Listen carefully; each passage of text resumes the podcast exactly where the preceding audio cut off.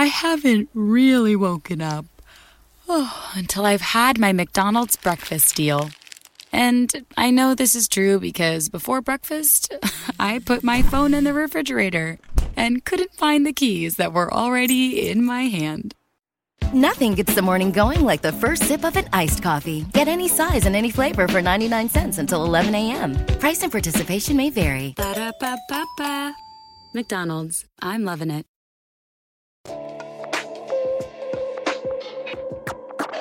exist before.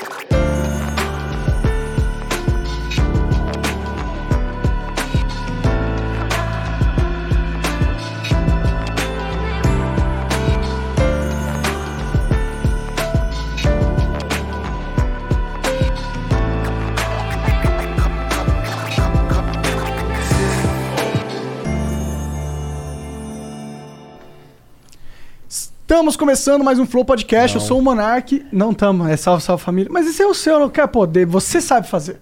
Fala aí. Salve, salve família. Aí sim. E hoje nós vamos conversar com o famoso velho da van. E aí, salve, salve família! E aí, pessoal, que prazer, hein?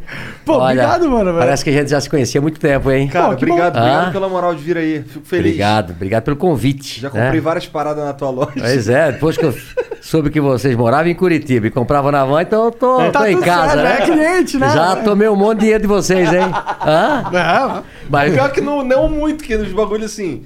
Pelo menos quando eu fui lá comprar as paradas lá, não era caro. então. não, era, é, o custo-benefício lá é bom. é verdade. Eu comprava lá mesmo. Pior, pior que eu realmente comprava na van quando eu morava normalmente mulher adora a van, mas homem não gosta muito, né? E eu vi que os dois gostam da van, então, pô, tamo em casa, né? É, tamo em casa, tamo em casa. Mas, pô, obrigado mesmo por ter aceitado vir aí conversar com a gente. Eu, eu tô. Você é uma figura, pô. Eu acho que vai ser engraçado demais essa conversa. Mas antes a gente precisa falar dos nossos patrocinadores, que é a LTW Consult. Por enquanto é LTW Consult só e os membros. Mas depois vai ter a van também. Caralho, o cara cassino patrocínio. Bom, viu?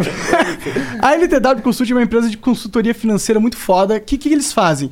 Eles, é, você entra no site deles, ltwconsult.com.br, e preenche um formulário lá. Lá você vai dizer qual que é a sua situação financeira, se tem, se você tem dívida, se você tem dinheiro, onde está aplicado, e qual que é o seu perfil de personalidade. Se é o cara mais arrojado, mais conservador.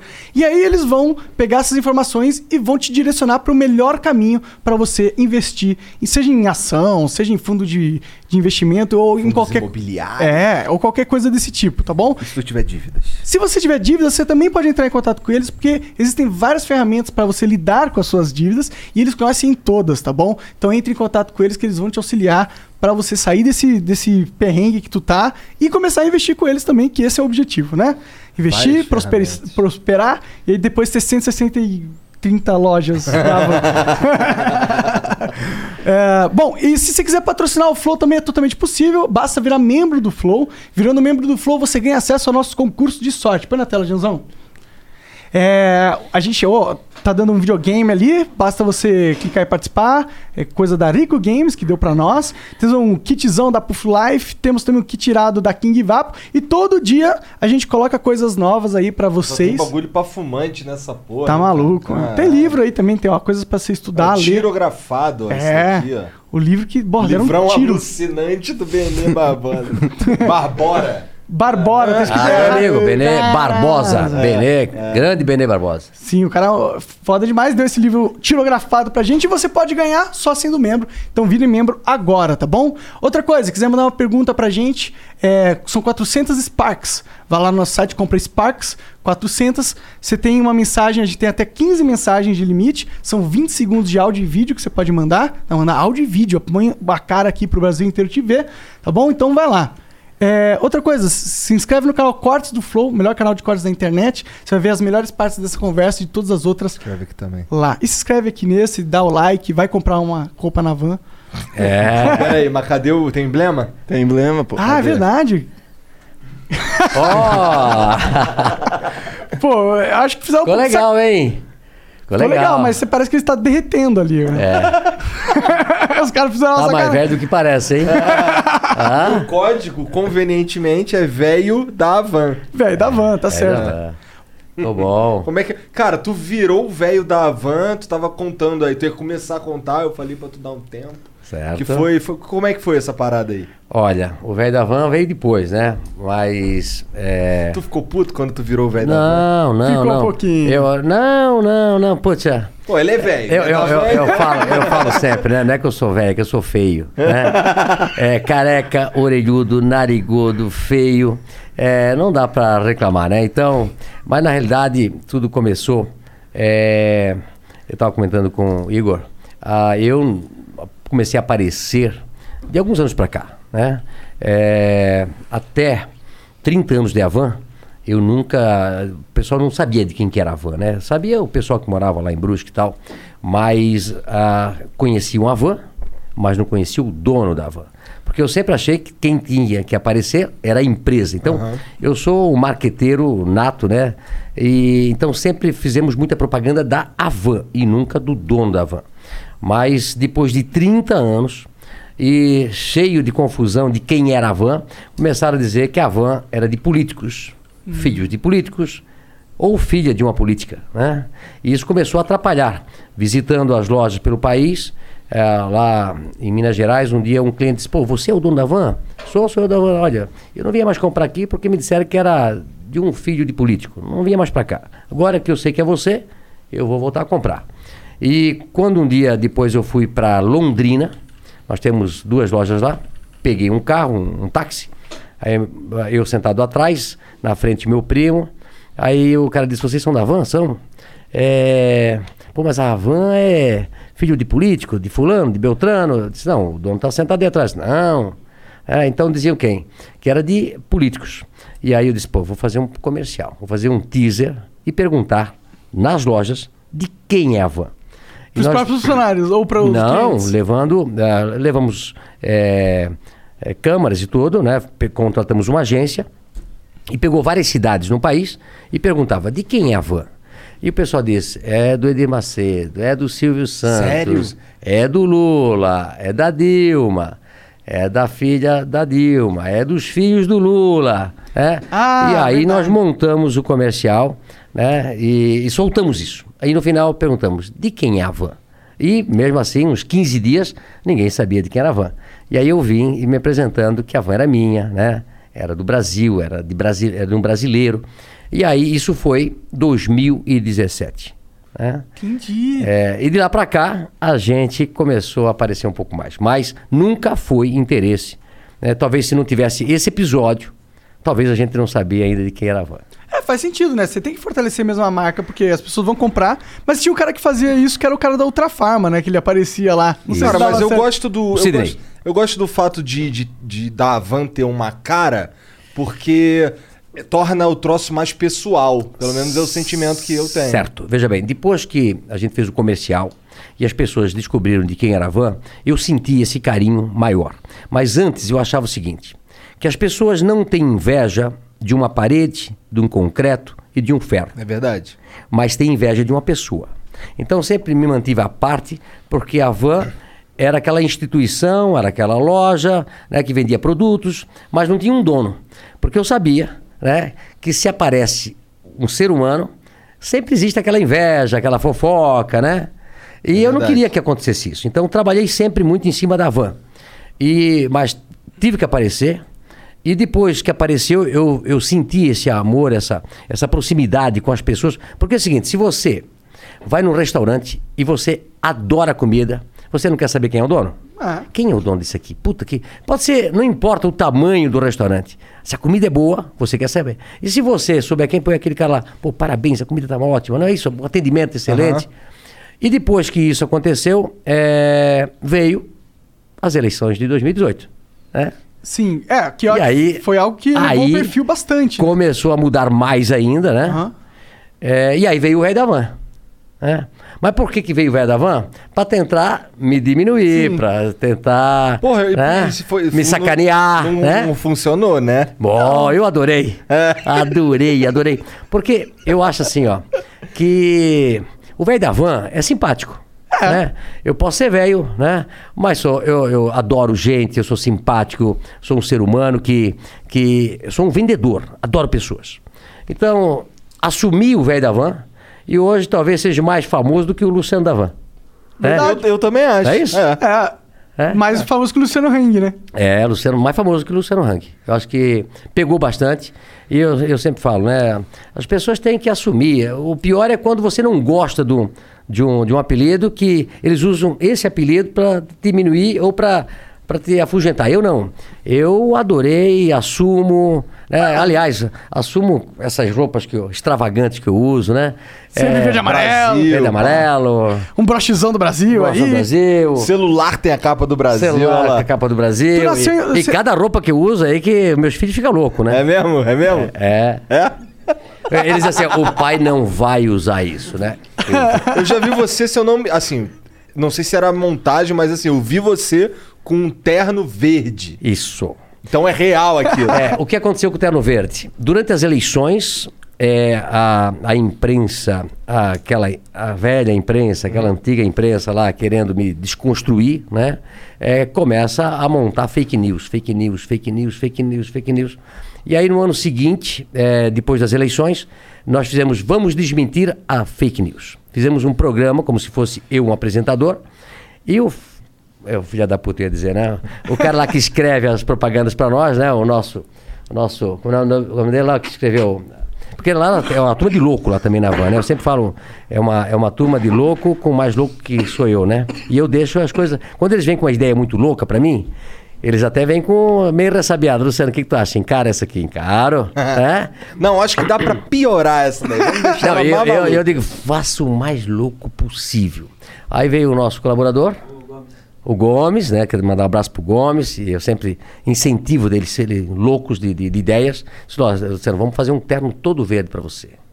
E aí não fazer você de apresentador, e aí alguém vai falar sobre a, a fake news. É mentira. E aí eu conto a, a verdade, né? E aí foi, e eu assumi também o terno. Né? Mas aí tem o terno patriota, aí tem o Capitão Brasil, né? Que Qual que é o Capitão Brasil? Capitão Brasil é um aí, super-herói. Capitão Brasil aí. Bota Ah, aí, bota tens aí do Capitão Brasil? Ah? Ele pega ali na internet. Você nasceu em Brusque? Eu nasci em Brusque, é, Santa Catarina, uma cidade pequena hoje, mas está com 140 mil habitantes. Isso aí. olha lá, tá até É, cara, cara. olha só, olha só. Essa história desse, dessa, desse, desse personagem, né, é, eu ganhei é, da Sul-Americanas é, Fantasias, é, é uma empresa que faz é, fantasias para vender no Brasil todo. E ele era meu fã, né, é empresário também. E aí um dia eu cheguei na empresa e era sete horas da noite. A minha secretária do Luciano chegou um presente para você. Eles mandam tudo, cueca. Eu- depois eu trouxe para vocês aí umas brinca, Tá. cueca verde, tudo aí eu trouxe para Tá vocês bom. também. Hora. Sacanagem. Da- né? hora. E eles têm um. Você recebeu um, um presente agora para você. Sete horas da noite. Eu abro a caixa e tem essa coisa linda e maravilhosa aí. Né? Eu disse, É difícil é de a minha aí." cara, é a minha cara. Até que foi legal. Aí levei pra Foi casa. É, Porque no dia seguinte eu ia pra Rio Grande, que é a cidade de Rio Grande, eu ia botar uma placa de atrasômetro. Placa de atrasômetro, até eu trouxe um, um aí, vou mostrar pra vocês aqui. É um atrasômetro é, que foi um sucesso. Eu estava lá esperando alguns meses. Vou inaugurar essa obra agora, semana que vem, cidade do Rio Grande.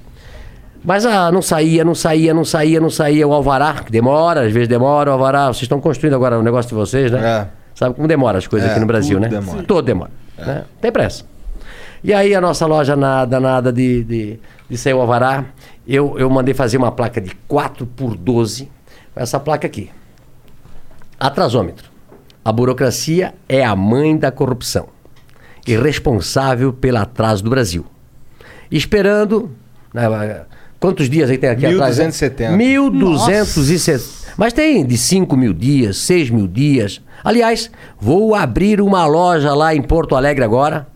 Demorou 22 anos para conseguir um alvará. Cara, não, dá pra acreditar. Aham, mas eu conto depois. Caralho! Aí, 22 anos, Porto Alegre.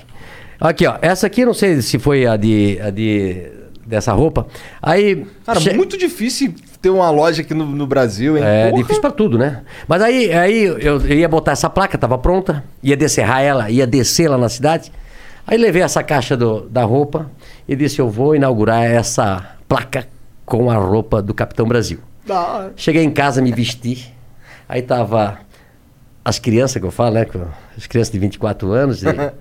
Sentado na cama com a mãe, com a minha esposa. Aí eu vim de Capitão Brasil, né?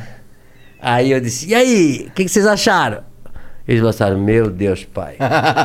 o pai não vai usar isso. Aí a Andréia disse, ele vai.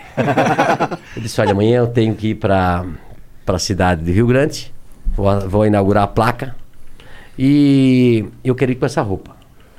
A Andréia disse, então vai. Né? E foi um sucesso. O presidente viu a, viu a live, presidente Bolsonaro, porque é por isso que eu entrei na política como um ativista político, para acabar com essas burocracias. Né? Não existe fórmula de você fazer um país crescer esperando 1.270 dias, 20 5 anos. mil dias, 22 anos, um alvará para você construir. Que absurdo é isso? essa Isso porra. para construir uma loja, para conseguir, para construir uma hidrelétrica, para fazer uma, qualquer coisa no país. O pessoal senta em cima e foi um sucesso.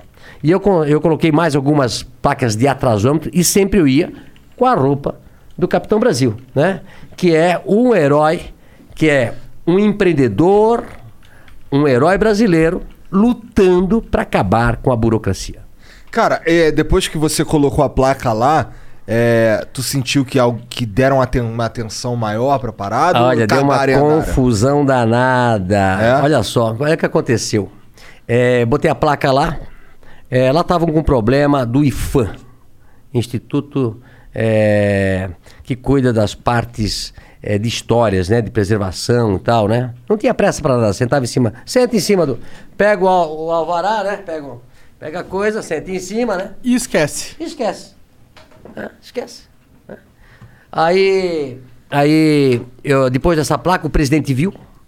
O presidente viu, alguém deve ter falado para ele.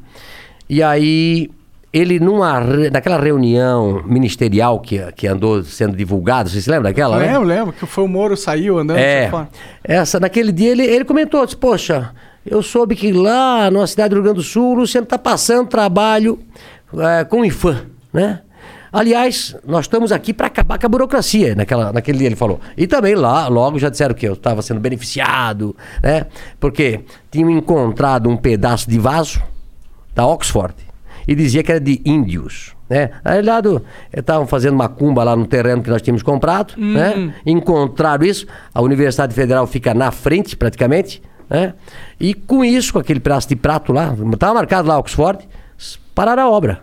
Mas aí param a obra um mês, dois meses, três meses, quatro meses, né? E nós querendo fazer loja, né? Querendo empregar, querendo. E depois liberaram, né? Mas foi um trabalho, foi um trabalho. Então, assim, ó, eu acho que a gente tem que lutar para acabar com a burocracia, tem que ser rápido as coisas. A velocidade nossa que nós temos para trabalhar tem que ser a velocidade do governo, não é isso? Ah, com certeza. E o que, que, o que aconteceu nessa de 22? Eu tô até agora chocado com isso. é, essa foi 22 histórica. anos. Essa foi histórica. O que, que, O que, que eles alegaram? É. Como que pode alegar 22 anos pra qualquer É, coisa? eu vou te contar a história. É assim, essa a, a van nasceu em Brusque. É, depois da primeira filial a gente fez em Curitiba. Mas em 99 a gente comprou um, um terreno lá em Porto Alegre. E eu, louco para abrir uma loja lá em Porto Alegre, é, levo é, o projeto lá para o secretário de Desenvolvimento Econômico da cidade de Porto Alegre. Na época era do PT. E o, o- o governador era do PT, né? Era Olívio Dutra e Raul Pontes era o prefeito. Aí eu, todo feliz da vida, terreno na, Freeway com a CIS Brasil. Aí levei lá o projeto, eu e meu arquiteto. Cheguei lá em janeiro e apresentei o projeto. Aí o, o, a- o cara lá que era do PT disse, olha, é, eu disse, olha, eu tô louco para inaugurar essa loja em outubro. Ele disse, de que ano? Eu disse, é janeiro, quero inaugurar desse ano. É, até janeiro nós não vamos ver esse teu projeto. Ué. E vou dizer para você, tu refaz esse projeto, tira essa Estátua da Liberdade da, da frente, porque nós aqui somos contra os Estados Unidos. É? Nós somos anti-americanos. Então, se, se tu deixar essa estátua na frente, nem o projeto nós vamos ver. Mas tu tirar, ele não viu que era Casa Branca, certo? Ele não conhecia os Estados Unidos, né? Ele não viu que era, era a Estátua da Liberdade e a fachada da Casa Branca. Então ele não entendeu aquilo ali. Diz- E aí ele não viu, disse, mas a estátua tem que ser fora. Mudamos o projeto, levamos para lá. Na época nós queríamos montar uma loja é, de 10 mil metros quadrados e gerava 200 empregos direto. Não quer saber de emprego, não quer saber de nada, tira a estátua. Demoramos três anos e nada. Não conseguimos o alvará. A última Isso conversa... que- Terreno comprado já. Todo. Aí fomos para lá é, e aí sentou eu, na época o secretário e o meu arquiteto, que está aí até hoje para testemunhar. Aí eu disse, e aí, eh, secretário, vão liberar o alvará? Ele disse, olha, é cheio de história, porque aqui, porque aqui, porque ali, porque... Sempre história. Burocrata sempre vai arranjar um jeito de dizer que não dá. né? o papo A menos queria- que tu dê uma grana pra ele. É, é assim, ó. É, nós achamos que tudo é possível, né? Eles dizem, não, não dá. E arranjam uma história para dizer que não dá. Aí eu disse, olha, secretário, vou dizer para você. Realmente, eu estou na contramão. Todo mundo sai do Rio Grande do Sul. E eu estou vindo pro Rio Grande do Sul. O senhor está certo e eu estou errado. Nunca mais eu vou botar os pés aqui. Me, eh, cumprimentei ele e fui embora. E reação realmente dele? passei, acho que uns 15 anos, 20 anos, sem botar mais o pé no Rio Grande do Sul.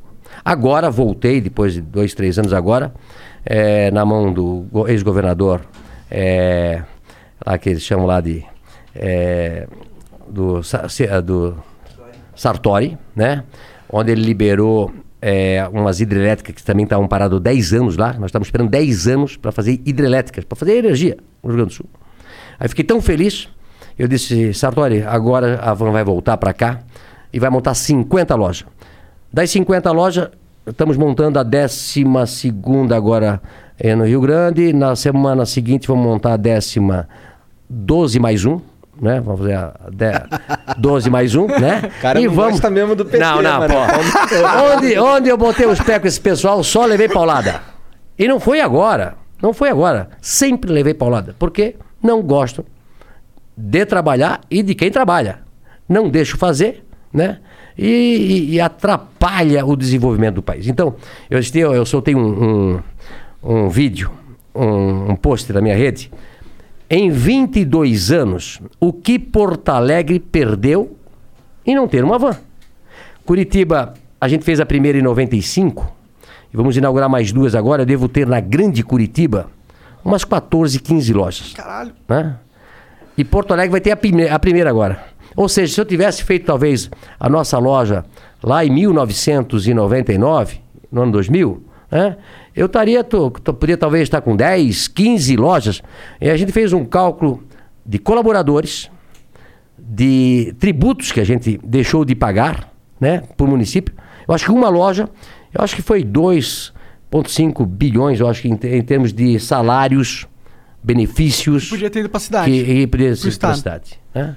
Quer dizer, uma, né? 22 anos sem. Não, eu não consigo entender essa pira desses caras aí de, de, de ser contra. Primeiro, você, tipo, nós somos anti-americano. Tipo, por quê? Você é anti-americano. Eu não sou anti nenhum outro país, mas pô. é anti-americano e usa jeans, usa iPhone. iPhone. É. tipo- Gosta de McDonald's, É, gosta de McDonald's. Burger King. É. Usa Hã? internet pra caralho. Anti-americanos. Não existe isso. Você- é- E outra, é meio. É ruim você ser anti uma nação, né? Tipo, eu não sou anti-Cuba também. Eu não sou anti nada. Eu sou a favor de, dos seres humanos livres prosperarem, Isso. porra. E, eu e- e deve ter sido difícil, realmente. Você tá há 30 anos na van, com a van. já. 35. 35. Deve ser difícil ter vivido, tentado empreender num Brasil que tinha essa- esse pensamento dominante. Na maioria. Isso mudou ou ainda é assim? Olha, estamos lá com um problema lá em São Luís do Maranhão. É, é, agora essa semana a gente é, vai inaugurar uma loja daqui umas 3, 4 semanas em São Luís do Maranhão. E está indo a Estátua da Liberdade, né? Que é um símbolo nosso. Que foram os franceses que, que deram foram os franceses que deram para os americanos quando os americanos fizeram 100 anos da independência, né? E olha só, por incrível que pareça, a avenida que nós estamos lá é Latouche, acho que é o nome da, da, da avenida, com um nome francês, né? E, e vai ficar olhando para a cidade, a cidade é um pouco mais longe da nossa loja, normalmente a gente faz uma grande avenida. E aí veio uma atriz, né? É, dizendo que não vai fazer estátua em São Luís do Maranhão. É, é. A atriz? Atriz. Ela é a dona do Maranhão? Não, eu acho que é do PC do B. Entendi. É. Ah, mas ela é política, então. Não sei, eu acho que é paga pro político. Pá, entendi. Ah, né? Para não deixar a Van construir a Estátua da Liberdade, que ela é contra, né? Ué, Aí pô, então não constrói na tua casa, porra. é. Deixa o cara Pode um negócio desse? E eu, eu vou dizer pra você, o pessoal adora a Estátua da Liberdade. Ela tem 35 metros de altura, representa a liberdade, né? Representa um símbolo. Você, como falou, não é americana, é francesa, né? E tem em vários lugares. Tem em Las Vegas, tem em Paris, tem em Tóquio, tem vários lugares. É, tem, a- tem uma aqui em Maceió, dada pelo francês que fez a Estátua da Liberdade, deu uma miniatura, tá lá em Maceió. Tem várias Estados da Liberdade. O país que tem mais Estado da Liberdade é o nosso. Né? Por da- né? Mas olha só as loucura. Uma loucura, né? Em nome de uma ideologia, nós não queremos. Nós, ela fala, ela e mais os asseclas dela, né? É, porque a população tá cagando se tem uma estátua da liberdade, uma torre Eiffel. É. Foda-se. Mas graças a Deus, teve, agora mesmo recebi uma ligação do prefeito feliz da vida, prefeito de São Luís do Maranhão. Me ligou agora, Luciano, vamos dar bola para esse pessoal aí que são meio doido, né? É, nós aqui queremos empregos, nós queremos desenvolvimento. O povo está feliz da vida que a van está chegando. A van, quando chega numa cidade, ela dá uma alegria. Primeiro pelo emprego, pela beleza da nossa loja. É, eu hoje ainda estava com o pessoal de Ijuí me visitando. A gente montou uma loja ano passado, vai muito bem. E eles disseram assim, uma cidade com cento e poucos mil habitantes, Luciano, transformou a nossa cidade. Quando vem a van para uma cidade menor, principalmente, as pessoas, pô, lá é uma cidade boa. A van foi para lá. Entendi. Aí do meu lado vai um supermercado, estoque foi para lá, botou um supermercado. Né? Então, nós e outro supermercado dá 500 empregos direto. Né? E a cidade, ó, o outro vai abrir uma concessionária e assim por diante. Esse pessoal, na realidade, eles não querem é desenvolvimento. Eles não querem emprego. São Luís do Maranhão, não São Luís, mas o estado do Maranhão, saiu agora uma pesquisa, pior estado em geração de emprego do país. Né? E o pessoal afugentando quem quer ir lá gerar emprego, né? Como aconteceu em Porto Alegre, né? Então assim, ó, é lamentável que as pessoas às vezes usam o serviço público para prejudicar principalmente a população. É muito É, quando devia ser assim, porra, na- tá, ah, o Estado defende a- a- os meus interesses, o cara. Mas eles não sabem nem quais são os meus interesses, tipo, eu preciso de emprego, eu preciso comer, eu preciso ter uma opção de um lugar pra eu ir lá e comprar alguma porra, entendeu? Eu não tô preocupado que. Eu realmente não tô nem um pouco preocupado se é a fachada da Casa Branca com a Estátua da Liberdade na frente. Pelo contrário, lá no Rio tem o New York City Center há muitos anos. Muitos anos, sei. Muitos Lá anos. na- Com a porra de uma Estátua da Liberdade. O, o logo do bagulho é uma, uma Estátua da Liberdade. Mas se botasse Fidel Castro fumando um cachimbo, um, um charuto, eles deixavam. É? é imaginou?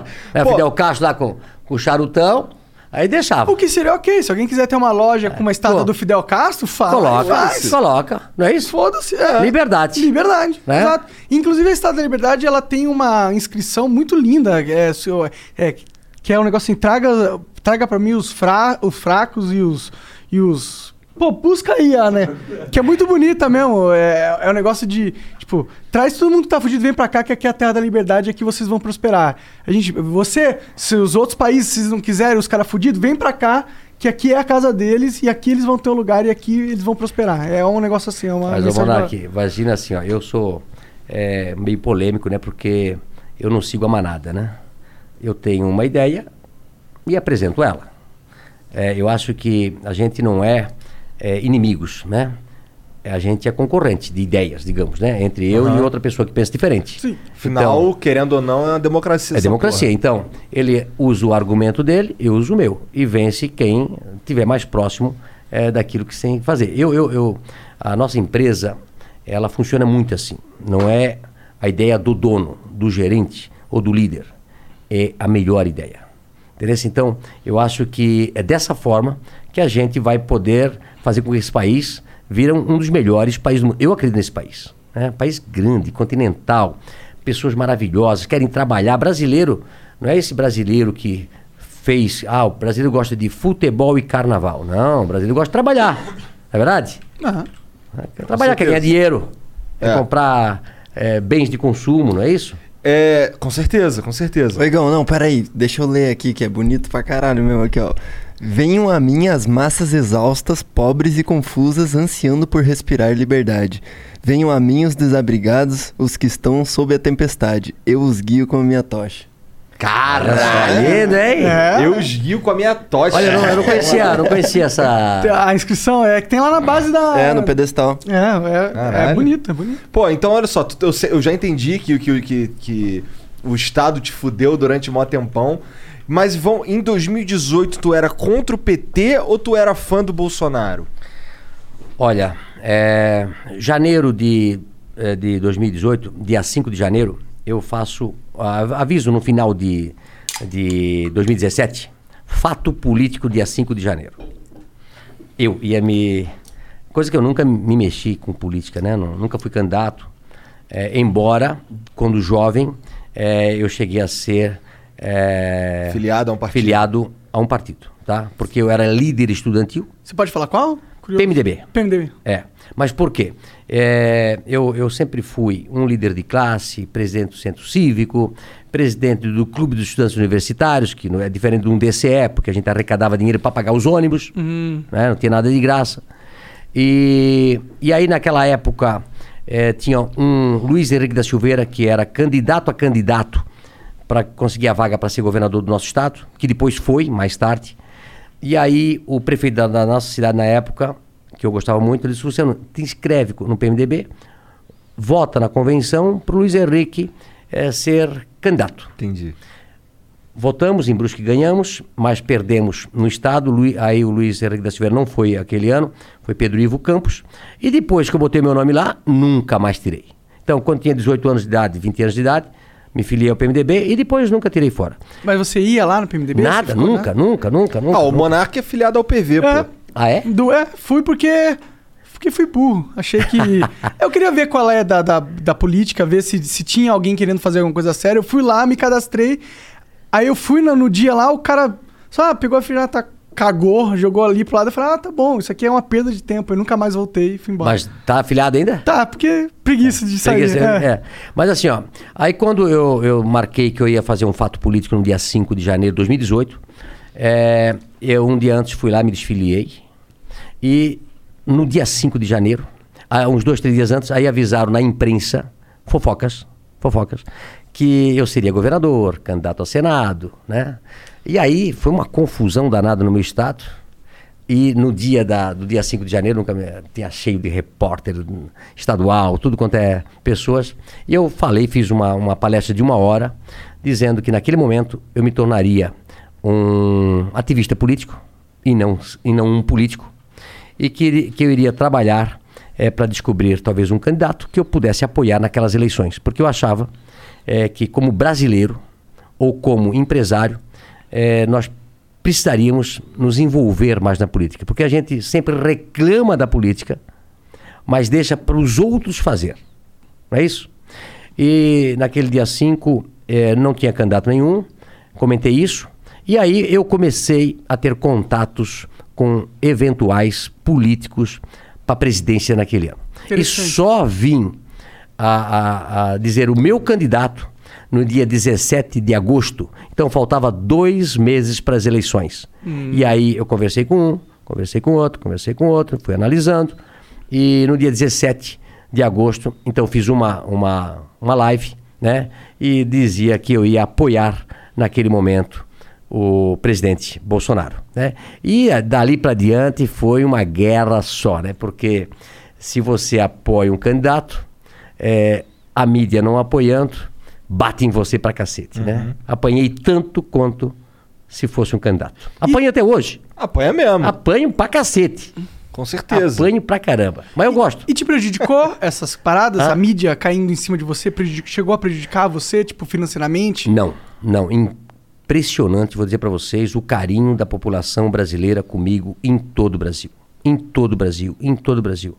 É, nesse final de semana, Isso é inclusive. interessante, dá pra ver então que é, essa guerra, essa encheção de saco é na internet. É, ou na Né? mídia, diz que me diz, mas ela não realmente tá movendo a galera. não é a movendo o sociedade, consumidor. né? Não, não, não, eu vou dizer um negócio pra você. Ho- Hoje eu li uma, uma frase que dizia assim: para a grande imprensa, o factoide é mais importante do que o fato. Olha só que, que Mas é frase verdade, isso é uma parada que o profunda. Monark fala com outras palavras É? o tempo Ou inteiro. seja, a imprensa monta as factoides, mentem pra caramba. Tô falando a grande imprensa, não a imprensa aí do bairro, a imprensa Também do mente, interior. né? Tem fake Não, mas não, não, não é, não, tão, não é tão mentirosa, não é tão mentirosa, não é tão perigosa, né? Mas eles montam factoides, né? E aí ah, os os coniventes com eles ah, ah, repercutem, repercutem, é incrível, né? Um, um jornal ou uma TV ou uma rádio monta, normalmente de grande porte, monta uma mentira, e aí todas as outras seguem atrás, né? Copiam como aquilo fosse verdadeiro. E por incrível que pareça, né? Esse tempo todo eu apanhei tanto, né? Que as pessoas já sabem que é mentira, né?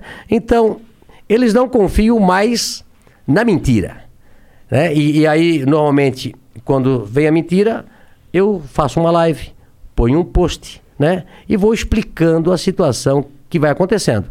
Então, eu, nesse final de semana ainda, eu fui para Camboriú, eu, fiquei, eu, eu fico assim emocionado porque é, é, isso me dá energia. Eu fui eh, almoçar num restaurante, saí do restaurante, Balneário Camboriú, conhece? Um lugar lindo, maravilhoso, né? E aí tinha muito movimento em Balneário no final de semana. Saí de carro, abri o vidro, tinha que esperar, é, tem uns 7 km de, de costa assim, né? E aí cheio de restaurantes. Aí saí do restaurante que eu estava, tinha outro restaurante cheio, lotado, assim, deve ter até uns 15 metros de frente. É, assim, e o pessoal, quando me viu dentro do carro, levantaram das mesas e começaram a bater palma. Mas foi assim, como se fosse uma ola, assim, fui passando o carro, né? Ah, que da hora. E isso em todos os lugares.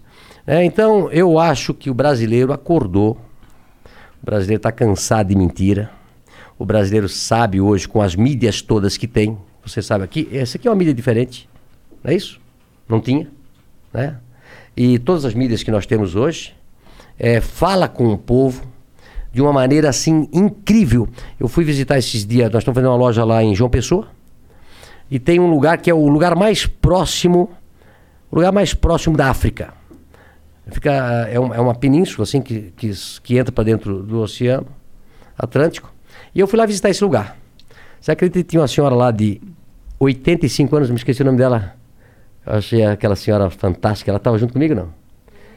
Lá em João Pessoa.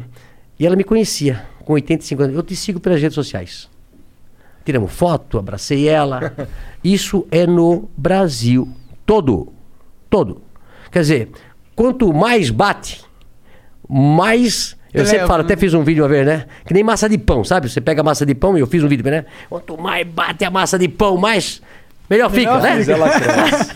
É, e assim é verdade. Então, assim, ó, eu não tenho medo de polêmica, não tenho medo que falem as coisas, porque se a gente está do lado da verdade, não tem problema. Pior coisa que você pode ter é sentar na frente de um juiz e ter que mentir. Você fica vermelho, né? Você fica. Né? Na hora dá pra ver, né? Né? Na hora, pra- na hora. olha né? pra Agora, para falar a verdade, né? Então, ah, eu digo um negócio para você. Verdade é a muitas sua espada pessoas, seu escudo. Muita, muitas pessoas, é, eu noto os amigos meus de outros setores, dizem, meu Deus, saiu um negócio no jornal de mim. Tá bola, hoje sai, amanhã já é notícia velha. Ou você vai lá e desmente. Né? As pessoas ficam muito preocupadas porque o que vão falar de mim. Não dou nem bola, não dou nem bola. Tá certo. Bate no peito, chuta pra frente. Total. E, e como agora que, pô, Bolsonaro ganhou, você apoiou ele durante as eleições, e, mas você tá sentindo que, por exemplo, esses problemas acabaram aí? Esses negócios, as burocracias. Olha, construíram as burocracias há 30, 40 anos. É, tá, tá enraizado isso, tá. Já viu esse pé de borracha? Pé de borracha? Pé de borracha é um pé grande e as raízes elas vão comendo tudo. Se tiver até um cano de PVC, ela entra num cano de PVC. Né? Se está perto da tua casa, ela entra pela, pelo tijolo, é uma coisa. É, a burocracia está encravada dentro do poder público municipal, estadual, Federal. federal, nas autarquias, STF. em tudo quanto é lugar, como se fosse um pé de borracha. Para liquidar isso aí, vai demorar muito tempo. Muito, muito tempo. O que eu faço? Quando eu vejo uma sacanagem, eu abro a minha rede social e toco o pau. No prefeito, no governador, no promotor, no procurador. Entendeu? Tá errado. Tá errado. Não é isso? Eu acho se mais gente usasse a placa do atrasômetro pro seu negócio, mais gente tivesse a coragem de usar o celular, vai num lugar, tá mal atendido, abre e diz, olha, eu tô aqui num tal lugar, o pessoal tá conversando, não me atende, tô aqui. Puta, o Brasil melhorava de uma hora para outra. Eu até conclamo a todos os empresários brasileiros é, que passam esse calvário. É um calvário. É um calvário. Tem que ter estômago. É, para que lute pelo país, né? Tipo assim, ó, eu quero fazer loja. A gente chegou a fazer 25 lojas por ano. Tu me, arra- tu, tu me, para eu conseguir 25 alvará por ano, eu tenho que ter 70 terrenos. Pois é, pensa na logística de grana parada ali Então, também. grana parada. Então, eu tenho que ter 70 terrenos e aí colocar nas prefeituras para liberar 20, 25 alvará por ano. Mas o dinheiro que está lá parado. E aí você começa a construir. Aí aparece um fiscal. Aparece outro fiscal. Aparece outro fiscal. E aparece outro fiscal. Por besteiras. Coisas loucas. Loucas, loucas, loucas, loucas, loucas, loucas. É uma coisa assim. é, E, e tu consegue lembrar de uma coisa louca que um fiscal foi encher o saco? Olha, putz, é tanta que eu. Eu não posso te dizer tanta. É. Mas coisa de doido. Uns troços que realmente não tinha que se Não tem, não, não tem. coi- Tem coisas que não tem. Não tem cabimento. Eles entram dentro. Ah, eu vou dizer uma. É, numa cidade, eu estava viajando. Me ligaram, estava viajando, estava no exterior. E nós loucos para inaugurar a loja, aliás, para começar a loja. E aí não saiu alvará, não saiu alvará. Nossas lojas são grandes. Né? Se a loja tem dois andares, estacionamento embaixo, em cima tem 20 mil metros, 15 mil metros quadrados. Se ela é de um andar só, né, ela pode ter 10 mil metros quadrados. E, e uma cidade, viu pelo tamanho da construção, queria 70 banheiros. Ué? 70 banheiros. Era o, ca, o cagômetro da cidade. né? Caralho! É, cagômetro. Aí eu liguei, prefeito de lá, prefeito é louco. Não, mas a legislação diz que precisa de tantos banheiros por metro quadrado. Prefeito, a lei está errada. Não pode deixar que um burocrata sentado numa mesa na prefeitura me diga, eu já tinha 100 lojas na época, no, no conhecimento que nós temos, quantos cagômetros eu tenho que botar na loja? Né? Foi um trabalho. Mas isso é porque eu bato de frente, porque eu brigo. Mas aí tu pega um, um- um brasileiro normal que vai abrir uma lojinha, que vai abrir um negócio, não consegue. Não deixa fazer. O que tem de lei burra nesse, eu digo, é, é o país que tem mais idiota por metro quadrado no setor público. Não duvido. Hã? É o país que tem mais idiota por metro quadrado no setor público. É uma coisa de louco. As leis aqui são feitas pra atrapalhar, né? Pro cara poder cobrar depois e ganhar uma grana, uma graninha. Já, te, já teve coisa assim de cara querendo um. Olha, é, imagina, né? Toda essa minha exposição que eu tenho hoje, o cara não tem mais. Hoje não tem mais, Não né? tem mais condições de me pedir alguma coisa, né? Pode crer. E outra, se ele bater o pé, nós batemos o pé, né? Ou eu tiro a van de lá, já, já algumas vezes eu disse, "Ah, tudo bem, eu tiro a van daí, é pré-moldado mesmo, arranco e mando para outra cidade, né? E, mas nós não podemos pagar propina. Nós não podemos aceitar o errado como verdadeiro. Não podemos aceitar o verdade. Não é verdade? Com Você- certeza. Se você pagar propina, se você aceitar, ou se ou você se calar. Eu acho que a partir do momento que todos os brasileiros, através das redes sociais, através do WhatsApp, do Facebook, de tudo que a gente tem hoje para usar, começar a bater de frente com isso, nós mudamos o nosso país. Mas me conta um pouco sobre a van, como ela começou. Você falou que começou em, em Brusque. E como que, como que foi o, o primeiro passo? A primeira loja? Me conta isso. Como Ah, foi isso é abrir a legal. O primeira que, loja? que Por tava que você fazendo fez antes isso? também? Nada, vamos lá, vamos lá. É, meu, meu, meu avô, meus avós foram operários numa fábrica. É, meus pais foram operários numa fábrica. E eu fui operário na mesma fábrica durante sete anos. Eu me lembro que na nossa época, eu, sou de- eu tenho 58 anos de idade, né?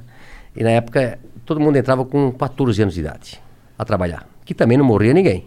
Era o normal, né? Eu vejo muitos pais reclamando, inclusive donos de negócio, dizem, pô, eu queria botar meu filho a ser garçom, a atender a mesa, mas não pode. Se vier alguém, algum, algum fiscal, fiscal. aqui, me multa, né? Antigamente ninguém morria por trabalhar. É isso, também tá errado. Então, meu pai, eh, eu sempre fui muito estudioso, eu, eu sou disléxico, né? Disléxico é a dificuldade de aprender a ler sou nos primeiros também, anos. acho. Tu também? Sim, eu tenho muita dificuldade em ler. Eu também. Nossa, muito Ah, eu, a professora, quando dizia assim, Luciano, continua a leitura. eu disse- Eu, eu já ia na aula de português tremendo. Eu já, já ia mal para a aula de português. Eu sempre fui péssimo em português e ótimo em matemática. Eu sempre aprendi a multiplicar e a somar. Dividir. É, essa é boa.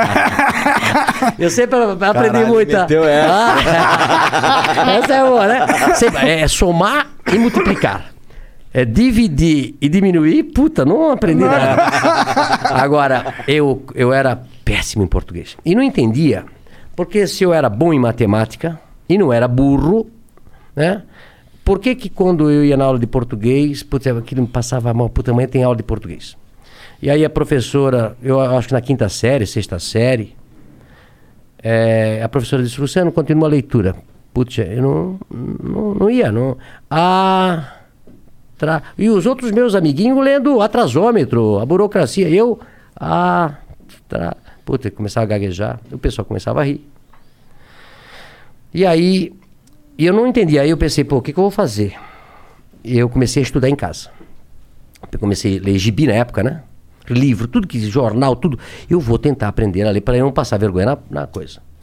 E, e isso foi durante até os 12 anos de idade. Então eu sempre falo, né? Eu aprendi a ler só com 12 anos de idade. Imagina se eu tivesse aprendido com 7 anos, né? Tava, essa era o Bill Tava Gates. melhor ainda, né? Tava melhor ainda. Tá com uma carinha então, de assim, ó, quem é disléxico, quem tem filho disléxico, tá? ele não é burro. Ele não é malandro. Ele aprende de maneira diferente. Né? Procura um fono... Um, como é que eu descobri depois que eu era coisa? Porque eu tive filhos depois na escola com dislexia. Né? A gente fez simpósio. É, pô, a nossa cidade é muito... Tem colégio, a cultura, que é especializado em quem é disléxico. Né? Os Estados Unidos tem escola para disléxico, onde é uma escola todo mundo é disléxico. Recentemente eu recebi um Tudo audiobook. Não, não, a- aprende através do silábico. Entendi. Beabá. Hoje é construtivismo, você lê, você aprende a ler a, a letra inteira. Aham. Isso é um erro do Brasil aí, tem que mudar essa. O Brasil é assim, ó, acho que a França é assim, a parte oeste americana é assim, que aprende menos do que o, o silábico. Pode crer. Tá? Então, o- aí a gente mandou professores para Curitiba para ensinar meus filhos a ler de maneira. Não, homeschooling não pode, cara. É crime. É crime, homeschool- homeschooling não pode. É. Não pode, você não pode ter o seu filho estudar. Ele tem que estudar só naquela escola quadrada que o Estado fez. Não pode ter outro tipo de escola, não pode, hein, cara. É, mas É. hoje hoje está mudando, está mudando. e eu digo para você, quem tem um filho disléxico ou um filho que tem, esse filho pode virar um problema é, no adulto, porque ele foi é, marginalizado na escola. Né? E eu, graças a Deus, depois aprendi e tal. Mas eu, eu, assim, ó, eu, eu saí, então, de, de pais operários, é, co- eu comecei numa, numa, numa, numa, numa, numa fábrica também. O que, que a fábrica fazia? Fábrica tecidos. Fábrica Renault, uma fábrica de tecidos de centenas de anos. Todo mundo lá em Brusque trabalhou na fábrica Renault. Ela e eu existe comecei até hoje, lá. será? Eu comprei a fábrica faz Tu dois comprou? anos. Ah, caralho! Lá. Legal. Legal, legal. Legal. Legal. E aí, ah, e aí, depois de três anos eu trabalhei numa expedição, o meu gerente me chama e disse, Luciano, eu era chamado lá até de ligeirinho aí para eu corria para cá, corria para lá. Eu, não- eu nunca parei. Eu, eu não, eu nunca parei para conversar. Eu, eu corria nas escadarias, sempre trabalhando, trabalhando, acelerado. Aí um dia ele me, ele me chamou, esse meu gerente, e disse, Luciano, você é muito bom para ficar aqui.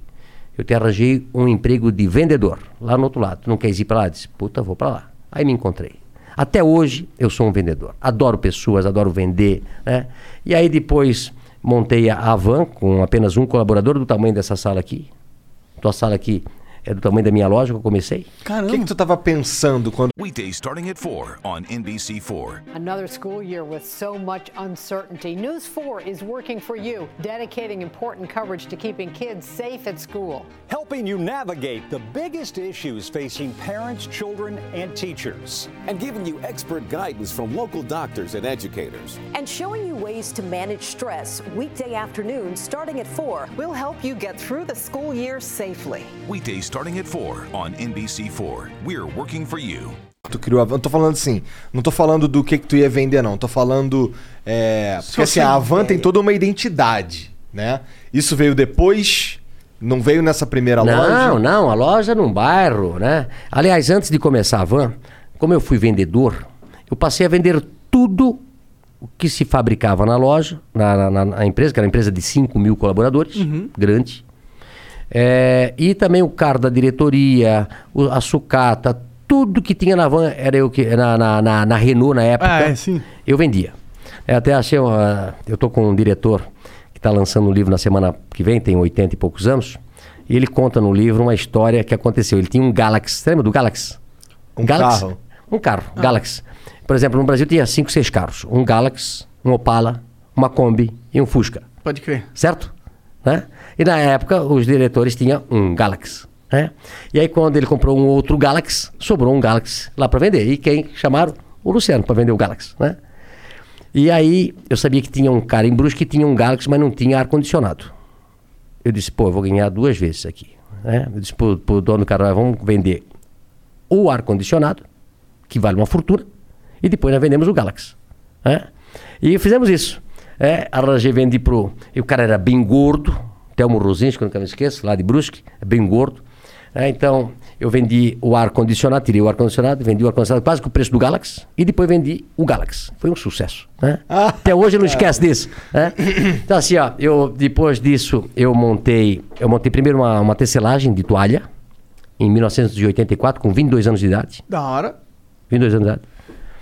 E Por depois que, eu que montei você a van. tinha esse negócio de montar empresa? Porque seu pai e sua mãe era, eles eram operários. Eles tinham alguma coisa de montar empresa não, né, dentro não, deles? Não, e meu pai dizia assim, Luciano, eu antes de, de- Eu começava das 7 da manhã às 5 da tarde. E meu pai trabalhava das 5, uma e meia. E aí antes de eu ir para o escritório onde eu trabalhava, eu passava no lugar que meu pai trabalhava, que era um subsolo. Trabalhou 42 anos num porão. Meu pai, Caralho. 42 anos. Vitamina D faltava bastante. Pô, coitado. E aí eu dizia, pai, agora eu vou montar uma empresa para mim. Ele disse, estás doido, Luciano? Eu tô aqui a vida toda de operário. Tu já tá naquele escritório bonito ali. Fica ali, o emprego teu é bom. Olha só, pai, o pai passou a vida toda aqui. Disse, não, pai, eu vou montar um negócio para mim. Mas da onde você tinha isso? Por que, que você queria montar? Você É, eu acho que feeling. É, como é que vocês montaram esse negócio aqui? Ah, eu vi os gringos fazendo. Ah, copiei. é igual, né? Conhecimento. Conhecimento. Eu digo que o conhecimento vale mais do que um diploma. Não é isso? Total. Não é a faculdade que te vai fazer. É o teu conhecimento, a tua força de vontade. E eu disse, pai, eu vou montar uma tecelaginha e vai dar certo. Aí montei uma tecelaginha, depois tirei meu pai da fábrica e botei ele a trabalhar comigo. Ah, que da hora. Ah, esse deve ter sido um dia da É, hora. pô, é. Mas você já pagando salário pra ele ou ele foi Sim, com uma claro, aposta? claro. Assim? Não, Ah, não, não, não, não. Eu fiquei um pouquinho melhorzinho, né? Ah, entendi, É entendi. porque no começo, eu até falo hoje sobre ser empresário, né? Vocês, eu soube que aqui que vocês também, quando começaram, dá prejuízo. Não, Porra. Né? dois anos de Tu prejuízo. começa, não tem hora para trabalhar, não tem dia para trabalhar, não paga hora extra pra gente e muitas vezes dá prejuízo. E muitas vezes você quebra e perde tudo que tinha. Né? É verdade. Então, como eu era, eu tinha 22 anos de idade, eu vou tentar. Não, era, não, tinha, não tinha namorado, não tinha casado ainda, nada. E a tecelagem foi muito bem, tirei meu pai da fábrica. E aí depois, dois anos depois, montei a van. 1986, com 24 anos. Eu e Vanderlei. A van. Hang e Vanderlei. Um sócio que eu tive durante cinco anos. Entendi. E, mas o que aconteceu com a tecelagem? Ela cresceu? Não, aí a vendeu? tecelagem trabalhei durante até 90 e pouco, uns 10 anos. Tendo a, a van junto. E junto, né? Entendeu? E depois eu vendi a tecelagem. Entendi, entendi. Quem que era esse seu sócio aí do começo? Vanderlei. É, quem que... Era um, era um supervisor de vendas que trabalhava comigo na Renault. Entendi. Aí ficamos cinco anos juntos, separamos, ele tem a empresa dele hoje e a van continuou. Pode crer, ele meio que comprou tua parte, é isso? Não, eu, a parte eu, eu- não, na realidade a gente dividiu, ele fez a Vantex Ah, e eu, eu continuei com a Avan. pode crer. O que que faz a Vantex? A Vantex vende tecido ainda hoje. Ah, entendi. É. Pode crer, pode crer. E aí, como que foi essa primeira loja? É, deve- foi- imagino que deve ser legal pra você ter um negócio físico, receber clientes. É diferente da tecelagem que você fazia antes, Isso, que é negócio pra isso. empresas, né? É, uma- a tecelagem você vende para alguém vender, né? Isso. E também é engraçado o seguinte, olha só. Eu comecei a, a- eu comecei a tecelagem é, fazendo tecido para roupa de cama. E aí um dia eu fui vender a roupa de cama para um atacadista. Fui eu e meu pai, pobre, sem dinheiro, precisava vender aqueles paninhos para poder comprar fio. É, no começo assim, eu tinha um Fiat amarelo ovo, quatro pneus quadrados, não tinha dinheiro para comprar. Na época era câmara de ar. Aham. né? Furava, furava, furava. O pneu já gastou todo. Ele solta a, a cinta, um pneu velho, quando ele está tudo gasto, ele solta a tinta e começa a sair os ferrinhos para fora. É. Uhum. É isso? Eu tive carro assim. Um Fiat amarelo, 147. E aí eu fui vender as pecinhas com meu pai. E aí eu cheguei lá nesse, nesse lugar e o cara disse, olha, eu pago 10 reais essas tuas pecinhas de pano aí. E o preço era 20. Eu disse, pô, mas eu preciso, eh, o meu custo é 20, eu não posso vender por 10. Não, mas é o que eu pago. Bom, vendi as pecinhas, precisava de dinheiro. Aí falei pro meu pai, passa esse trabalho todo, tem que comprar fio, tem que fazer o pano, tem que tingir tudo. Aí eu- me custa 20. Eu venho daqui e venho vender por 10. Aí o cara pega por 10 e vende por 100. Eu disse, meu negócio não é fazer tecelagem, meu negócio é botar uma loja. É, e montei a van por isso. Tu acredita? Faz sentido. Falou, pô, É. vou entrar na e linha aí, que ganha pô, mais. a van cresceu com muito mais velocidade, né? E aí de uma loja de, de um funcionário, comecei com um funcionário, passei três anos depois para uma loja de 3 mil metros quadrados, e depois era tanto movimento que a gente fez a primeira van com a fachada da Casa Branca. Que pira foi essa? Por? Que- por que a fachada da Casa Branca? Isso também é legal. Olha só. Eu sempre digo o seguinte, que a Van é uma empresa de publicidade, mas que vende produto. Sempre adorei propaganda. Sempre adorei propaganda. É, hoje eu coloquei uma foto no meu Instagram de, de três amigos, eu e mais dois amigos, que fomos em 1988 para a Europa para viajar. Primeira vez que eu fui viajar com 27 anos de idade. Isso me mudou minha cabeça.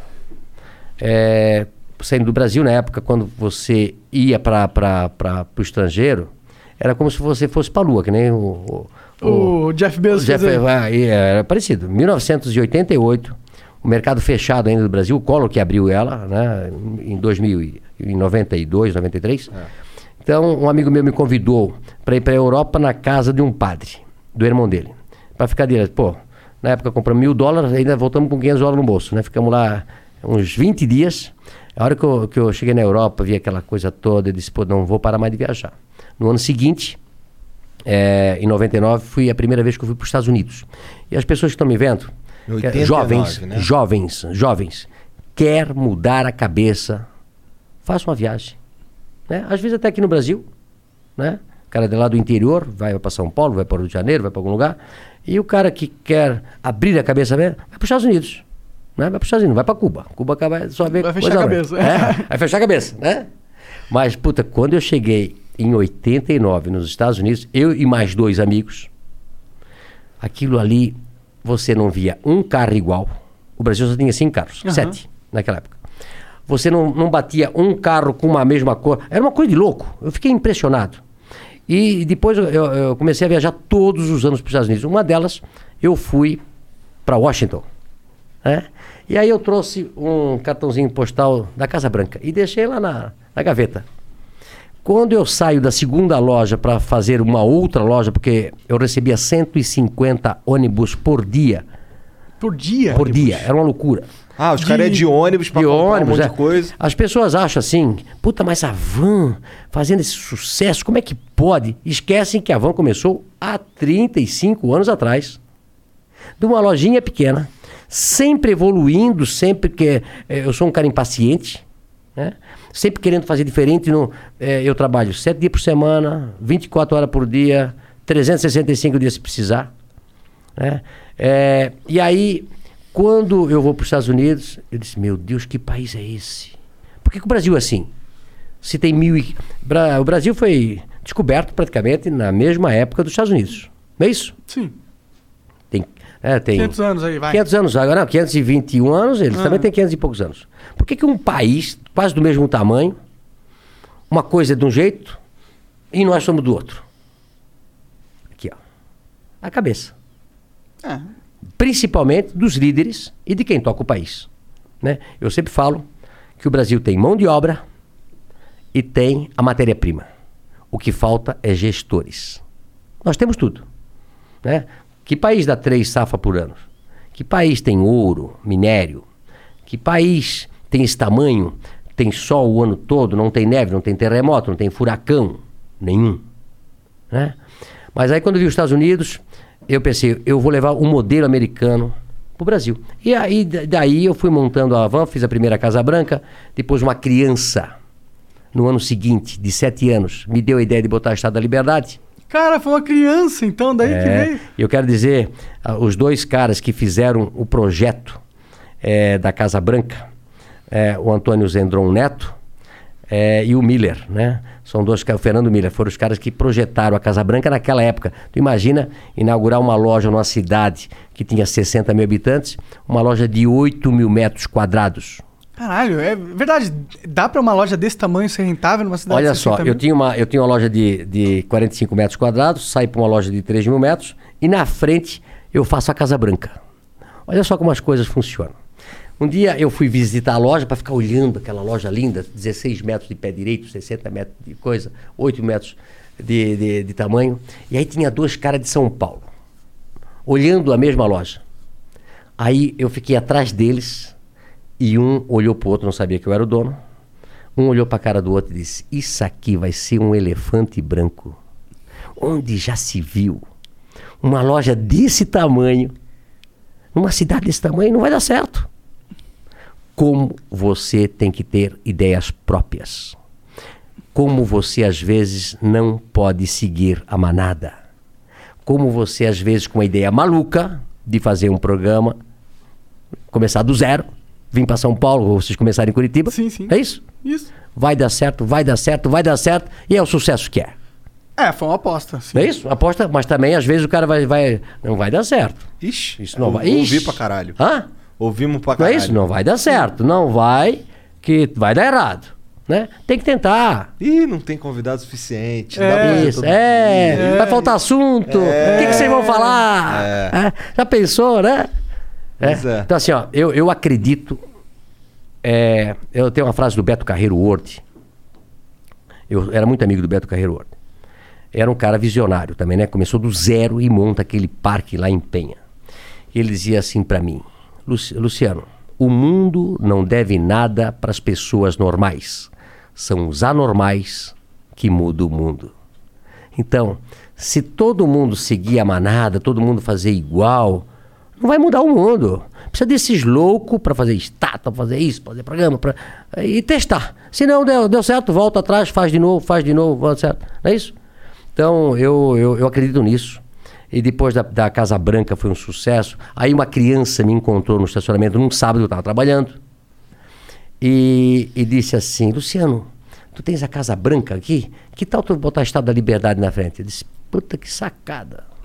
Vamos fazer a estátua. Pô, tem que arranjar o cara para fazer a estátua. Não, eu queria, eu queria ver a cara do primeiro projetista que você falou, ó, cara, eu tenho um projeto aqui pra você. É, a Estátua da Liberdade. Aí o cara deve falar, que? Quanto que custa uma Estátua da Liberdade, velho? É, é Hoje em puta- torno de um milhão e meio. Eu fiz, nós fizemos uma Estátua da Liberdade em Barra Velha. Ela tem 57 metros de altura, tem elevador panorâmico que- você Ah, leva é? você Que lá em cima. Legal. E de lá de cima você vê o mar de Santa Catarina. Quando você vem de Curitiba, o primeiro mar que você vê é o de Barra Velha, onde está o nosso centro de distribuição. Uhum. E lá a gente fez uma estátua de 57. Aquela deve ter custado um milhão de dólares. Caralho. É, aquela é de é, é ferro, cimento, né? É pra aguentar o elevador ter umas e tal. 300 toneladas. É a maior do Brasil. É, a maior do Brasil, Depois, é, digamos, é a estátua da Havan e depois vem o Cristo Redentor com 38 metros de altura. Pra você ter ideia. É 20 metros mais alta. Caralho! É. Caralho! É. Que e aí, né, que cara? ah, é, legal. É. E aí, quando o cara, quando, quando disse, eu vou fazer Estado da Liberdade, a maioria disse, mas vai ser cafona, é brega. Eu disse, mas vai chamar atenção. Ah, mas isso chama. Vai chamar chama. atenção. Ué, É. teve lá o Daciolo lá falando que não podia da, ter. Daciolo. Porra, Não, e, e teve um cara, verdade. um, um esquerdista Ah, que não é fogo uma. Botou, Botou fogo? fogo? Botou fogo. Dá pra pôr fogo? Não, mas o cara foi lá, botou lá em São Carlos, né? Depois a gente já botou. é, Mas assim, pessoas que não acreditam na liberdade de expressão, pessoas que não gostam da gente, de vez de discutir ideias, toca fogo. Vai, parte pra violência, né? Pra violência, né? Como é Mas- que foi tua reação quando tu viu o Daciolo lá na. na O Daciolo, depois eu falei com ele por telefone, né? Ele. Você é da sucursal? Ah, Ursal. Ursal. Você- Ursal. Não, não, o Daciolo ia para Brasília, eu acho que ele era deputado, né? E ele voltava para talvez para a cidade, ele passava na frente de uma estátua da liberdade que nós temos em Valparaíso. E alguém falou alguma coisa para ele, eh, na época, não sei que ele, qual era o assunto que ele da Estátua da Liberdade, que ia tomar conta do Brasil. É, ele dos Estados Unidos Não me conhecia também, infiltrando, né? pá. E aí falou e tal. Mas depois eu liguei para ele. né, a gente ficou até de se encontrar, mas nunca encontrei pessoalmente, né? Mas ele não é doido, não. Ah, Não é doido, não. Não é doido, não. não. É, ma- mas é marqueteiro, né? É, não, é, com certeza, marqueteiro. com certeza. Mas que foi, cara, eu vendo aquele vídeo ali, a minha sensação era de. Caralho, esse cara. Que isso, cara? É. Cara Eu achava muito engraçado, É, eu achava adorava. O da? Da, É, da- eu pô, eu, eu também gostava dele. Mas, gostava pô, me dele. conta um pouco mais sobre a primeira loja. O que, que você vendia exatamente nela? É, nós montamos a primeira loja e nós vendíamos tecido, em metro, tecido. Ah, Tecido em metro. tecido. Como eu era vendedor de tecido, Weekdays starting at 4 on NBC4. Another school year with so much uncertainty. News 4 is working for you, dedicating important coverage to keeping kids safe at school. Helping you navigate the biggest issues facing parents, children, and teachers. And giving you expert guidance from local doctors and educators. And showing you ways to manage stress weekday afternoons starting at 4. We'll help you get through the school year safely. Weekdays starting at 4 on NBC4. We're working for you. né? Aí eu montei uma loja de tecido. E aí Brusque se tornou um polo de confecção, ainda é hoje. Hoje Santa Catarina é o maior polo têxtil do Brasil, passou São Paulo. O maior produtor têxtil do Brasil é Santa Catarina. Da hora. E nós, lá na época, de- em 86, montei um atacado para vender para confecções, que começavam a começar a vir ônibus para nossa região para comprar. Ah, por Né? isso que eram vários ônibus. Isso. Entendi. E aí a gente começou a vender tecido naquela lojinha, aí montou a loja de 3 mil metros, depois montamos uma Essa de loja... 3 mil metros era o quê? Só tecido também? Só tecido também. Ah, aí depois entendi. comecei com cama, mesa e banho. Aí fiz a loja de 8 mil. Aí quebrou uma empresa próxima, a gente comprou. Aí quebrou depois um shopping. E hoje nós temos 55 mil metros quadrados. É a maior loja do Brasil. Talvez a maior loja da América Latina. Que da hora. É, tem três salas de cinema, duas Porra, praças de Nossa, é alimentação. um, é um shopping. É um shopping, literalmente, Só que né? você compra tudo num só lugar, né? como vocês conhecem lá de, de Curitiba. Quando que deu esse pulo de, de tecido pra é, ter tudo, móvel, talher, roupa? É, isso foi foi aumentando a loja, a gente foi escutando os clientes, aí começamos a botar cama, mesa e banho, aí começamos a botar tapete, aí depois... é, olha só como é que as coisas. Aí é, começa a namorar com a Andréia, aí foi passando os anos, foi passando os anos, foi passando os anos, ela vai ficar louca comigo que eu vou falar. Vai, eu quero ouvir agora. quero ouvir. aí... Aí ela co- Como é teu chegou... nome, cara? Lucas. É a cara do Lucas. É, a cara do tá Lucas. ligado? Aí um dia a André disse: Olha, já estás me enganando aí faz seis anos. Tem que casar. Ele disse: Não tenho tempo. Não tenho tempo, não tenho tempo, não tenho tempo. É, tem que trabalhar 24 horas por dia. É uma loucura. Eu tendia 150 horas por dia. É uma loucura, uma Tu, loucura. tu tava lá loucura. na, frente, na loja direto. Não, eu- direto. Mega- Eu ia dormir uma, duas, três horas da madrugada, porque eh, eu, eu importava muito na época da, da Coreia e tal. E lá é o inverso. Ah, sim. Né? Então eu ia dormir muito tarde. E no dia seguinte acordava cedo. Era uma, e não conseguia, sábado, domingo, feriado. Aí eu disse: Não, mas tem que casar, tem que casar. Eu pensei: sempre vou casar no inverno, para se fazer uma festa é frio, né? Não vou casar no verão. E foi, foi, foi, foi a dar um jeito de nós casar em dezembro. Que é verão. Dia do verão pra cacete. né? E aí casamos e eu, por sorte, eh, tinha escutado um senhor me falar que um lugar lindo, maravilhoso era a África do Sul. Aí marquei a viagem para a África do Sul, casei no sábado, fui para a África do Sul no domingo, cheguei na segunda e voltei na sexta.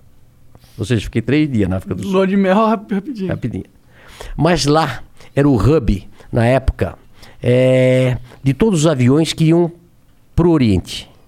Cara Para lá Coreia, trabalhar, para Taiwan, para Hong Kong, para China. Isso em 1900, 2005.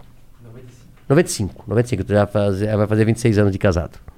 Aí eu comecei a conversar com um, conversar com outro, conversar com outro, eles falando loucos, dizendo quanto custavam os produtos lá. Centavos, centavos, centavos, centavos. Eu disse, não é possível. Liguei para Brusque E estava sentado lá no, no coisa. Se faz uma marca uma reunião para segunda-feira às 8 horas da manhã que arranjei um outro negócio. Ou seja, o casamento foi um ótimo negócio. eu digo isso pra ela, fica louca. Ah, que bom, Até né? na hora de casar eu arranjei o negócio. Isso daí foi quando. Isso daí. tu- Esse Aí- novo aí- negócio era conversando com os caras lá. Porque eles tinham os conversando com, com as pessoas que lá. os aviões chegavam do mundo, paravam na África do Sul, a fazia o transbordo, ficava esperando outro avião e iam para lá. Aí eu, eu aí eu disse, eu cheguei e avisei pro pessoal, já disse, olha, prepara uma reunião segunda-feira, nós vamos fazer que eu vou fazer uma loja de importados. A van, o Paraguai é aqui, né? Isso era dezembro. Dezembro eu fui para o Paraguai, via mais ou menos o que, que, tá- que eles vendiam lá. Janeiro já fui para Las Vegas, tem uma feira de, de, de importado, tinha lá. E no ano seguinte já fui para. Já no, mês seguinte já fui para para China, para tudo quanto é lugar. E aí começamos a, a importar ah, produtos importados na época, que o dólar estava muito defasado. É, mas é, foi um sucesso quando a gente abriu, então eu incorporei todos esses, esses produtos aí que, que se vê hoje. Ah, foi nessa época aí. Foi do caraca, o cara tirou do casamento a van moderna. É, tá aí. Mas tu sabe de uma coisa? É, o Brasil, eu tenho falado bastante isso, e falo isso para os meus compradores, que nós só devemos importar aquilo que for 30%, 40% mais barato lá fora. Tentar comprar tudo que for possível no Brasil. Nós temos que gerar emprego no Brasil. E sabe por que, que a gente não gera mais emprego no Brasil? Tem algumas. Por causa dos impostos. aí. É. né? Bom, Nós temos a maior carga tributária do mundo. O Brasil, na década de 80, de 70, exportava tudo. Exportava louça, exportava to- toda, toda a indústria nacional, exportava para o mundo todo. E por que, que nós fomos perdendo competitividade? Lá atrás, a carga tributária era 18, 20, 22, 24. E foi, e hoje chega a quase 50% do, do- de tudo que a gente produz. Ou seja, tudo no Brasil é muito caro. E aí os outros países começam a competir com a gente. Eu realmente eh, entrei também nesse negócio de política para tentar mudar e mostrar um pouco para os brasileiros que nós temos que reduzir a máquina pública, né? É, reduzir os impostos e nós possamos, porque nós temos população para isso, ter a indústria aqui para vender para o brasileiro e para exportar. Único- Gerar emprego aqui. o único jeito da gente, de fato, abaixar, conseguir que haja uma discussão no formato, na forma que os impostos são cobrados aqui no Brasil, só se a população ficar puta com os impostos. Por que que lá na... Tu Ah, podia porra, botar a na... população já tá bem puta Não, já. mas olha só, é, eu- tu sabe quanto é que tu pagou de imposto nisso aqui? Ah, não sei, mas eu chuto Porra, bastante. tu tinha que colocar lá, assim... Eu e um bagulho que eu, que, eu já, que eu já ficava pensando assim, porra, quando eu compro uma parada, vem até vem lá na nota fiscal quanto que é de imposto, mas pô, coloca no preço. Tipo, esse bagulho custa 100 porque 50 é de imposto. Se Então. o cara na hora de comprar ele vê, caralho, Isso é uma boa ideia mesmo. 50 conto que eu pago de imposto nessa porra aqui num bagulho de 100, porra, vou ficar puto. Tô puto. Vocês sabem, eu fa- eu falo sempre com, com- com o Lucas, né? Vamos falar de folha de bananeira com folha de bananeira.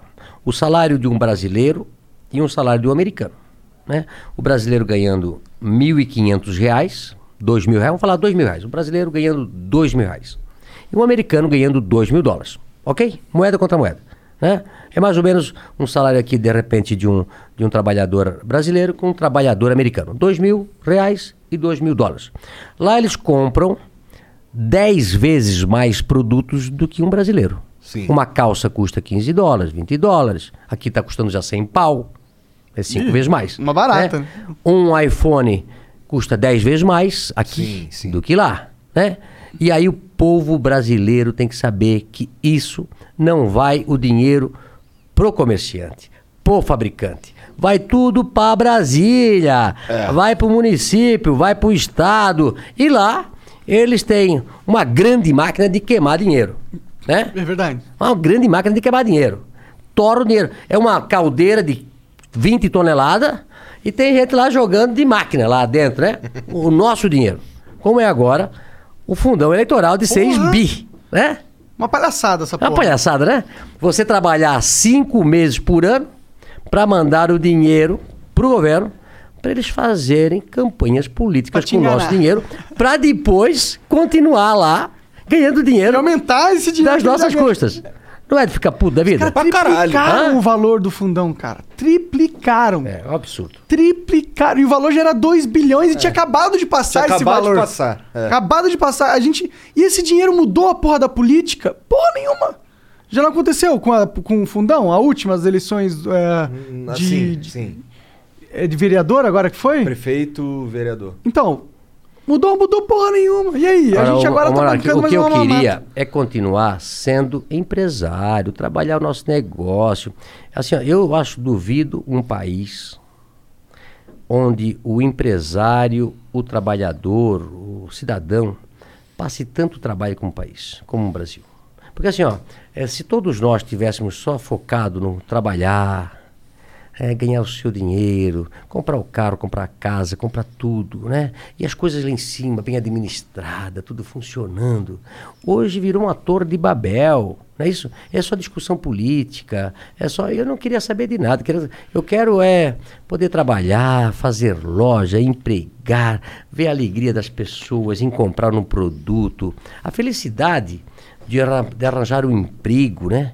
É, o desemprego no Brasil é muito grande. As pessoas querem trabalhar. E eu vejo quando cada loja que a gente abre, que é uns 200 colaboradores, e a gente é quase como se fosse uma igreja para motivar as pessoas, abraça todo mundo, faz uma festa, tem grito de guerra. A inauguração. Como é que é o grito de guerra? Ah, cada, cada loja tem um grito de guerra, né? Um, pra, pra, de emoção. Foi tu que inventou o primeiro? Não, não. É, foi uma menina até que está lá agora de volta na van lá, que voltou aí para a van, que ela fez o primeiro grito de guerra. É, cada loja, depende da região, monta, for gaúcho, monta um estilo gaúcho, monta um Ah. estilo, né? E, mas assim, ó, a motivação que a gente dá para o nosso colaborador, e no dia da inauguração a gente vê o sorriso estampado no rosto de cada um por ter arranjado um emprego, né, por poder trabalhar, o pai e a mãe dessa, dessa, desse, desse pessoa, jovem né? feliz da vida, que o seu filho arranjou um bom emprego.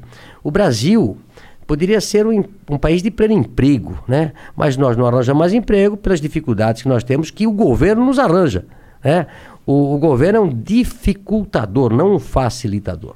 Então, assim, ó, eu acho que. se- por isso que eu entrei na, na, na- na política, né? como ativista, não como político né? para tentar fazer com que as nossas empresas andem para frente, a gente possa gerar emprego, acaba essa confusão. Eu quero harmonia, eu não quero confusão. Eu não... Mas, às quando eu estou na- nas notícias de jornal, porque eu falo alguma coisa.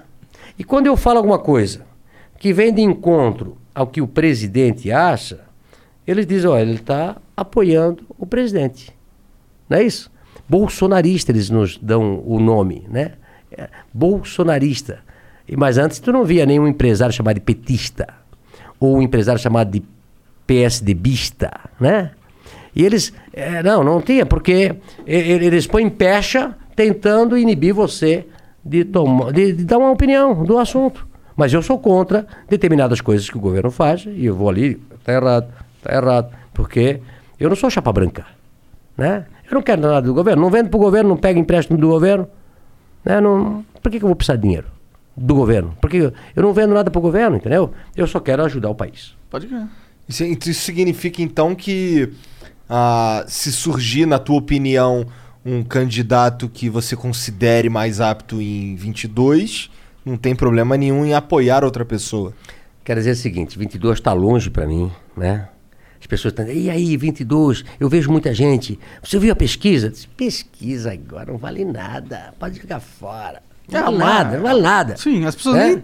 nem tomaram a tenho- decisão Tem então, uma frase é. do Winston Churchill que é boa para esse negócio da pesquisa. Hum. A única pesquisa que eu acredito é aquela que eu mesmo faço.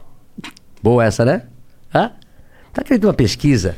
É, puta, eles, eles mentem, mentem, mentem, mentem, eles vão arrumando, vão arrumando até o último dia. E ainda tentam te pegar. Porque tem muita gente que vota Por causa não da pelo pesquisa, candidato. né? Eu acertei o meu voto. Eu acertei meu voto. Votei para deputado, se elegeu, senador se elegeu, presidente se elegeu, eu acertei meu voto. Não quer saber se o cara é bom ou não é, mas ele quer acertar o voto. Não é isso? O cara não tá nem preocupado com o Então, assim, ó, a, tua, a, a tua, a tua resposta vai ser a seguinte: eu vou tentar me manter à margem das eleições até o ano que vem, né?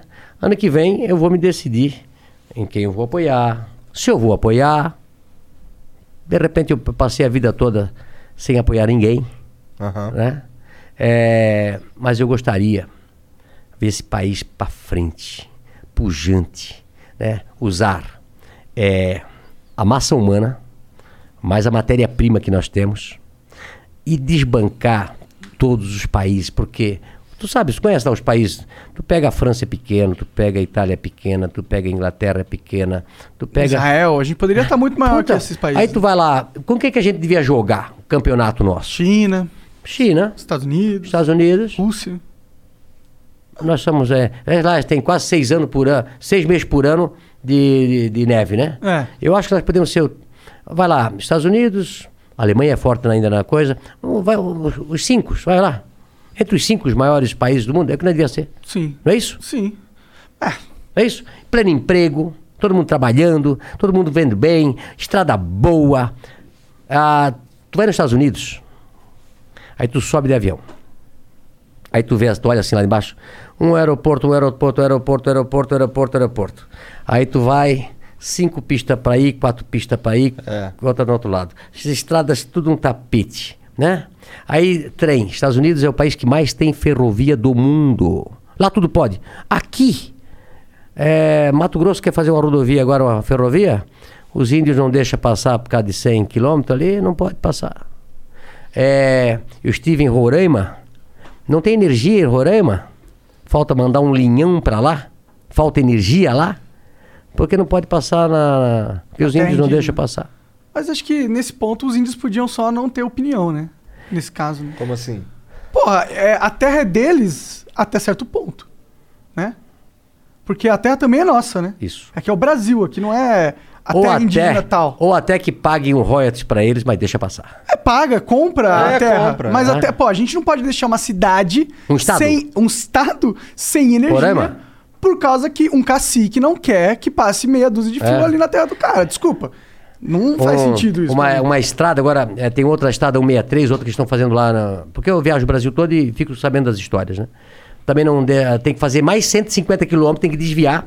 Eu passo daqui para cá, eu tenho que desviar por aqui e pegar aqui, porque o cacique também não deixa passar. Se- Tipo, faz igual nos Estados Unidos. 150 quilômetros. Imagine traveling to a city like Los Angeles or New York. Before you even arrive at your Citizen M hotel, you're able to check in and open a tab on your phone. You walk into a lobby that's kind of like a living room, filled with provocative art and cozy seating. Then you head up to your room with this giant bed and window to match as you sip the perfect latte ordered from your Citizen M app. See why Citizen M is a new way to hotel at citizenm.com. Compra as terras, dá ali o dinheiro pra caralho. Os, os índios lá ficaram bilionários. É, Sim. cassino. Não, É. agora, agora a gente tá- vai, vai abrir loja em São Luís do Maranhão. E eu espero com a Estado da Liberdade. É. Não, E- tem que ter estado da Tem que ter, liberdade. Claro, mas essa ativista lá. Como é o nome dela ainda? Eu vou deixar ela famosa lá. Ver o nome dela aí. Aí, é. Esse dia um caminhoneiro, Luciano, eh, tem uns 100 quilômetros, muito ruim, mas muito ruim, estrada de buraco. Mandou pra mim. Mandou pra mim, ah, mas só buraco. Fui ver, índio, não deixa asfaltar. Deixa asfaltar. Não deixa asfaltar. Caralho. Isso é o Brasil, que nós vivemos. Aí é meio foda, né? Não deixa fazer um porto, um aeroporto, não deixa fazer. O país tem um, um, um mar enorme, não deixa fazer uma marina. É isso. É difícil. É, na minha opinião, a gente tem que, pô, ok, os caras são. A terra é deles, tá ligado? Eles estão ali antes, mas ok, a gente tá num sistema que a gente pode comprar. A terra é, deles. paga alguma coisa, paga Não é como se né? tirar tudo deles, entendeu? Não. Pega um pedacinho ali que é pra passar a porra do trem, só. Não, não é tão grande assim de terra, tá ligado? É. E dá um dinheiro, fa- me- muda a vida deles. Sim. Fala assim, ó, agora você ganha royalties, do- Royalties. das passagens aqui do trem que Isso. passou na tua terra. É. Pronto. Eu, eu sou a favor. Resolver problema e não criar problema. Sim. É. Não é, É fuder o índio também. Tipo, deixa o índio mais rico. É Dá verdade. dinheiro pro cara. É verdade. Ele quer dinheiro. Ah, sim. índio quer com certeza. dinheiro, o índio quer tecnologia. Mas tem gente que não quer que faça. Tem gente Que usa o índio como massa de manobra. como massa de manobra para não deixar fazer e para o Brasil continuar atrasado. Por quê? Se o Brasil tiver mais ferrovia, mais hidrovia e mais estradas, o que acontece? Nós nos tornamos muito competitivo contra a França, contra os outros países. Né? Por que essa confusão toda, às vezes, é, da nossa floresta amazônica? Né? É a forma de nos calar, de dizer, ó, os competidores nossos, nossos concorrentes, é dizer, não compra do Brasil a soja, não compra isso, não compra algodão, não compra... Para quê? Porque eles... Eu, eu vou lá para a Europa, né? Então lá o cara tem duas vaquinhas, dez vaquinhas. Nós temos 100 mil vacas, 200 mil vacas, né? Nós temos terra para isso, nós temos é, clima para isso. E eles não querem que o Brasil cresça. A forma de não que eh, deles encontram é as ONGs e a ideologia colocam na cabeça das pessoas para não deixar as coisas acontecerem. Simplesmente assim. Mas tu tá falando de, de cortar umas árvores da Amazônia, detonar o Não, bagulho? de forma nenhuma, de forma nenhuma, de forma nenhuma. Você sabe quantos quilômetros? Por exemplo, naquele ano, naquele, existe a, a Amazônia Legal, que é aquela que você pode desmatar 20%, certo? E tem aquela que você não pode mexer. Não pode mexer. Naquela época que começaram a dizer que estava pegando fogo na Amazônia, eu estava nos Estados Unidos. E aí eu vim de avião, é uma confusão danada que o Macron dizia que estava pegando fogo na Amazônia. Não esquece que ele pegou fogo na Notre Dame e ele não conseguiu apagar, né? né? E o Rio Sena fica no lado, né? É isso? Rio Sena aqui, Notre Dame no lado. Pegou fogo na, na igreja e ele não conseguiu apagar o fogo da igreja. A Amazônia é do tamanho quase da Europa. Certo? Cabe algumas Franças, algumas Alemanhas. algum- Imagina, é, a Itália é do tamanho de- do Maranhão. Pequenininha. E aí nós estávamos vindo e eu disse, poxa, eu estou aqui nos Estados Unidos, estou indo, demora quatro horas quase de, de jato assim e quase quatro horas assim de jato na, na, na Amazônia, para você passar a Amazônia. Eu vou procurar fogo? né? você vê fogo? Não, não vê. Né? Então é tudo blá blá blá. Mas eu É. sei que tem umas estatísticas aí Nós aumentou precisamos- o desmatamento. Ninguém, ninguém quer desmatar, ninguém quer desmatar, ninguém quer desmatar. Isso, eu, eu estou muito com agronegócio, ninguém quer desmatar, ninguém, ninguém, ninguém. Querem preservar, preservar, Tem gente que quer preservar. desmatar, né? Esse quer desmatar, prenda. Aquele, certo? Quem faz errado, prenda. Né? Mas você não pode, eh, em nome de um ou outro, prejudicar todos. Sim. Não é isso? Acho que a gente tem que aprender a explorar a Amazônia, não de uma forma extrativista, mas de uma forma que, tipo, existem remédios ou outras coisas que podem surgir ali daquela biodiversidade incrível que tem na Amazônia, entendeu? E isso também não é explorado, né? Eu, eu acho que isso é um dos grandes defeitos ah, do brasileiro. A gente olha pra Amazônia só com um, um monte de madeira. Tá ligado? Mas ali também tem um, um ecossistema, é o ecossistema de biodiversidade mais rico do mundo. Então, o tanto de, de, de, sei lá, venenos naturais que podem virar remédios e outras coisas que tem ali, deve ser incrível que a gente não tá Eu explorando. desço. ah, nós temos uma loja em Parauapebas. Caralho. No Pará. Aham. Parauapebas. Parauapebas. É onde tem. é, Lá não come a cuca, Vale. né? Ah? Lá não ah, é, come por aí vamos ver a cuca. cuca, né? Tá doido pra comer Pô, eu cuca quero aí, né? comer Vamos lá ver a cuca. Comer cuca é bom. É, em Parauapebas é da Vale do Rio Doce.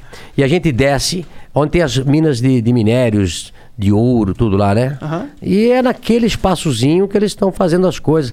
É muito grande tudo Posso ali. abrir, né? Luciano? Vamos abrir a cuca? Vou abrir. Olha só. Cuca de Brusque. Cuca é um doce alemão.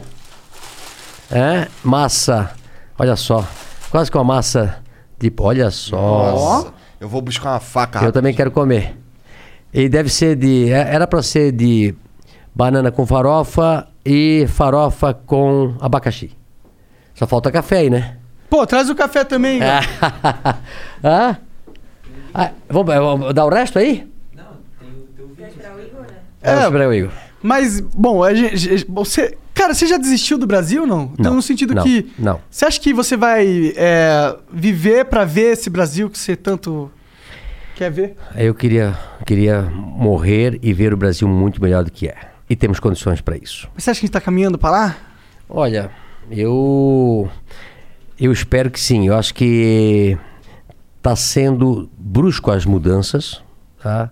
É, há uma certa inquietação de quem foi privilegiado durante muito tempo. Esse pessoal não larga a teta, não larga o osso. Né? Eu acho que nós precisamos. Eu estava comentando sobre reeleição, por exemplo, tá? Eu fui contra a reeleição. Não precisava ter feito reeleição, né? Mas você é a favor de um senador ficar lá. Quantos mandatos um cara 30 fica anos, lá? sei lá. 30 anos, 40 anos de senador?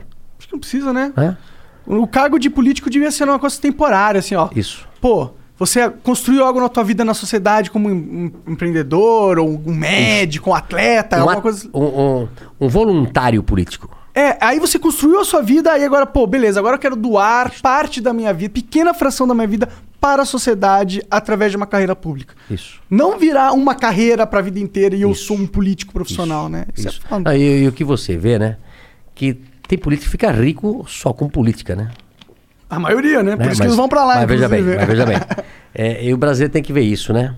É, se você quer ficar milionário ou bilionário, você não pode ir para política, porque tá, alguma coisa está errado. Se você tem um, um vizinho político e ele está muito rico, tem muitas propriedades, tem apartamento, tem tudo, tem que estranhar, porque eles não ganham tanto assim. Certo? Não, certo. né? É, as universidades nossas. Eu, eu fiz universidade, me formei em tecnologia de informação. Legal. Lá em 1800 e pouco, né? É 1900, 1983.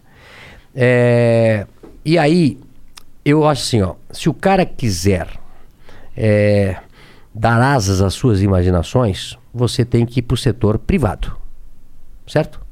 Eu fiz dois concursos públicos. Né, As pessoas dizem, pô, mas o Luciano é inteligente? Não. Mas é superdotado? Não. Me considero um burrinho que passou um trabalho desgraçado para aprender a ler, com dificuldade. E a dislexia, ela não é só na escola, ela é para sempre. Você sabe disso, né? É a forma com que o cérebro funciona. É, então eu tenho a memória Não é só curta. pra ler também, É. né? Não, não, eu, por exemplo, tu fala o teu nome. É, Bruno, aí- é uma- ah. Não, não, não, assim, Ah, né? sim. Eu- os caras vêm tirar foto comigo. Aí veio o Monark aqui pra tirar foto comigo. Eu, eu- como é teu nome? Eu disse, Monark. Ok. É, eu vou fazer um vídeo. Eu disse, como é teu nome mesmo? Eu, eu, eu me, me, me Já esqueço esquece, é. com facilidade. Eu também sou muito ruim com o nome. Nossa. Então, assim, ó, então eu tenho um monte de dificuldades. Fui fazer um concurso, dois concursos públicos na época. Errei nos dois. Né? Não passei nenhum dos dois. Era Então, pra quê? Você lembra? Prova, me lembro. Banco do Brasil e é, SUS na época, e, e, e, INAMPS na época, era, acho que era, né? Aham, aham. Por, que, que, por que, que todo mundo quer fazer concurso Currículo? público? Ah, porque é uma mata mais fácil do mundo. Porque ganha bem, na época, né? Ganhava Aham. bem. Garantia de emprego, Não pode ser demitido? se aposentava cedo. E trabalha menos do que a gente. Hã? Não tem o chefe ali que Não tem a meritocracia É. que nós temos. Eu digo que nós temos que fazer concurso todo dia. Tu te acorda e tem um monte de concurso para você fazer. Certo? Porque se você errar um negócio, você se ferra. Você erra um negócio, você se ferra. Eu faço concurso todo dia. Vários concursos. Várias que eu tenho que tomar decisão. Certo? Então, é, eu acho que as universidades nossas deveriam pregar o empreendedorismo, a meritocracia, né? Que todo mundo saísse da faculdade iria montar-se alguma coisa que gerasse emprego. Esse é o nosso negócio. É isso? E o brasileiro é muito criativo. Eu viajei o mundo todo. Não existe "Ah, aquele povo é mais criativo do que o nosso. Eu tive recentemente em Israel. É, e lá é um paísinho tão pequenininho, né? É um, acho que é Espírito Santo, um pouquinho maior, talvez. Lá tem 9 milhões de habitantes. Lá eles não têm nada e fizeram tudo. Nós aqui temos tudo e não conseguimos fazer nada. Alguma coisa está errado. Não é isso? Né? Então, lá são, é o campeão das startups. Eu comprei um livro que é Israel, País de Empreendedores. Outro negócio legal. Você monta um negócio, quebra. O governo dá outra chance para você. Você quebra. O governo dá outra chance para você. Você quebra de novo. Eles consideram que quanto você quebrou mais, você tem mais experiência do que o cara que não quebrou ainda. Entendi. Aqui no Brasil, tenta quebrar uma empresa para você ver se você consegue se levantar. Difícil. Você tá fudido pro resto da vida. Fudido. Vem todo Lista mundo cima negra você. nome. Ah, não, escuta. Lista negra, aquela, aquela, aquele imposto cresce astronomicamente. Você não consegue mais pagar. Ah. E você nunca mais, às vezes, possa montar um negócio novo para você. Está errado. Não tem a lei de falimento. É, Lá nos Estados Unidos, você, se você fale, acabou. As dívidas que você tinha da empresa, tudo. Eu acho que temos que mudar muito a nossa legislação. Nós temos, eu sempre digo o seguinte: eu sou um cara que acredita nas pessoas.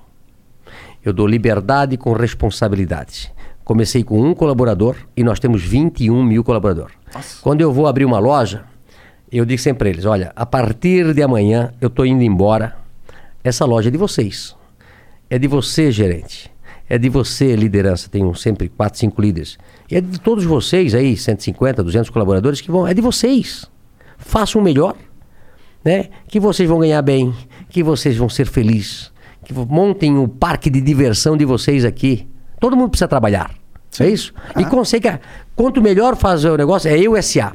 Eu trabalho para mim na van, eu trabalho para mim aqui, né? Faça o seu melhor, você vai crescendo na sua vida. né? Então, assim, ó, eu acho que a, a pregação mais nas faculdades não era te formar para fazer um concurso público. É te formar para gerar emprego nesse país. Tu não acha? Eu, com certeza. Com certeza. Mas não é isso que está acontecendo. As- a- a- o segundo grau prepara o aluno para passar numa universidade federal. E a Universidade Com Federal. do técnico. É que eu fiz o Cefet. Ah, Cefet. E o Cefet tem lá o ensino técnico e tal, que te ajuda ali a tu arrumar um empreguinho, pá e tal. Mas isso tá falando a verdade. O médio normal, ele é feito pra tu passar na, na, na faculdade. Isso. E a universidade te prepara para você ser um funcionário público. Ou funcionário de uma maneira geral também. É, mas nós temos que pregar mais o empreendedorismo. O empreendedorismo é o cara que monta Mas isso um também carrinho não tá de na pipoca. faculdade, né? Hã? O empreendedor não precisa ir pra faculdade. Sim. Eu, eu, a minha, minha esposa me brigava muito sobre esse assunto, né? Eu digo sempre para meus filhos. É, Ah, porque eles não querem ir pra faculdade, não, né? não, está. Não, por favor. Não, Formou mas assim, ó. Não. É. Tá certo. Não, mas o que, eu, o que eu coisa, sempre né? preguei, número um, número um, não precisa trabalhar na empresa do pai.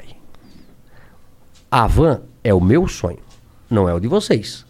Se vocês não gostarem, eu não, não venho trabalhar comigo. Porque vocês têm que fazer aquilo que vocês gostam. Sempre fiz isso, né, filho? Né? Porque tem pais que não, vai trabalhar comigo. Eu sou É, médico, vai trabalhar toda comigo. a carreira da pessoa. Não, não, não, não. Aí você, vo- você tem um filho frustrado, né? Outra coisa que eu sempre falei que é, a força de vontade vale mais do que o conhecimento. Verdade? É verdade? Você, o cara que é bom, a maioria dos empresários de Brusque, hoje, porque foi. Brusque é uma cidade é, de 160 e poucos anos, tinha três empresas: Renault, Bit Nestlé. Renault que acabei comprando depois, né? É, e aí as pessoas tra- ah, nasciam para trabalhar nas empresas. Com o decorrer do tempo, essas empresas ficaram com cento e poucos anos, quebraram, que é normal. No mundo todo acontece assim. E aí o pessoal foi saindo e foram montando empresa. Hoje, fábrica de toalha, falha de, fábrica de malharia, tinturaria, eh, metal mecânico, tudo lá. Esse pessoal começou, tudo pobre, tudo pobre, que foram ralar e montaram suas empresas. Os empresários hoje de Brusque é tudo de primeira geração. São poucos de segunda geração. E você sabe, né? Pai rico, filho nobre, neto pobre. É. Esse ciclo é no mundo todo. Em Portugal é assim, na Inglaterra assim, porque as pessoas começam a se acomodar. E aí vem um cara com faca nos dentes e vou trabalhar, vou fazer minha vida sair lá de baixo, né? Fez uma escolinha aí, é, a escola isolada, na época da minha era a escola isolada, né? A escola básica. E o cara de repente conseguiu tudo na vida, porque ralou. Não é isso? Então, eu sei, eu, eu já tive primo meu que fez Cefete e era muito ralado, muito ralado. Muito né? ralado. Muito difícil. né? Eu tenho dois que se formaram em Cefete, o Júnior e o Eduardo. Fez Cefete em Curitiba. É? É, fizeram engenharia. Ah, você tem tudo que é canto, tem. É, Centro Federal de Educação Ah, Tecnológica. Mas nós, ah, já, o- por exemplo, a Alemanha é mais focada para o segundo grau. né? É formada eh, mais técnico, mais pessoas técnicas. E não esse sonho de fazer universidade. Porque esse sonho de fazer universidade custa caro. Né? Custa aí uma, uma universidade aí, custa um 1,2, 1,3 bilhões por ano para nós pagar. E aí, o Brasil é, ele tem um problema muito grave que é focar no ensino superior na, em questão pública, que é meio bizarro, né, cara? Porque a gente forma um monte de diploma com pessoas que estão analfabetas. Porque a gente tem um foco no, no ensino superior e um abandono completo Isto. no ensino básico. Isto. Aí a pessoa é empurrada pelo Isto. básico, aí chega todo Como mundo se todo mundo tivesse que fazer faculdade, certo? que fica bom na É, estatística. eu falo lá pro governo. meu pessoal de RH, pessoal, eu quero gente. Eu não quero diploma. Eu não quero diploma. Eu quero gente. A gente ensina aqui na van. O cara nasce aqui na van. E outra, eu sou a favor de dar bolsa de estudos para pobre esforçado. Hoje o que nós acontecemos muito no Brasil é universidade gratuita para pessoas que não precisam. Por exemplo, se meu filho fosse fazer uma faculdade, eu tenho que pagar. Eu, eu acho, eu também penso assim. Aí o cara estuda num bom colégio, faz boas provas, faz um bom concurso e tira de um pobre a possibilidade de ser médico. né? Pode pegar os melhores, os melhores cursos da Universidade Federal e vai lá ver de quem são É, os filhos. é. Vai lá ver. Pega medicina, pega Direito, engenharia, engenharia. os melhores cursos e vê quem está estudando lá. Tudo de carrão, tal, e não paga nada. Né? E aí, o pobre, eu vejo que na minha cidade tem uma, tem uma faculdade de medicina e já atendi alunas que passaram, mas não tem dinheiro para pagar 5, 6, 7, 8 mil reais por mês. Né? Aí o que, que precisava? Passou, esforçada, não falta, tira nota boa. Uma bolsa de estudo. Quanto que é? Eu dou a metade, dou 60%, dou 70%, né? Mas pobre. Agora, rico, rico tem que pagar. Rico tem que pagar. Eu fiz, eu fiz faculdade. É, me formei no segundo grau, o que eu vou fazer? Na época está muito na moda computador também. Imagina 18 1983. Bom, quando tava tu- certa moda, Tu né? digitava, tu digitava, passava um cartão, digitava, passava um cartão, digitava, passava um cartão. Aí tu fazia um programa, deixava cair os cartões, fudeu tudo de novo, tem que fazer tudo novo, digitar tudo. Eu sou dessa época. É, mas o que eu ganhava na, na, na Renault, de vendedor já, eu era vendedor, eu tinha que pegar um, o meu pai, que era operário, a minha mãe, que é operária, eu com o meu salário de, de, de vendedor, para pagar o ônibus que me levava em Blumenau e pagar a faculdade, fazer um lanchinho, um x-salada quando chegava lá. Me ei, não ganhei nada de graça. Nada de graça. Nada. Aliás, vou dizer para você o seguinte: quanto mais de graça você dá, pior fica a pessoa. Menos, menos valor tem aquela parada, né? Eu dou centavo, eu dou, dou valor a um centavo, um real, porque eu sei o que, que é ganhar um, um real, um centavo. Não joga nada fora, paga a luz, cuido de tudo, né?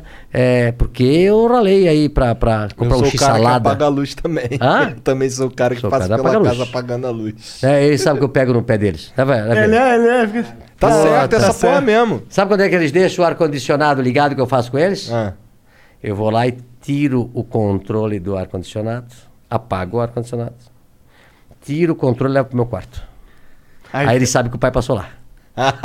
é isso? Mas tá buscar. certo, tá certo, Tem tá certo. Porra, eu fico Hã? puto É? com desperdício também, cara. Puta. Desperdício eu acho que é Comida, mais- coisa que comida, mais comida. Vou comer. Eu conto quanto tem na mesa e digo pro garçom como é que é o prato aqui. Se o prato é bem servido, é bem servido. Porque às vezes eles mentem, né? Dizem que não é e tu compra muito. Eu disse, tá, então nós estamos em seis, eu quero três pratos. Um prato para cada dois. Então põe os pratos no meio da mesa e a gente vai comer. Se faltar, eu vou pedir. Eu não gosto assim, um prato para mim, um prato para ti, um prato para mim, um prato para mim. Ele sabe disso. No mundo todo é assim. Eu vou na, na- em qualquer lugar do mundo, chego lá, eu disse, eu quero, vou compartilhar. Eu vou comprar os pratos, em cinco nós somos, vou comprar três pratos. E aí, não, mas não, aqui não é assim. Eu quero assim, eu sou cliente. Eu quero desse jeito. Eu sou cliente. Certo? É. Eu não quero eh, jogar, eh, jogar comida fora. Então eu perco três pratos. Aí vem ali, tá acabando, se vem mais um daquele. Aí depois vem, para não faltar, para não sobrar. Eu sou assim. Tá certo, é. Fui, fui ensinado assim, meu pai paga a luz, Ah, ele, é, eu sou da época de meu irmão ficar muito tempo no chuveiro. Hum. Hoje eu acho que não tem mais essa, essa desgraça, né? Porque eu acho que ninguém mais dá bola pra isso. Acho que ah, tem, Mas o meu ter, pai. né? Não, lá em casa tem. Ah, tem? Tem. Meu pai, meu pai e minha mãe operária, operário, ganhando ali um salário cada um, né? E aí o meu irmão ficava tempo no chuveiro, meu pai ia lá e tirava a segurança, na época era... Não era assim, não? O disjuntor, aham. O disjuntor. É, mas não era só dele, antigamente era... Era aquele de pá! É, ele ia lá e pá, o meu irmão, ai, desligaram a luz. Era só Minha mãe fazia isso comigo também. Ah, é? É. Ficava muito tempo no, no banheiro? Demorasse muito tempo no banho, era disjuntor. Desligava. Não tava nem aí. Ah, é importante você ter essa, essa preocupação, até por causa que e- e, tem um problema dos... Tá, e a, e a Cuca? Ah, É, não, tá vindo o café aí. Tá quer esperando o café. café? Mas é o seguinte, é, ó, é a hora dos, dos presentes aí que eu trouxe, né? Cara, pois é, tu trouxe um monte Ah? de presente, né? Olha, não É, podia deixar de cadê, trazer os cadê? presentes. Mostra né? aí pra nós, Vamos lá, peraí, peraí, peraí, vem cá. Vem cá, vou começar aqui. Vem cá, olha aqui. ó. É, Ó, é que pra sacola um. bonita, rapaz. Sacola aqui, mas aqui, ó. Ó, eu só vou fazer a apresentação Tá. boa. presentes. Cueca verde e amarela. Aí sim. Hã? Aí sim. Cueca verde e amarela. Tá aqui. Ó, verde e amarela mesmo. Caralho, é box, ótimo. Ah, é? É, dessa que eu gosto também. É, é. Brasil, tá vendo? Cueca Pô, pior que é amarela. bonita, pô. Hã? Bonita. Cueca bonita, cadê vocês usar? Uma camisa do Ouvidão, eu faço na segunda-feira. Ouvidão, graças a Deus, é segunda-feira. Da hora. É, adoro segunda-feira, porque segunda-feira pra mim é, é o começo da semana, né? É o dia de trabalhar. Dia de trabalhar. Mas aí, Aham. o que mais que eu tenho aqui? Tem uma igual a tua. É, ah, é uma igual a minha, com essa frase legal, o Brasil que queremos só depende de nós. Essa frase não tem partido, essa frase não tem candidato. Essa frase é nossa, de, de cada brasileiro. Né? Eu, a gente pensou isso em 2008 e fez essa, essa frase aqui. Tem um negocinho aqui que é legal. O boneco da, do dono da van, o boneco da dona da van, o boneco do dono da van aqui, que, isso é pra assustar, Capitão pra, Brasil. pra assustar o, Capitão a- as moscas, e uma meia do velho da o van. Lex Luthor. E uma, Uma meia do velho da van? Ó, aí, a meia da velha da van aqui. Parece o, Caraca, é mesmo que velho Ah. da van. Verdade. velho da van. Da hora. Ah, Maneiro. tá aqui. Valeu, cara. Monark, obrigado aí. Tá. Pô, eu que agradeço, velho. Tem um boné também. Tem boné, tem boné, tem Que boné. massa, obrigado.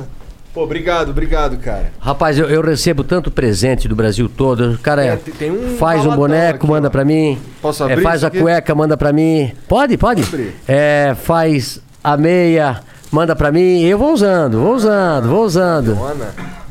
É, e tu sabe de uma coisa? É, eu falo sempre que eu não trabalho por dinheiro, É por tesão. por tesão. Pô, eu falo isso A toda gente fala hora. também, também. Eu não trabalho por dinheiro.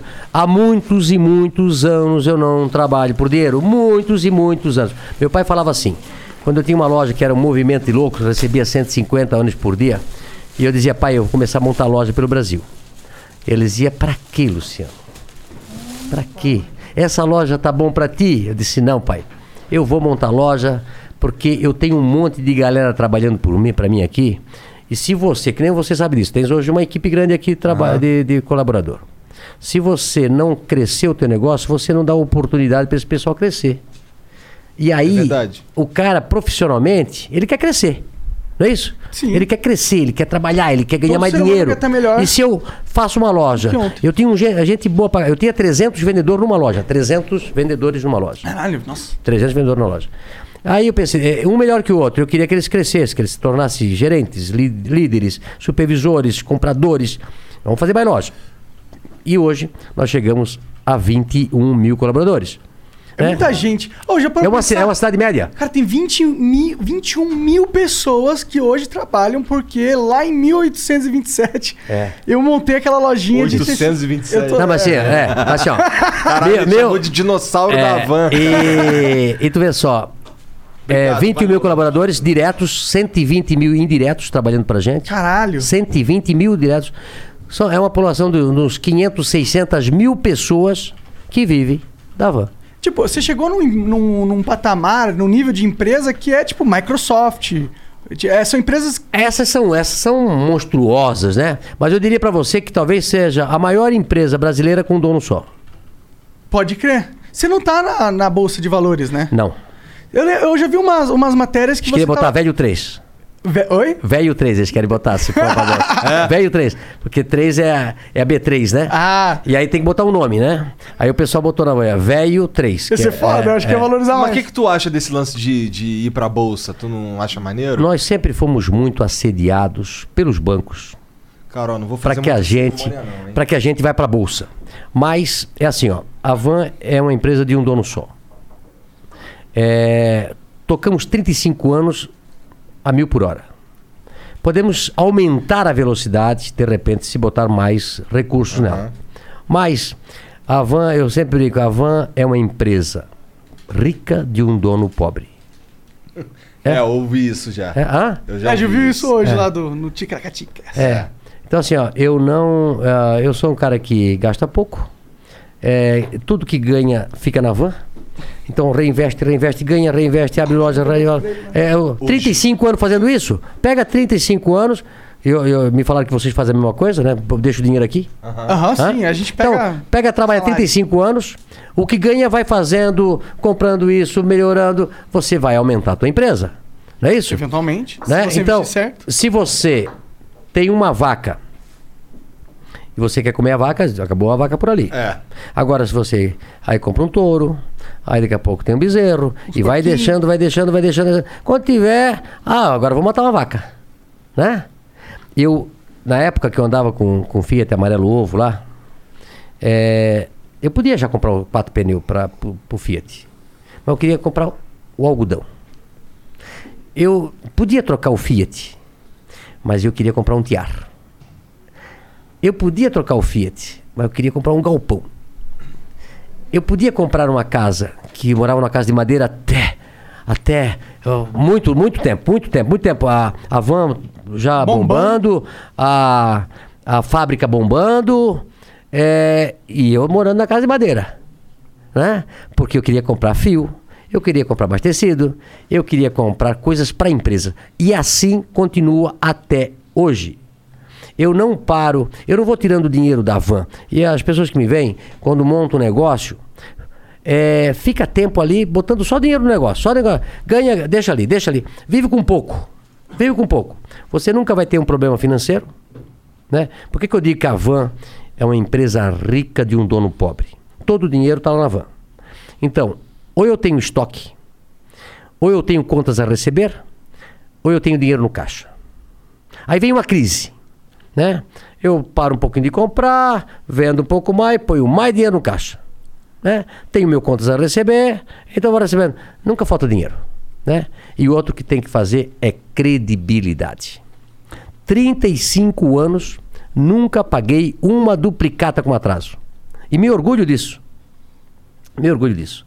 35 anos, quem trabalha comigo sabe, é, é, é no dia. Credibilidade. Ano passado, eu peguei um empréstimo em dólar, dois anos atrás. E ele venceu ano passado. Isso é uma história legal. Aí no dia para pagar, eu, eu peguei o empréstimo em dólar e era dólar flutuante. Eu não travei a moeda. Não travei a moeda. Porque eu achava que não ia subir, mas subiu. No dia do pagamento, na minha cabeça eu já sabia quanto é que eu ia pagar. Chamei o meu, meu diretor, que estava do meu lado, e ele disse: Olha, tá chegando o valor aí agora, tá? Tu vê o valor aí. Chegou às 5 horas. Aí o Edson, o Edson, meu diretor, disse: Luciano, veio esse valor, mas eu acho que está errado. Só que nós temos que pagar porque é 5 horas. Tá, ok, paga lá. Faz o cálculo. Tá errado. Liga pro banco. Ligamos pro banco. Veio o mesmo valor. Aí vamos pegar vamos pegar o contrato. O contrato estava igual ao valor que nós pagamos. Hum. Mas eu disse, nós fechamos isso de maneira diferente. Pega o e-mail. Eles pegaram, a gente fechou o negócio pelo e-mail. E quando eles foram fa- fazer o contrato, eles fizeram de outra forma. Eles, eles bloquearam o valor do dólar. Entendi. Mandei 5 milhões e meio pro banco. A mais. a mais. Disse, olha, vocês, a gente acertou um negócio, Caralho. a gente firmou um negócio e vocês erraram o contrato. Eu estou mandando 5 milhões e meio para vocês. Não adianta dizer que você é ético. Você tem que ter atitude e provar isso. Moral da história. Hoje, a gente faz negócio com o banco.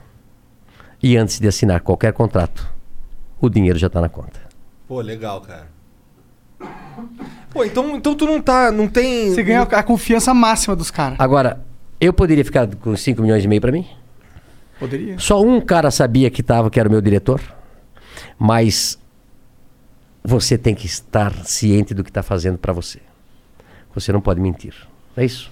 Tu não, não tem. Eu não consigo. Então, pelo que você tá falando, por tudo que, tá, que, eu, que eu tô vendo e tal, é, eu não consigo pensar por que você iria querer colocar a empresa na bolsa, porque tá funcionando, porra. Né? A menos que você queira de fato expandir mais. Porra. Ótimo, ótimo, Antônio. Veja bem. Eu, eu tenho um amigo meu, tem Américo Breia.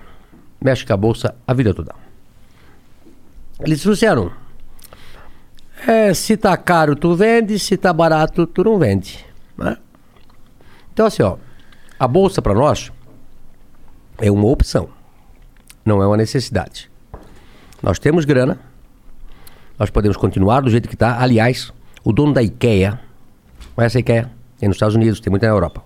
Morreu com 92 anos e nunca abriu capital. Né?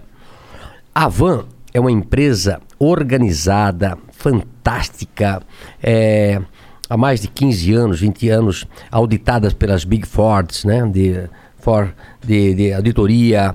É, putz, a gente é, sempre diz assim, ó, deixar sempre ela pronta, se um dia quiser abrir o capital, poder abrir.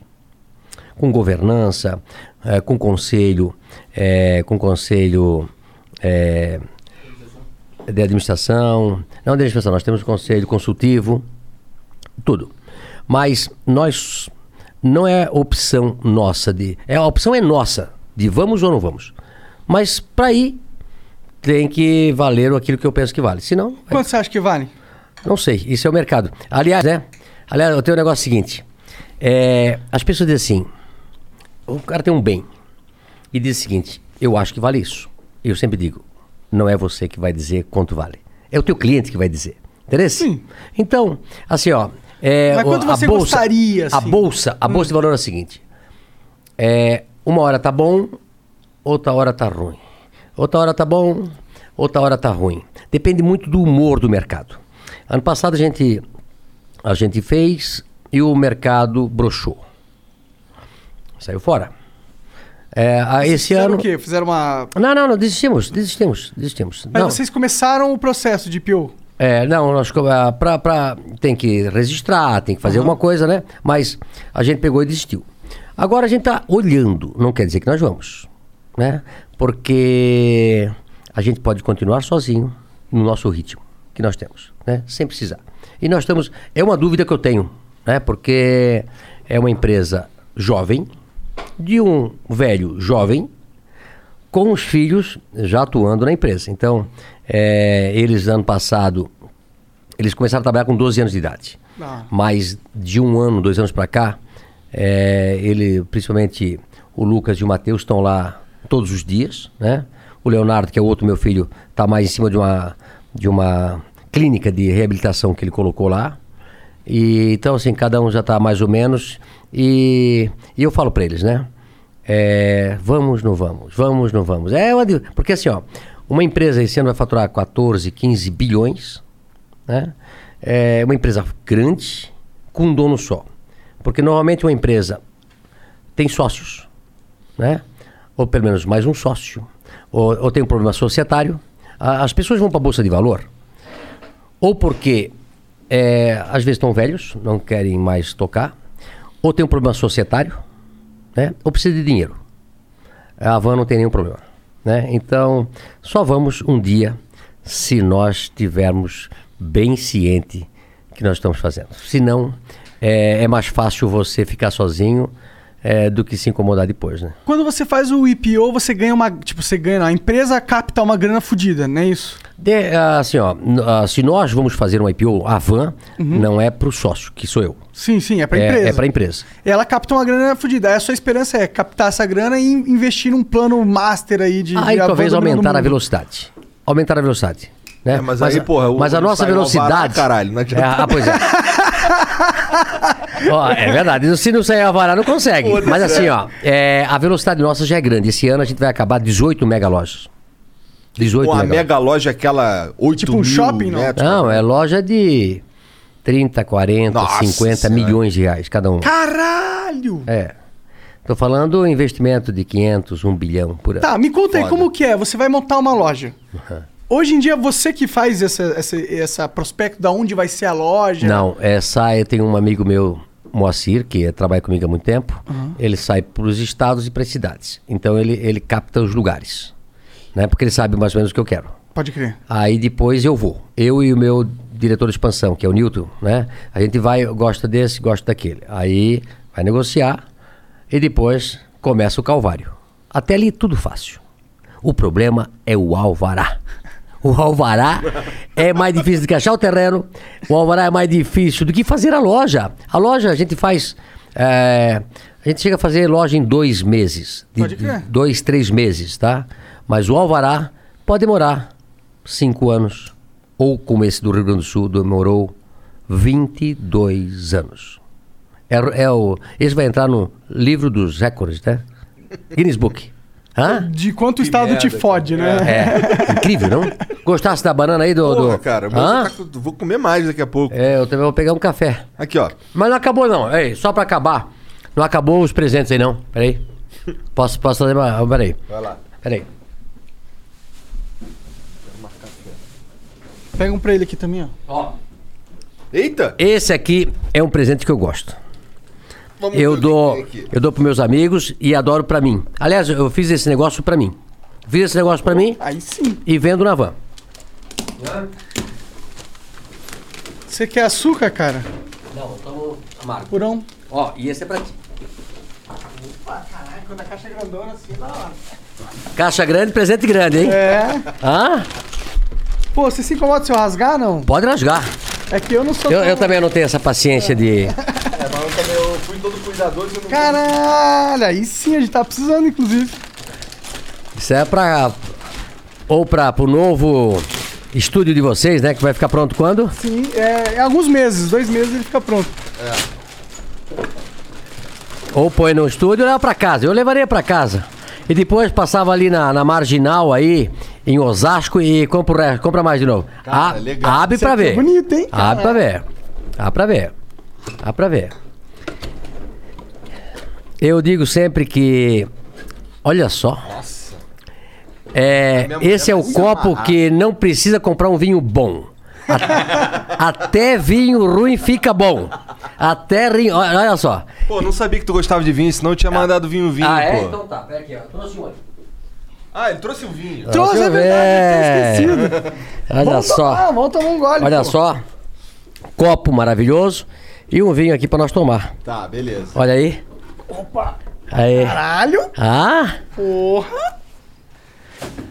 Qual é esse? Primitivo de Mandúria. de Mandúria. C. Santani.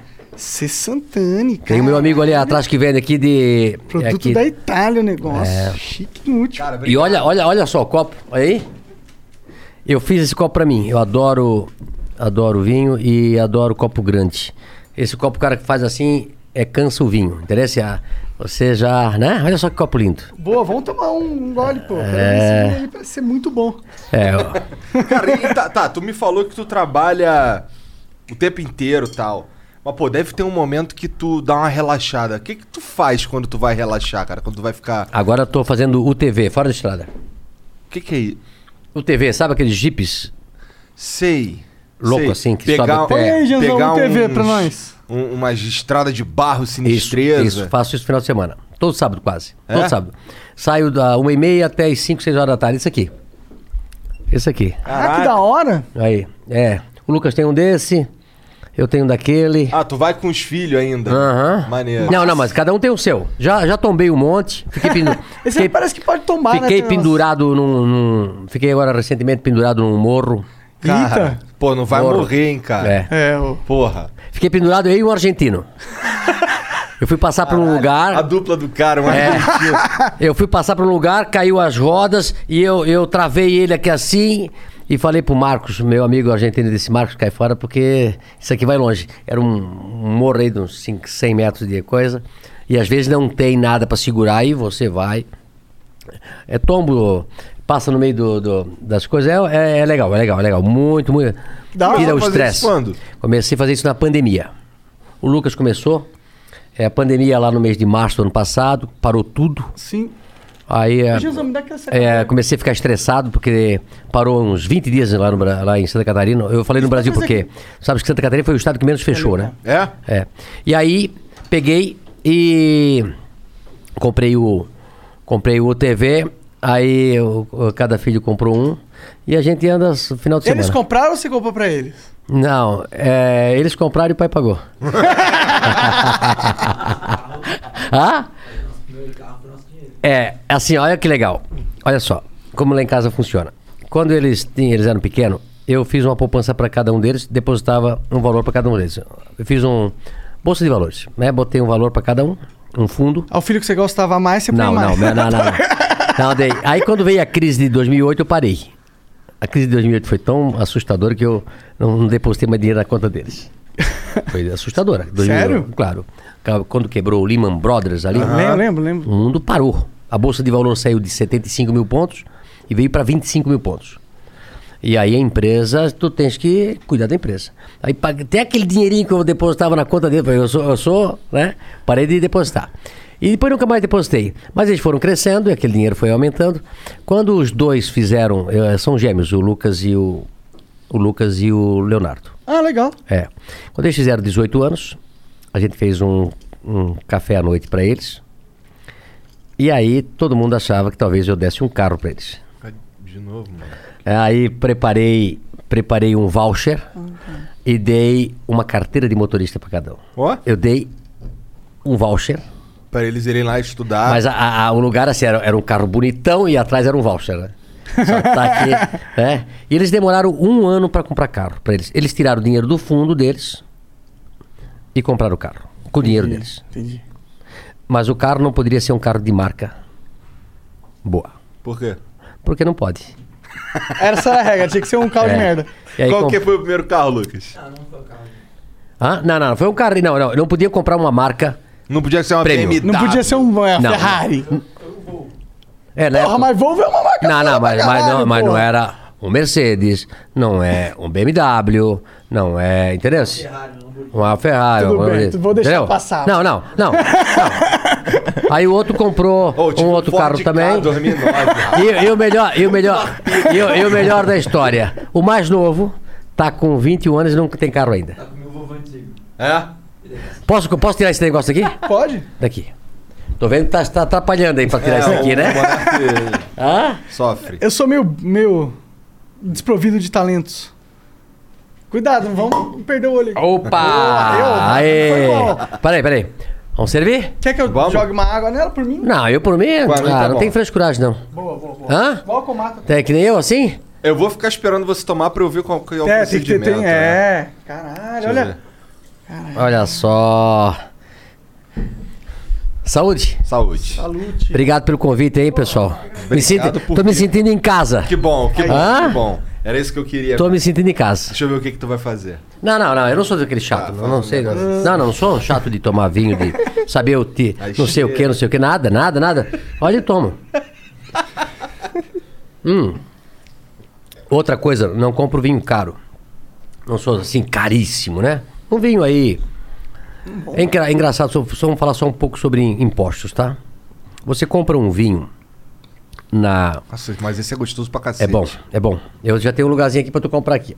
Legal, Boa, boa. Tá aqui, tu vai gostar. Esse, esse primitivo aí pra mim é o melhor primitivo do mundo. É, mas assim, ó, é, nos- tu vai lá pro Chile, tu compra um, um vinho por 200 dólares. Aí tu vai pros Estados Unidos, tu compra o mesmo vinho por 100 dólares. O Chile e a Argentina cobram mais impostos do vinho deles do que os Estados Unidos, porque os Estados Unidos cobra 5%, 10% de imposto de importação. Aí tu vai comprar um vinho desse é, de 100 dólares, 200 dólares lá, aqui no Brasil custa 2, 3 mil reais.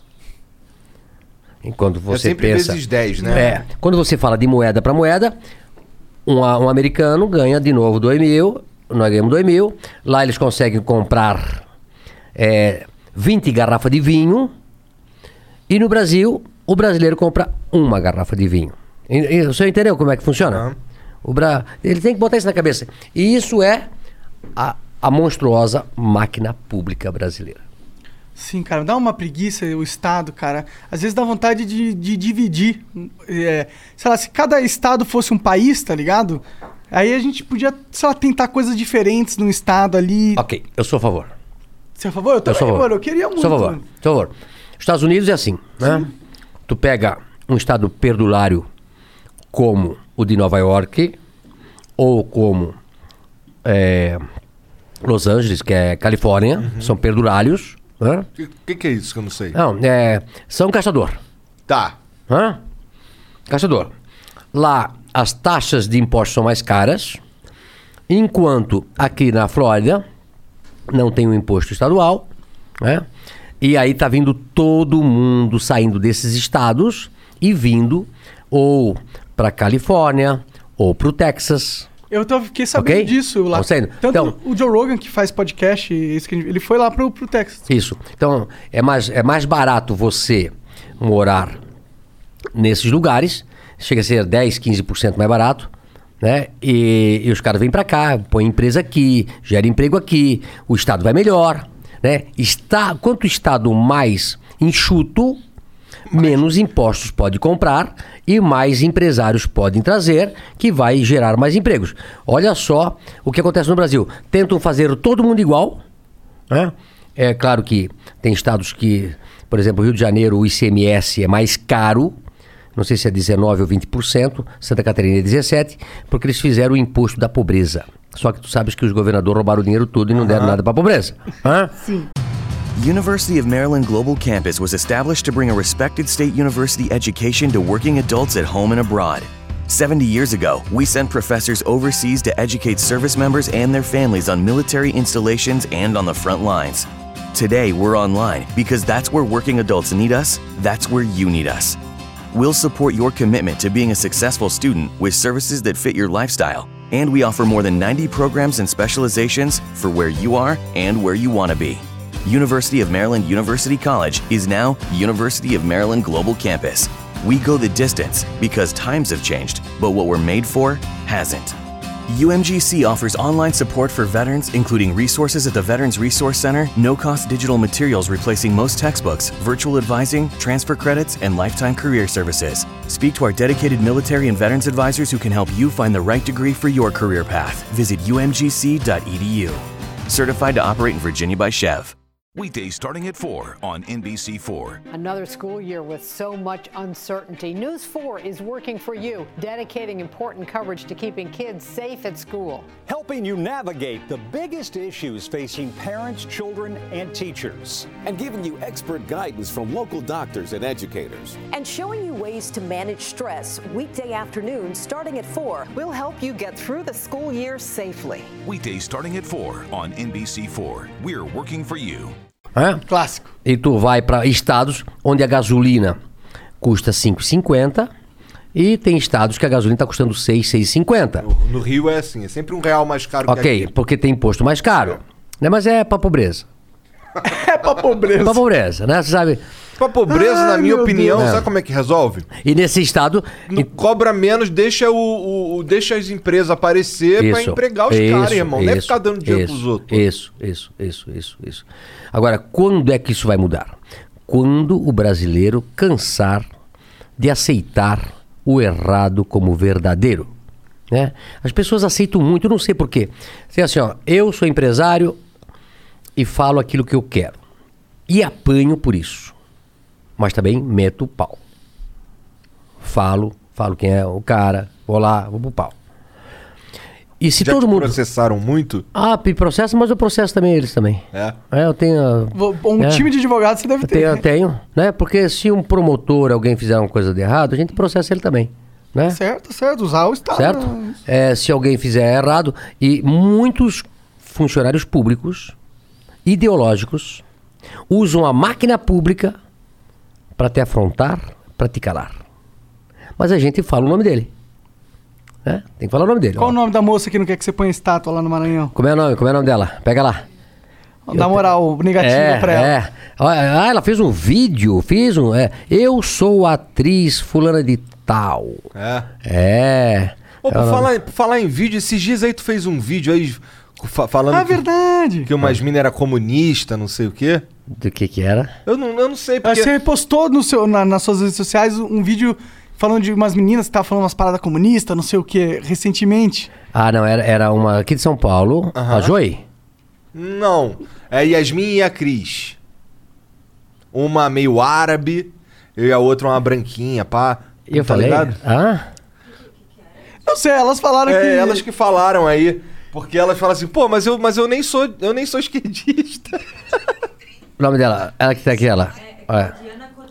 Até, ela é Claudiana Cotrim. Cotrim. Ela fez um vídeo lindo, maravilhoso, produção de cinema. Me disseram que foi alguém lá do, do estado, que lá, lá, lá, da, né?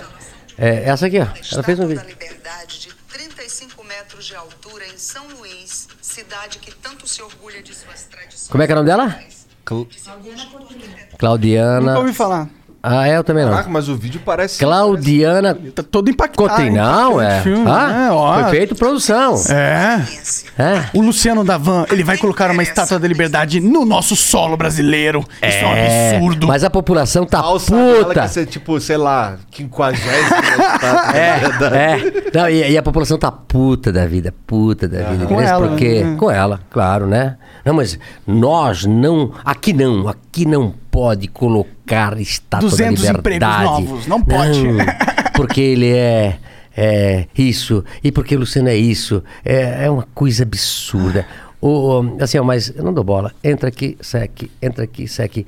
Você tem que olhar pra frente, olhar o teu objetivo, seguir à frente e não escutar as coisas. Entendeu? Porque senão você não faz nada. Alguém tem que criar a competidora Havana e aí põe um, um fio Del Castro é, lá. Fidel Castro Boa. com um charuto. Com um charuto, com um charuto, com um charuto. Com charuto. Hã? Vender só charuto lá. Até que não é uma ideia. Tá boa, Cuca? Porra, tá boa pra cacete. É, e o vinho também. Bom, É, o bom vinho é bom demais, bom demais. demais. Eh, Excelente. Os dois tomam vinho? Eu, eu, cara, eu tomo um vinho ou outro, porque na, é, na minha experiência de moleque, eu tomei um porre de um troço que nem é vinho, que é aqueles Dom Bosco, sangue de boi, essas paradas. E foi um porre inesquecível. Daí eu meio que fiquei, "Ah, não sei se eu quero tomar vinho, não, não sei, pá.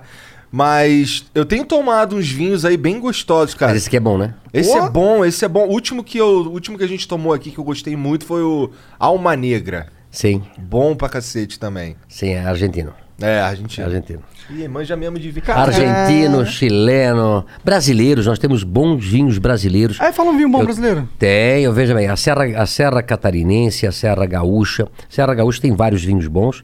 E agora a, a Serra Catarinense está fazendo vinhos também muito bons. Eu acho que. Você sabe que a- uma das melhores maçãs do mundo é a maçã brasileira, né? Que também antigamente a gente importava da Argentina. E hoje é fabricada aí. Em, no- a, a maioria, 51% é fabricada em Santa Catarina. Hum, Da hora. Da maçã. Aquela- aquelas bem azedinhas, aquelas. Eu adoro maçã. Crocantinho, Hã? crocantinho. É, crocante. E, e agora tá forte na, na Serra Catarinense o vinho. Tem vários vinhos legal. Vou ter uma, eu tenho um cara lá que é um sommelier que faz vinhos é, especiais. Vou mandar para eles aqui, filho. Não tem hidromel aí não, tem? Comendador, comendador, né? Vinho do comendador. Vou mandar. Cara, é... A minha você vende bebida nas Havans, não? Vendia. Vendia, já sei. vendi. Tipo- Já vendi tudo que tu possa imaginar. Desde eh, comida, já vendi, eh, já vendi vinhos, já vendi tudo. E aí depois tu vai montando ah, o teu o teu mix baseado naquilo que você acha que tem que ser, e assim por dentro. Fi- ah, fita cassete. Isso aí Vendeu também. fita cassete já lá. Não, só escuta. É, quando eu tinha 1,99, Aham. é, aconteceu um negócio legal. Eu, eu vendia fitas, fitas de DVD. De, de, DVD não, de é. videocassete. De videocassete, de videocassete, né? Putz, o pessoal não sabe o que que é. O pessoal É, novo não não sabe. sabem. né? É um aparelho grande que você botava a fita, Botava uma fita, pá, pra poder ver um filme. ver um filme, tá? E a fita, quando era virgem, ela vinha selada atrás. É. E quando era virgem, a gente arrancava o negocinho Pra atrás. não poder gravar. Isso, para poder gravar. E aí eu era o cara que vendia 1,99 na época e eu tinha comprado um lote de fita virgem. Aí veio um, um dia é, um pessoal de, um, de uma cidade que ia ter uma festa na paróquia, onde já ia ter onde os, os, os, os padres, as freiras, o bispo estariam todo lá e eles iam gravar a festa. Então a fita tinha que ser virgem. E aí prepararam todo o salão paroquial, lotado o salão paroquial, pegaram a câmera, né, iriam e botaram a fita para gravar. Quando botaram a fita, a fita quando é virgem, ela, ela Ela entra não toca. e para, não toca. Mas quando não é virgem, ela entra e Começa toca. a tocar. É. Era um suruba desgraçado. Eu sabia. Tava só esperando. Era um suruba desgraçado.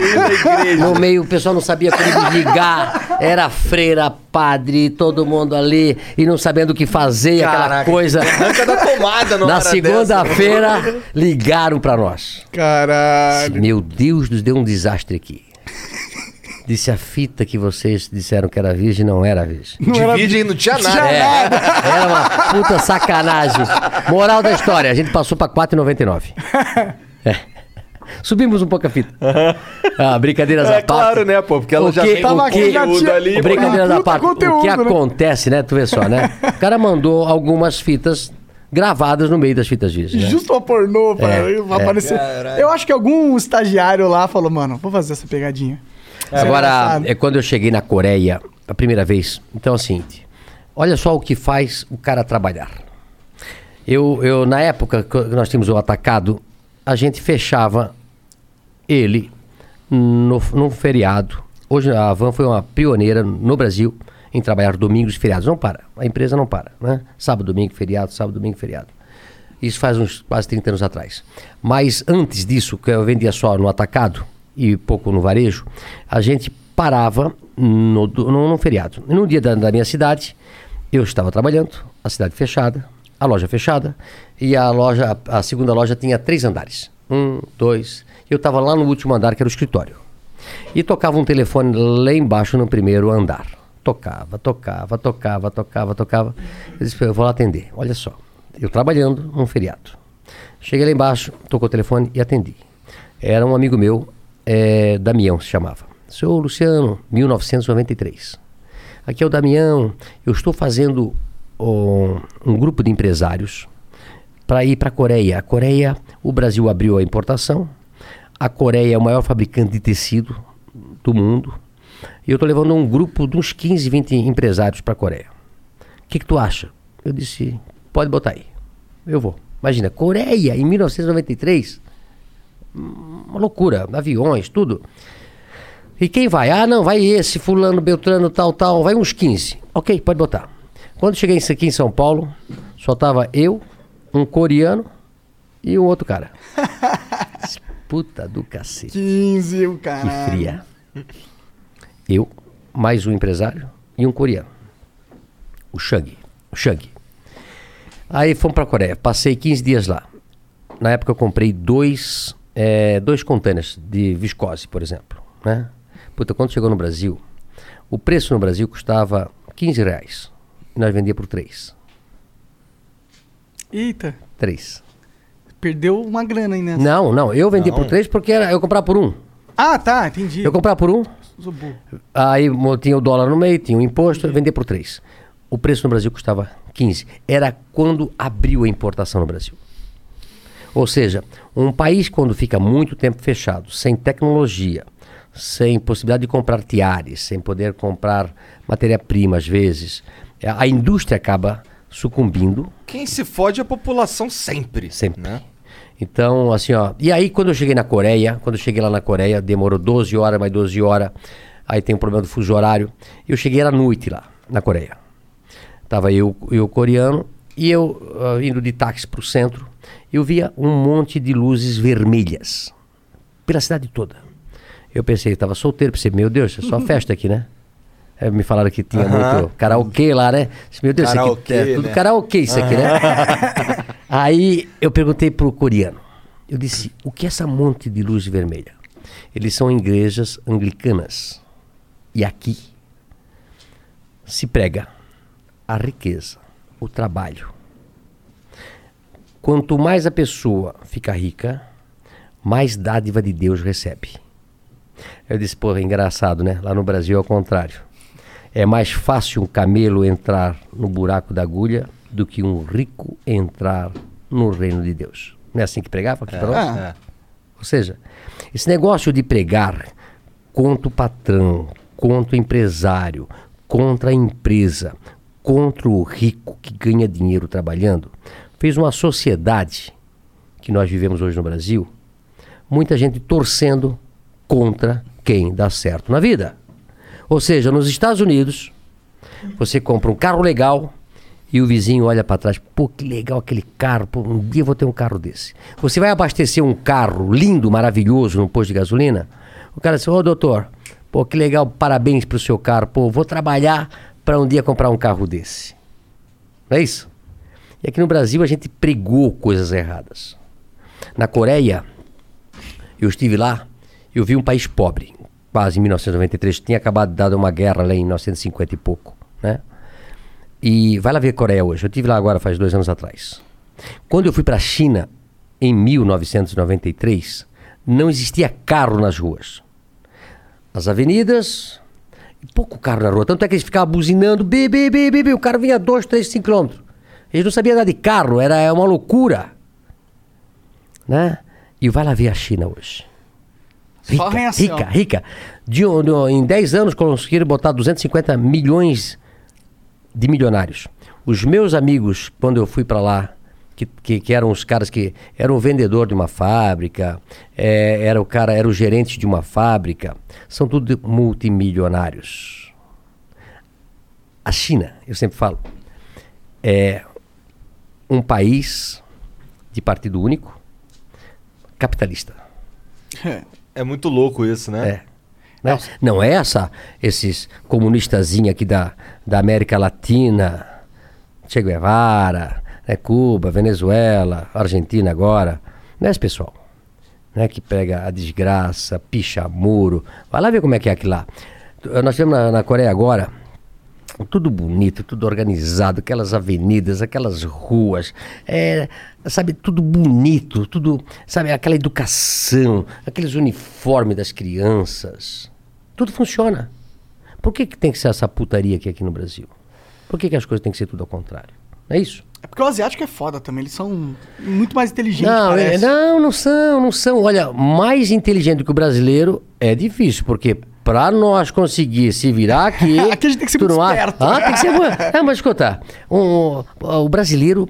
Ele é muito rápido, o brasileiro é muito criativo, é, é incrível. É incrível a capacidade que o brasileiro tem para sair dos problemas. Porque nós só vivemos de problema, né? Vai pra cá, não pode, vai pra cá, não pode, volta aqui, dá dois passos, vai pra lá e tenta. Ah, tu acha que lá é assim? Puta, se o cara dá certo no Brasil, dá certo em qualquer lugar do mundo.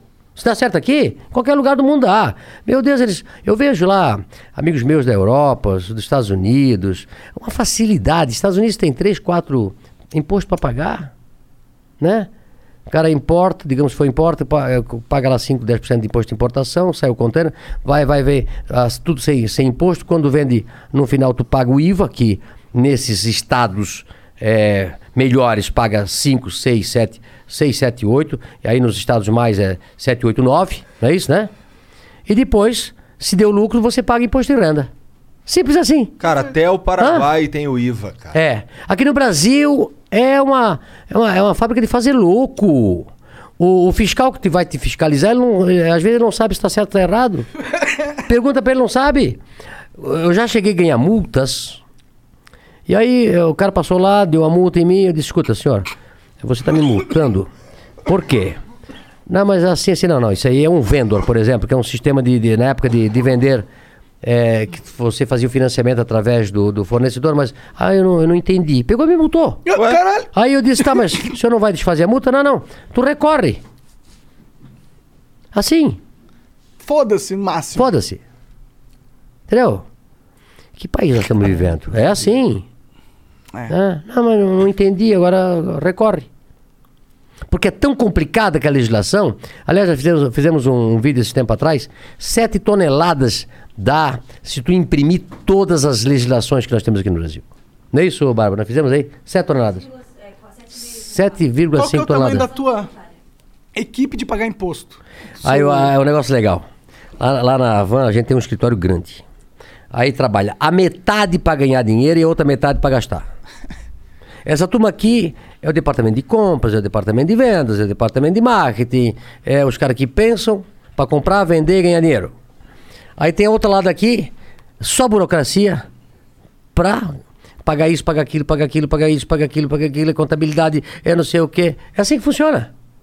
É, eu sei que é uma reclamação de muitos empresários no Brasil que você tem que ter, tipo, uma equipe gigantesca só pra lidar com a burocracia e que às vezes é, a equipe dele é maior na burocracia do que no, no business mesmo. Não, dele. é. a- a- tu fica mais preocupado no Brasil com os problemas inerentes ao governo do que com o teu próprio negócio. Aliás, hoje eu vejo ó, nos grupos de WhatsApp que eu frequento, os empresários estão mais preocupados com a política do que o seu nosso negócio.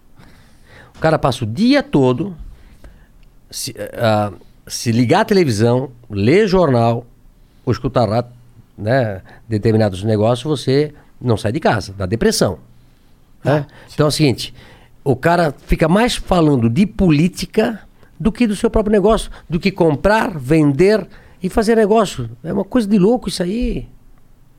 Que negócio é esse? Nós temos que estar preocupados em trabalhar, em fazer coisas. Ah, isso ali devia ser com nem ar. Você respira e não sente. Não é isso? E não preocupado. Agora estamos preocupados com quem vai ser o presidente do ano que vem. Pode um negócio desse? Um ano e meio antes. Hã? Aí o cara, se não cuidar, não investe mais, não faz mais a fábrica, não compra mais, não admite mais, preocupado com o que vai acontecer no ano que vem, porque em 2023, de repente vai vir um louco e acaba tudo. Você tá meio. Você, você fica preocupado com essa ascensão do Lula como, como uma opção? Não. Você acha que. Porque. Eu, eu confesso que a gente conversou com o ministro da comunicação esses dias aí, ele falou que não. Diz aí famoso ontem. Fo- Foi ontem? Foi ontem. e ele falou que, que ele só vê o cenário Lula-Bolsonaro, tá ligado? Ele vê que é, vai- a gente vai ter essas duas opções e é isso mesmo, e não vai se ter uma terceira via ou algo do tipo. E eu, eu acho isso meio, porra, triste, tá ligado? Parece que a gente não tem. um- O Bolsonaro voltando, pra mim, não é uma mudança. eu não- porque se ele fosse a mudança que eu, que eu sei que você quer e eu quero também, que é a reforma administrativa, a tributária, e, porra, mudar toda essa loucura Toda, que a toda. gente tem que passar. Essa mudança que a gente quer ver, infelizmente não veio com o Bolsonaro. Eu votei ele nele no segundo turno. Eu achei que poderia, vai que, né? Ele, no- as- na sorte do destino, um maluco. É, mas entre o, o Haddad e o Bolsonaro não tem como não votar. Não, alguém você vai ter que votar. Sim, Alguém vai vencer. Mas entre Lula e Bolsonaro, agora, já que eu, eu já sei que o Bolsonaro não é o cara que vai realmente mudar a porra toda, eu não quero votar, mano. Eu não quero votar em Bolsonaro, eu também não quero votar no Lula, velho.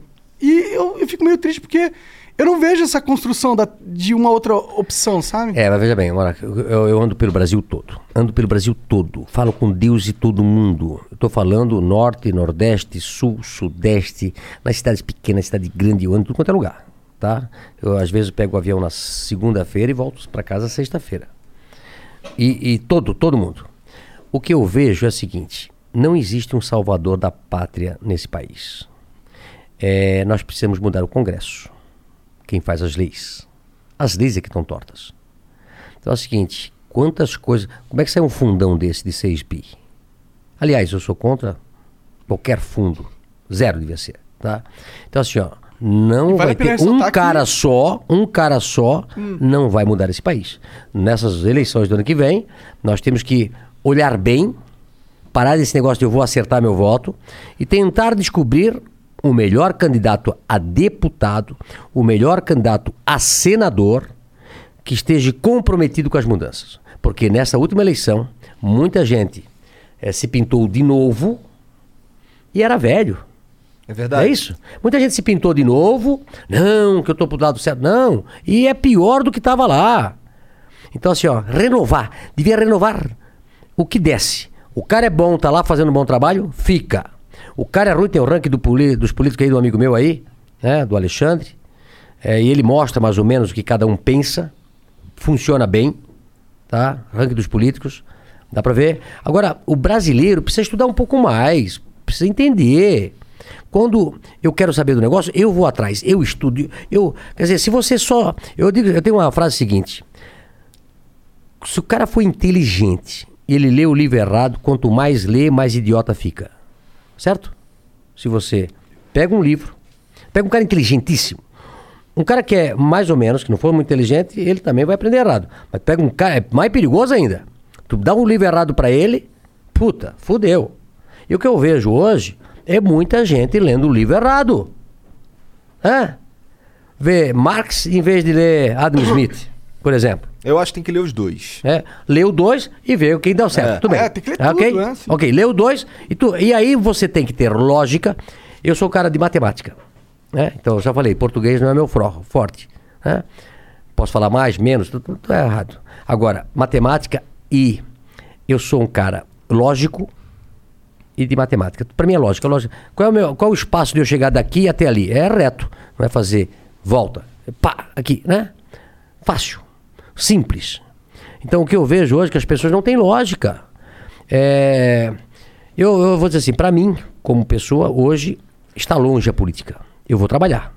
Eu vou trabalhar, vou trabalhar, né? Eu não quero saber de pesquisa, não quero saber de besteira. É, eu para elas, cara, lá, lá na frente vamos ver esse negócio. Tá? Agora, nós não podemos ter retrocesso. Não podemos ter retrocesso.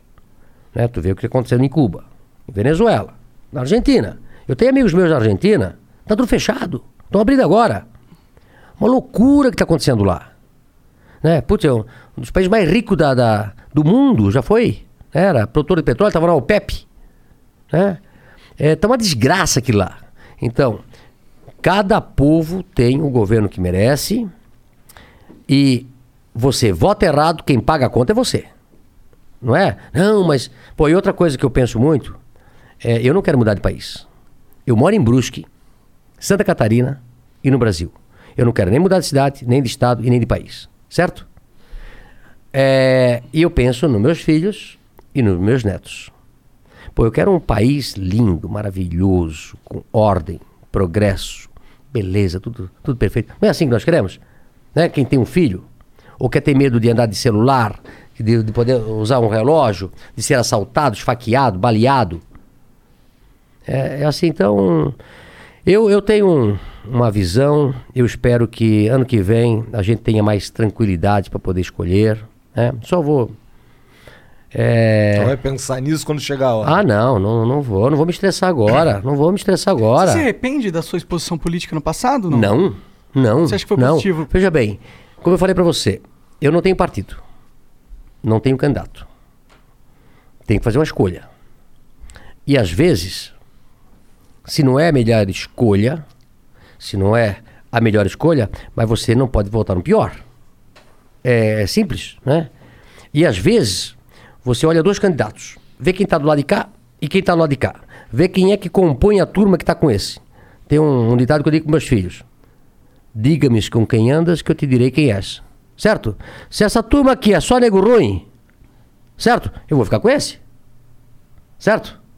Se tem uma turma aqui, puta, o cara Foda é quando os pastor... dois é só nego ruim. Hã? Foda é quando os dois caras é só nego ruim. É, não, mas, mas não, mas não, mas às vezes tu pode ver que, que às vezes não mistura. A água não mistura com o azeite, não. Tem que tomar cuidado. Sim, mas dentro da política só tem. Só tem vinagre só. Não, eu vou te contar. Tem, tem, ó, tem políticos que têm ideologia. E tem políticos que é chapa branca. Ele vai pra qualquer lado que ele ganha dinheiro pra ele. Pra ele e pra família dele. opinião. Esse é, é, pior, pior. Não, mas eu, eu tenho uma frase que diz o seguinte: tão pior quanto a corrupção é a incompetência.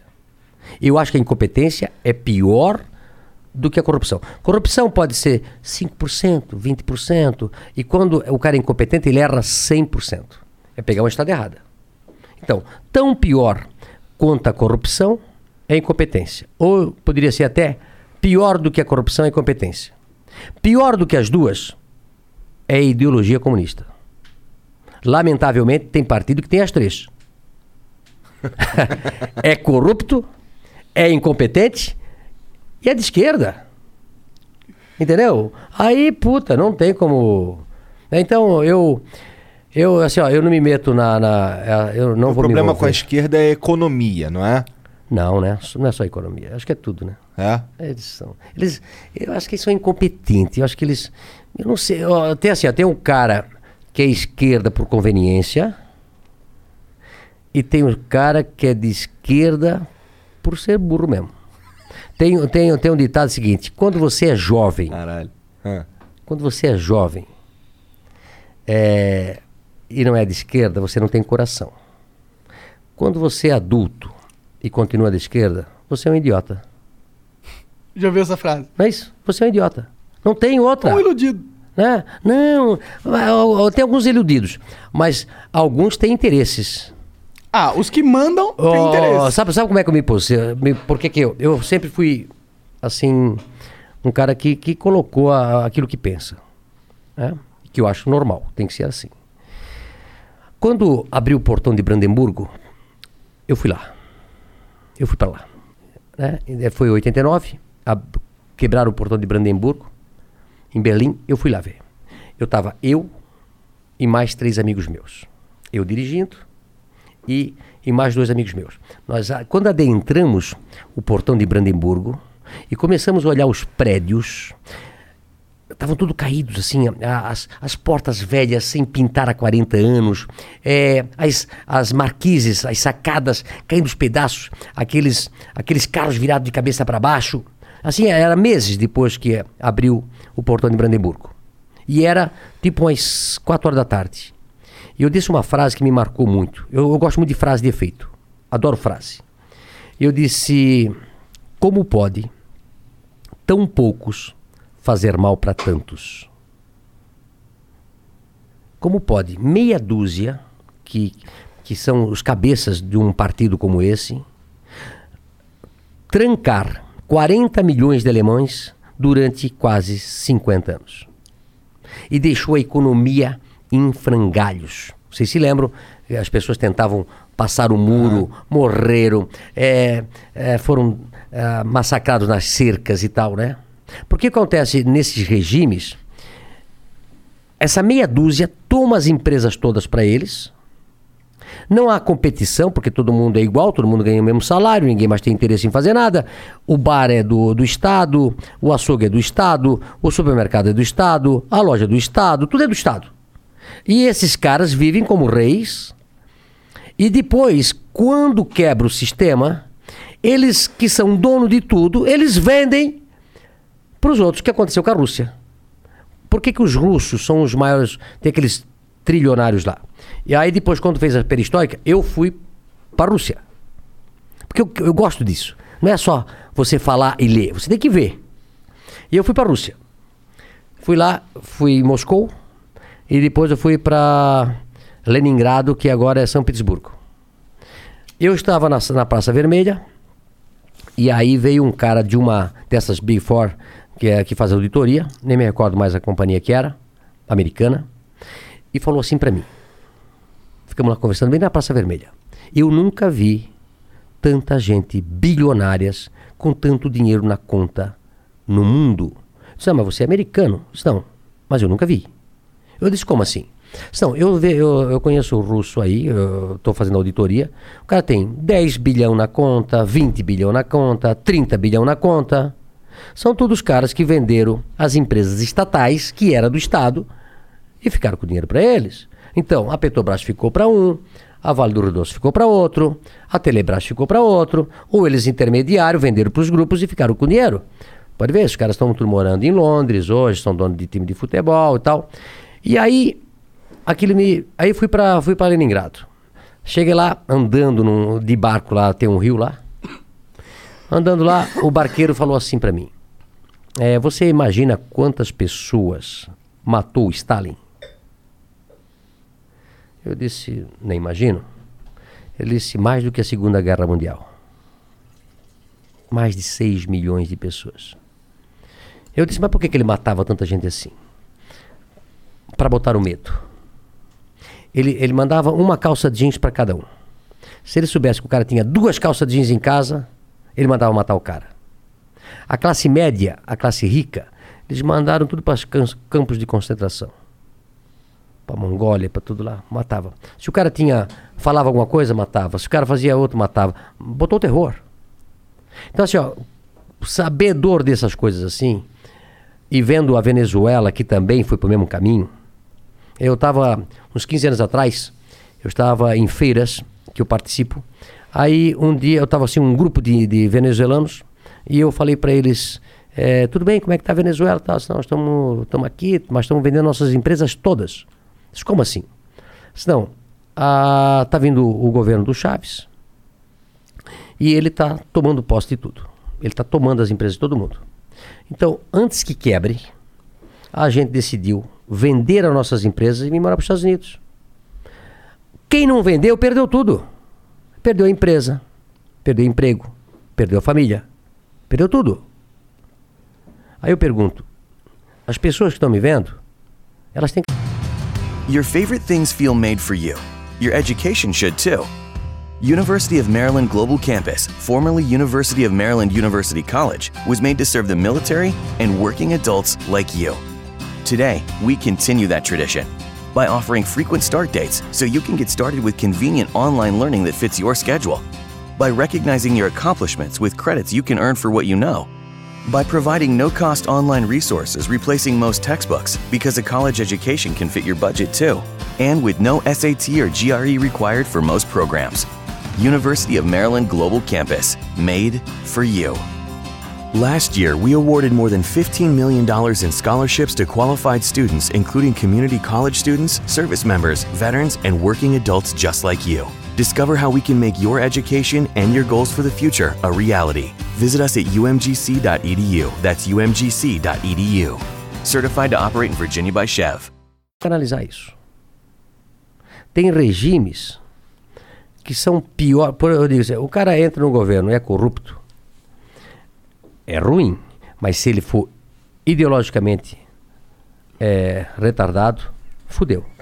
Fudeu. Porque ele só não quer ganhar dinheiro, ele, não, quer não, ganhar é- poder. Não, ele é só poder, infinito. mas eles têm uma, é, essas ideias loucas, coisa que não deu certo. Por exemplo, tu sabes, é, todos os regimes desses, desses caras quebraram, não, não ficou um em pé. Eu agora, eu, eu gosto tanto quem eu, faz, né? eu gosto tanto disso Quem põe em pé o negócio. que eu agora recentemente fui viajar para os países do leste europeu. Todos, praticamente eu fui visitar. Passaram 30 anos da abertura, tão pobres ainda. Como ah, você ficou muito 30, 40, 50 anos com o regime errado e tirando aquela aquela vontade do, de empreender, de fazer, de competição, de inovar, né? Os que na- foram nascendo, eles não tinham mais esse, esse, esse tesão. Foram trabalhar tudo para o governo.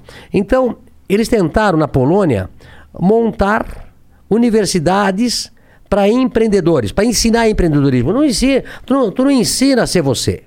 Você é o que é porque você aprendeu a, a fazer. Você é, vai ser empreendedor porque você tem um tino, você tem um- o feeling da coisa. Isso não ensina na faculdade. Na faculdade só vai melhorar o teu conhecimento. Não é isso?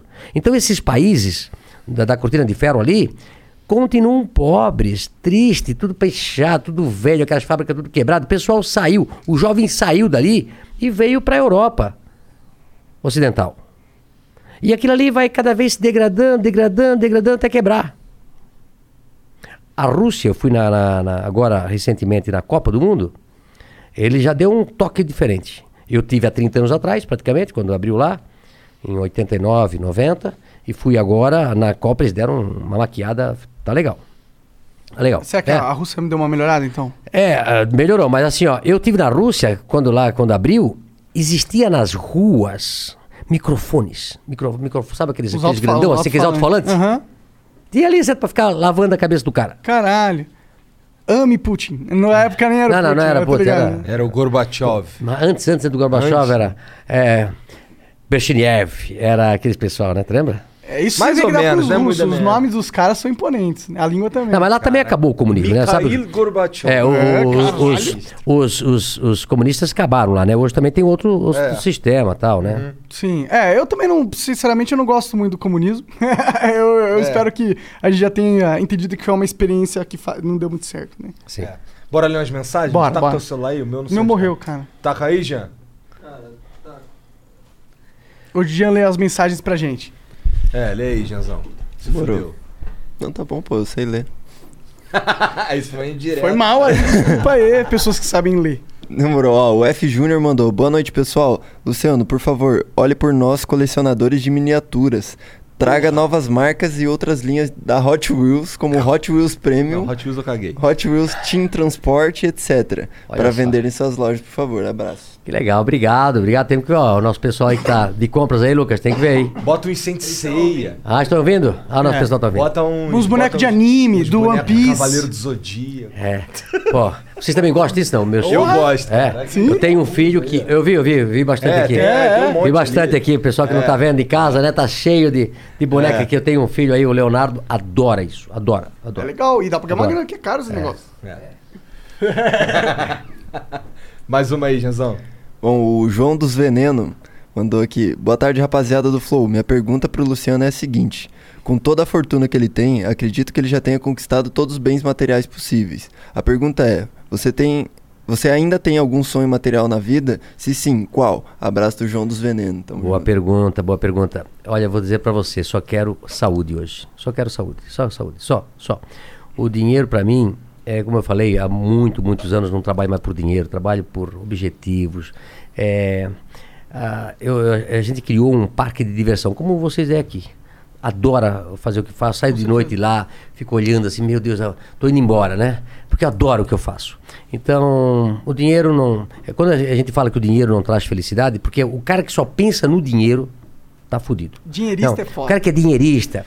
Eu, eu tenho uma frase seguinte: o cara tem que ser humilde, simples e generoso.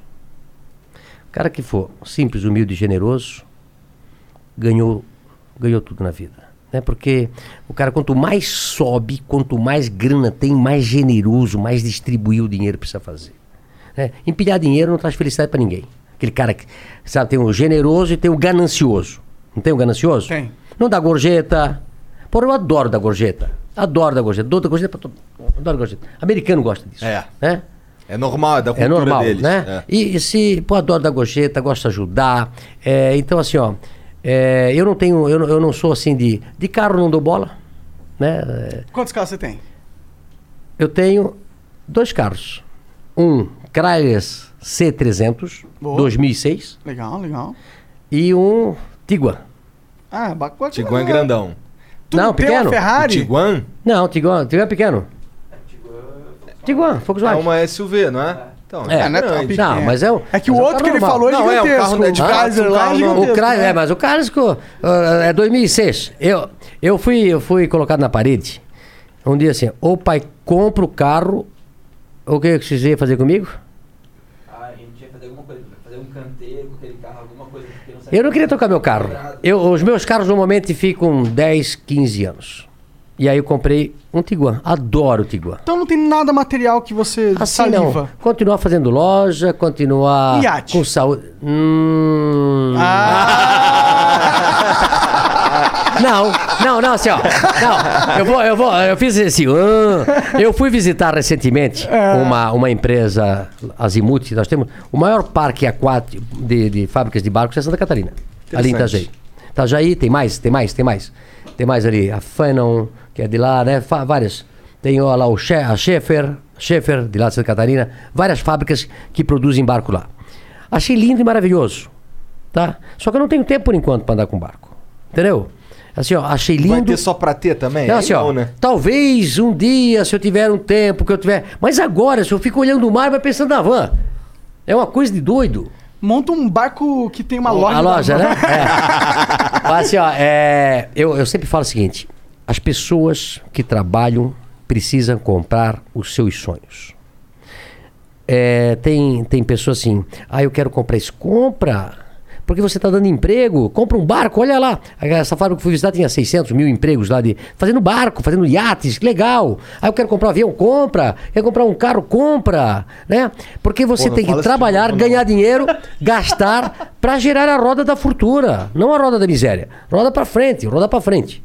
Eu, ah, eu, eu, eu digo assim, compra, compra, gasta dinheiro. Fala pra minha esposa lá em casa, essa cortina, troca coisa aqui, faz alguma coisa, eu quero dar uma mudada aqui, né? Qual foi a parada que você comprou assim que fala, puta, não precisava ter comprado, mas comprei. Foda-se, queria. Não sei, eu sou tão, eu sou tão difícil pra Não comprar. tem, é. Não, assim, ó, eu, eu compro, eu gosto de comprar coisa pra van, eu gosto de fazer coisa, comprar coisa pra van, uma minha empresa. de um milhão de dólares é Não, uma mas pra mim, eu sou muito miserável pra mim. Sou muito miserável pra mim, né, né filho? Hã? Ah, tá confirmando isso. Não, miserável pra mim, pra mim, não, não. É só o básico. Eu agora só tô de verde, azul, amarelo, cueca, ganho tudo ainda dos outros. Hã? Avante dá tudo, né? É, não, não, quero me dá meus fãs, meus fãs, meus fãs me dá bicicleta, me dá. É mesmo? Ó, dão tudo, dão tudo. Ah, que da hora. Dão. Maneiro. Dão Vai às vezes moto. numa loja sua e vai pegando as coisas assim. Não, não, não, não, bom. não. Foda-se. Não, não, não. Sabe que isso foi um negócio legal, né? Desde que a gente tem, que as crianças nasceram, ou minha mãe, meu pai, a Andrea, passa na van, pega produto, passa no caixa e paga no caixa. Nunca. As crianças viram aquela montoeira de brinquedo e foram lá pegar um brinquedo para eles. Brinquedo, na época certa, passa no caixa, a mãe pega. com- Não existe negócio de nada de graça. Não existe de graça. Não, não exige Não existe graça. nada de graça. Nada, nada. Quem está acostumado. Aliás, eu prefiro dar do que pedir. Odeio pedir. Odeio pedir. Eu gosto de dar. Gosto de ajudar. Não gosto de, de pedir. Não é legal você ajudar do Muito que legal, pedir alguma muito coisa para mais alguém? legal. Sim. Não é mais legal? É muito mais gratificante. Quando você pede, tem um sentimento ruim de porra, eu tô tendo que pedir. Ai, tô precisando, né? Putz, A melhor é você ser independente, né? sim. Você poder Independente. sempre Independente. se erguer com as próprias pernas. Mais Manda- alguma? Manda aí outra, dia. Ah, uma propaganda da UO. E ó, aqui, ó, aqui, ó. Pior que é legal esses, esses sapatos que eles Ó, têm. que legal. Usa essa porra direto. É. E o? É. Putz, tem que fazer Bonito, TV, hein? né? Peraí. Deve ser confortável. Puta, esse É, daqui é quentinho, é que Deixa eu ver aqui, é deixa aqui, deixa aqui, deixa eu ver aqui. é meio sujo, né? Ah? Pera aí, aqui, ó. Vou tirar meu sapato, que é azul, amarelo. Eita. A minha meia. ah? A cueca também deve ser verde e amarela. É, olha aí. Aí, olha lá. Aí, E o? É isso? É. Ó, os caras devem estar felizes agora. Bom, hein? É gostoso, é gostoso. Ah, bom, é gostoso, bom, bom, bom. é gostoso. Ah, Andar em casa, andar fora, pra todo, na Sim, eu praia. vou pra Nesse quanto frio- é lugar É. com isso aqui. Então, eu gosto muito de. É produzido aonde? Aqui no Brasil. Não, não, isso aí é da uma lã É, importada, sei. essa porra aí. É. Mas eu acho que é produzido e confeccionado aqui. É, o material é, é importado. Made in Brasil. tá? Opa, que legal, Aí sim, aí que sim. legal, que legal. Made in Brazil. Made in Bom, Bra- Toca aí o ótimo. vídeo, manda Vai, ver. Que lindo, Ah, é. lindo. You Home Office.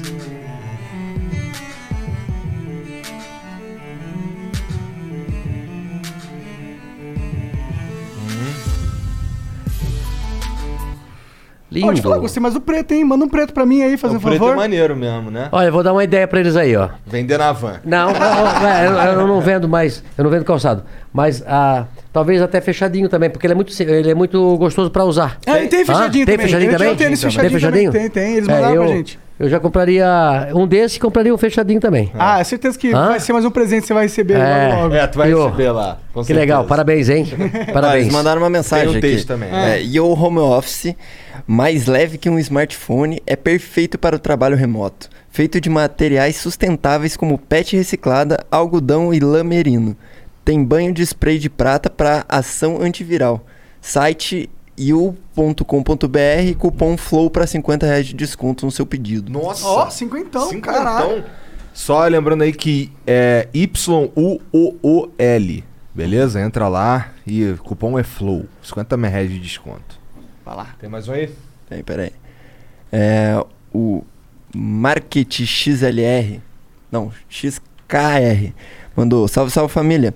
Luciano, tendo você como uma das principais lideranças e cabeças do empreendedorismo brasileiro, não fazia mais sentido ter apoiado a campanha do Amoedo em 2018? O Lucas mesmo era simpatizante na época. Não se arrependeu do voto no Bolsonaro ainda, cara? Salve posts em Dayal. Olha, legal isso aí. Eu fui falar com a Moedo. Eu fui falar com a Moedo. Foi uma das pessoas que eu fui falar. É...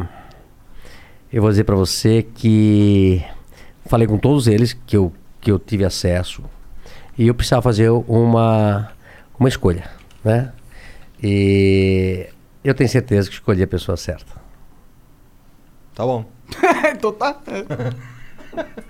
Mas por que que tu gostava do, do Amoedo? Cara, é, eu gostava desde a criação do novo. É, a ideia do novo. A ideia do novo sempre foi uma coisa que me deixou muito, assim, é, empolgado. Já fui muito mais ligado em política, já, já gost, assim, gostava de participar muito mais. Eu era mais política do que o pai antigamente. Mas, então, quando veio o novo, eu pensei, putz, é, essa ideia pode ser que seja uma solução pra gente, sabe? Tanto que eu vejo alguns deputados novos, representatividade, Sim. eu gosto de muitos deputados novos. Hoje o que eu gosto muito é o Marcel Van Hatten, o Vinícius Poit, e, e os deputados federais do novo são muito bons. Mas é, eu não. de- logo depois do. Por exemplo, o novo em si, a, a ideia, ela é muito boa, mas ela, pelo menos são as pessoas, né? É, o negócio do amor. é, É, Eu acho que, pelo menos eu como fui eleitor do Amoedo, sim. É, eu acho que o Amoedo me decepcionou um pouquinho com a forma do pós-eleição, que ele, como ele tratou as coisas. Que ele meio que deixou de lado as ideias dele e passou a querer só ir por contra, não porque não pode ser contra, mas tem que ser contra quando tu não concorda, mas acho que ficou um discurso muito raso, sabe? Quando que o Novo podia abordar coisas muito mais amplas. Entendi. Pode crer. É, o Amoedo nunca me. O problema do Amoedo é que ele não é um cara que é carismático, mano. Ele não é um cara que, porra, minha tia vai gostar, tá ligado? É, e o político, querendo ou não, ele tem que ser um cara que conecta com as pessoas, né? E eu, eu achava, eu acho que ele tem essa dificuldade de conectar, mas. Às vezes é esse político que a gente tá precisando, né? E lá em. lá- o governador lá de Minas, lá, o Zema, ele te dá dor de cabeça? Não, não, não. Eu, eu conheço o Zema, gente boa. É, nós temos uma safra boa de, de pessoas que vieram aí para política. É, eu acho que os mais jovens podem ajudar nisso, né? Acho que nós temos muitas pessoas velhas viciadas, né? Viciadas. Com certeza. Que diz que cachorro que cabe, que come ovelha não pode cortar o, o focinho que vai continuar comendo ovelha. Então, nós temos que talvez esse pessoal vai sair, né? Esse pessoal viciado e nós precisamos mudar. As pessoas têm que parar em pensar nas próximas eleições e têm que começar a pensar nas próximas gerações. Concordo. Certo? O, pro- Então, o assim, ó, político também, né? é, veja, para que, que eu tenho que eu tenho que ir para política para ficar milionário ou rico? Para que, que eu tenho que ir para política para arranjar um negócio para minha empresa, para minha família? Pô, você não está vendo o todo? Eu vejo o todo do país. Eu não vejo o meu pessoal. Até porque eu não preciso, tá? Eu não entrei, eu não entrei como como ativista político para beneficiar alguma coisa para mim, eu não vendo nada para o governo. Não. As pessoas, não, mas tu pegaste dinheiro do BNDES. Não peguei dinheiro do BNDES. Né? Não comprou um jatinho a três Não, não paguei, não comprei jatinho. Eu, ah, o BNDES, o BNDES quando o PT estava lá, eh, nós nunca pegamos dinheiro porque não pegamos dinheiro, não conseguimos pegar dinheiro do BNDES porque pegar dinheiro do BNDES para construir empresas não é pecado. Não. Agora não pode ter privilegiados e pessoas grandes pegando dinheiro do do BNDES. Por quê?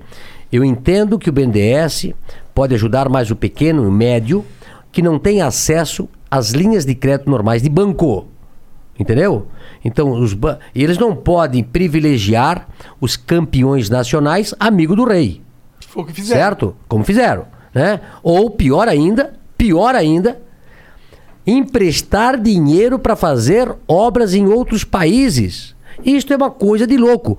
E no entanto, todo mundo ficava vendo aquilo tudo, passou Mais pelo ou menos, a Senado. China tá fazendo bastante isso. É, mas passou pelo Senado. Tem que escolher os países certos. Passou tudo.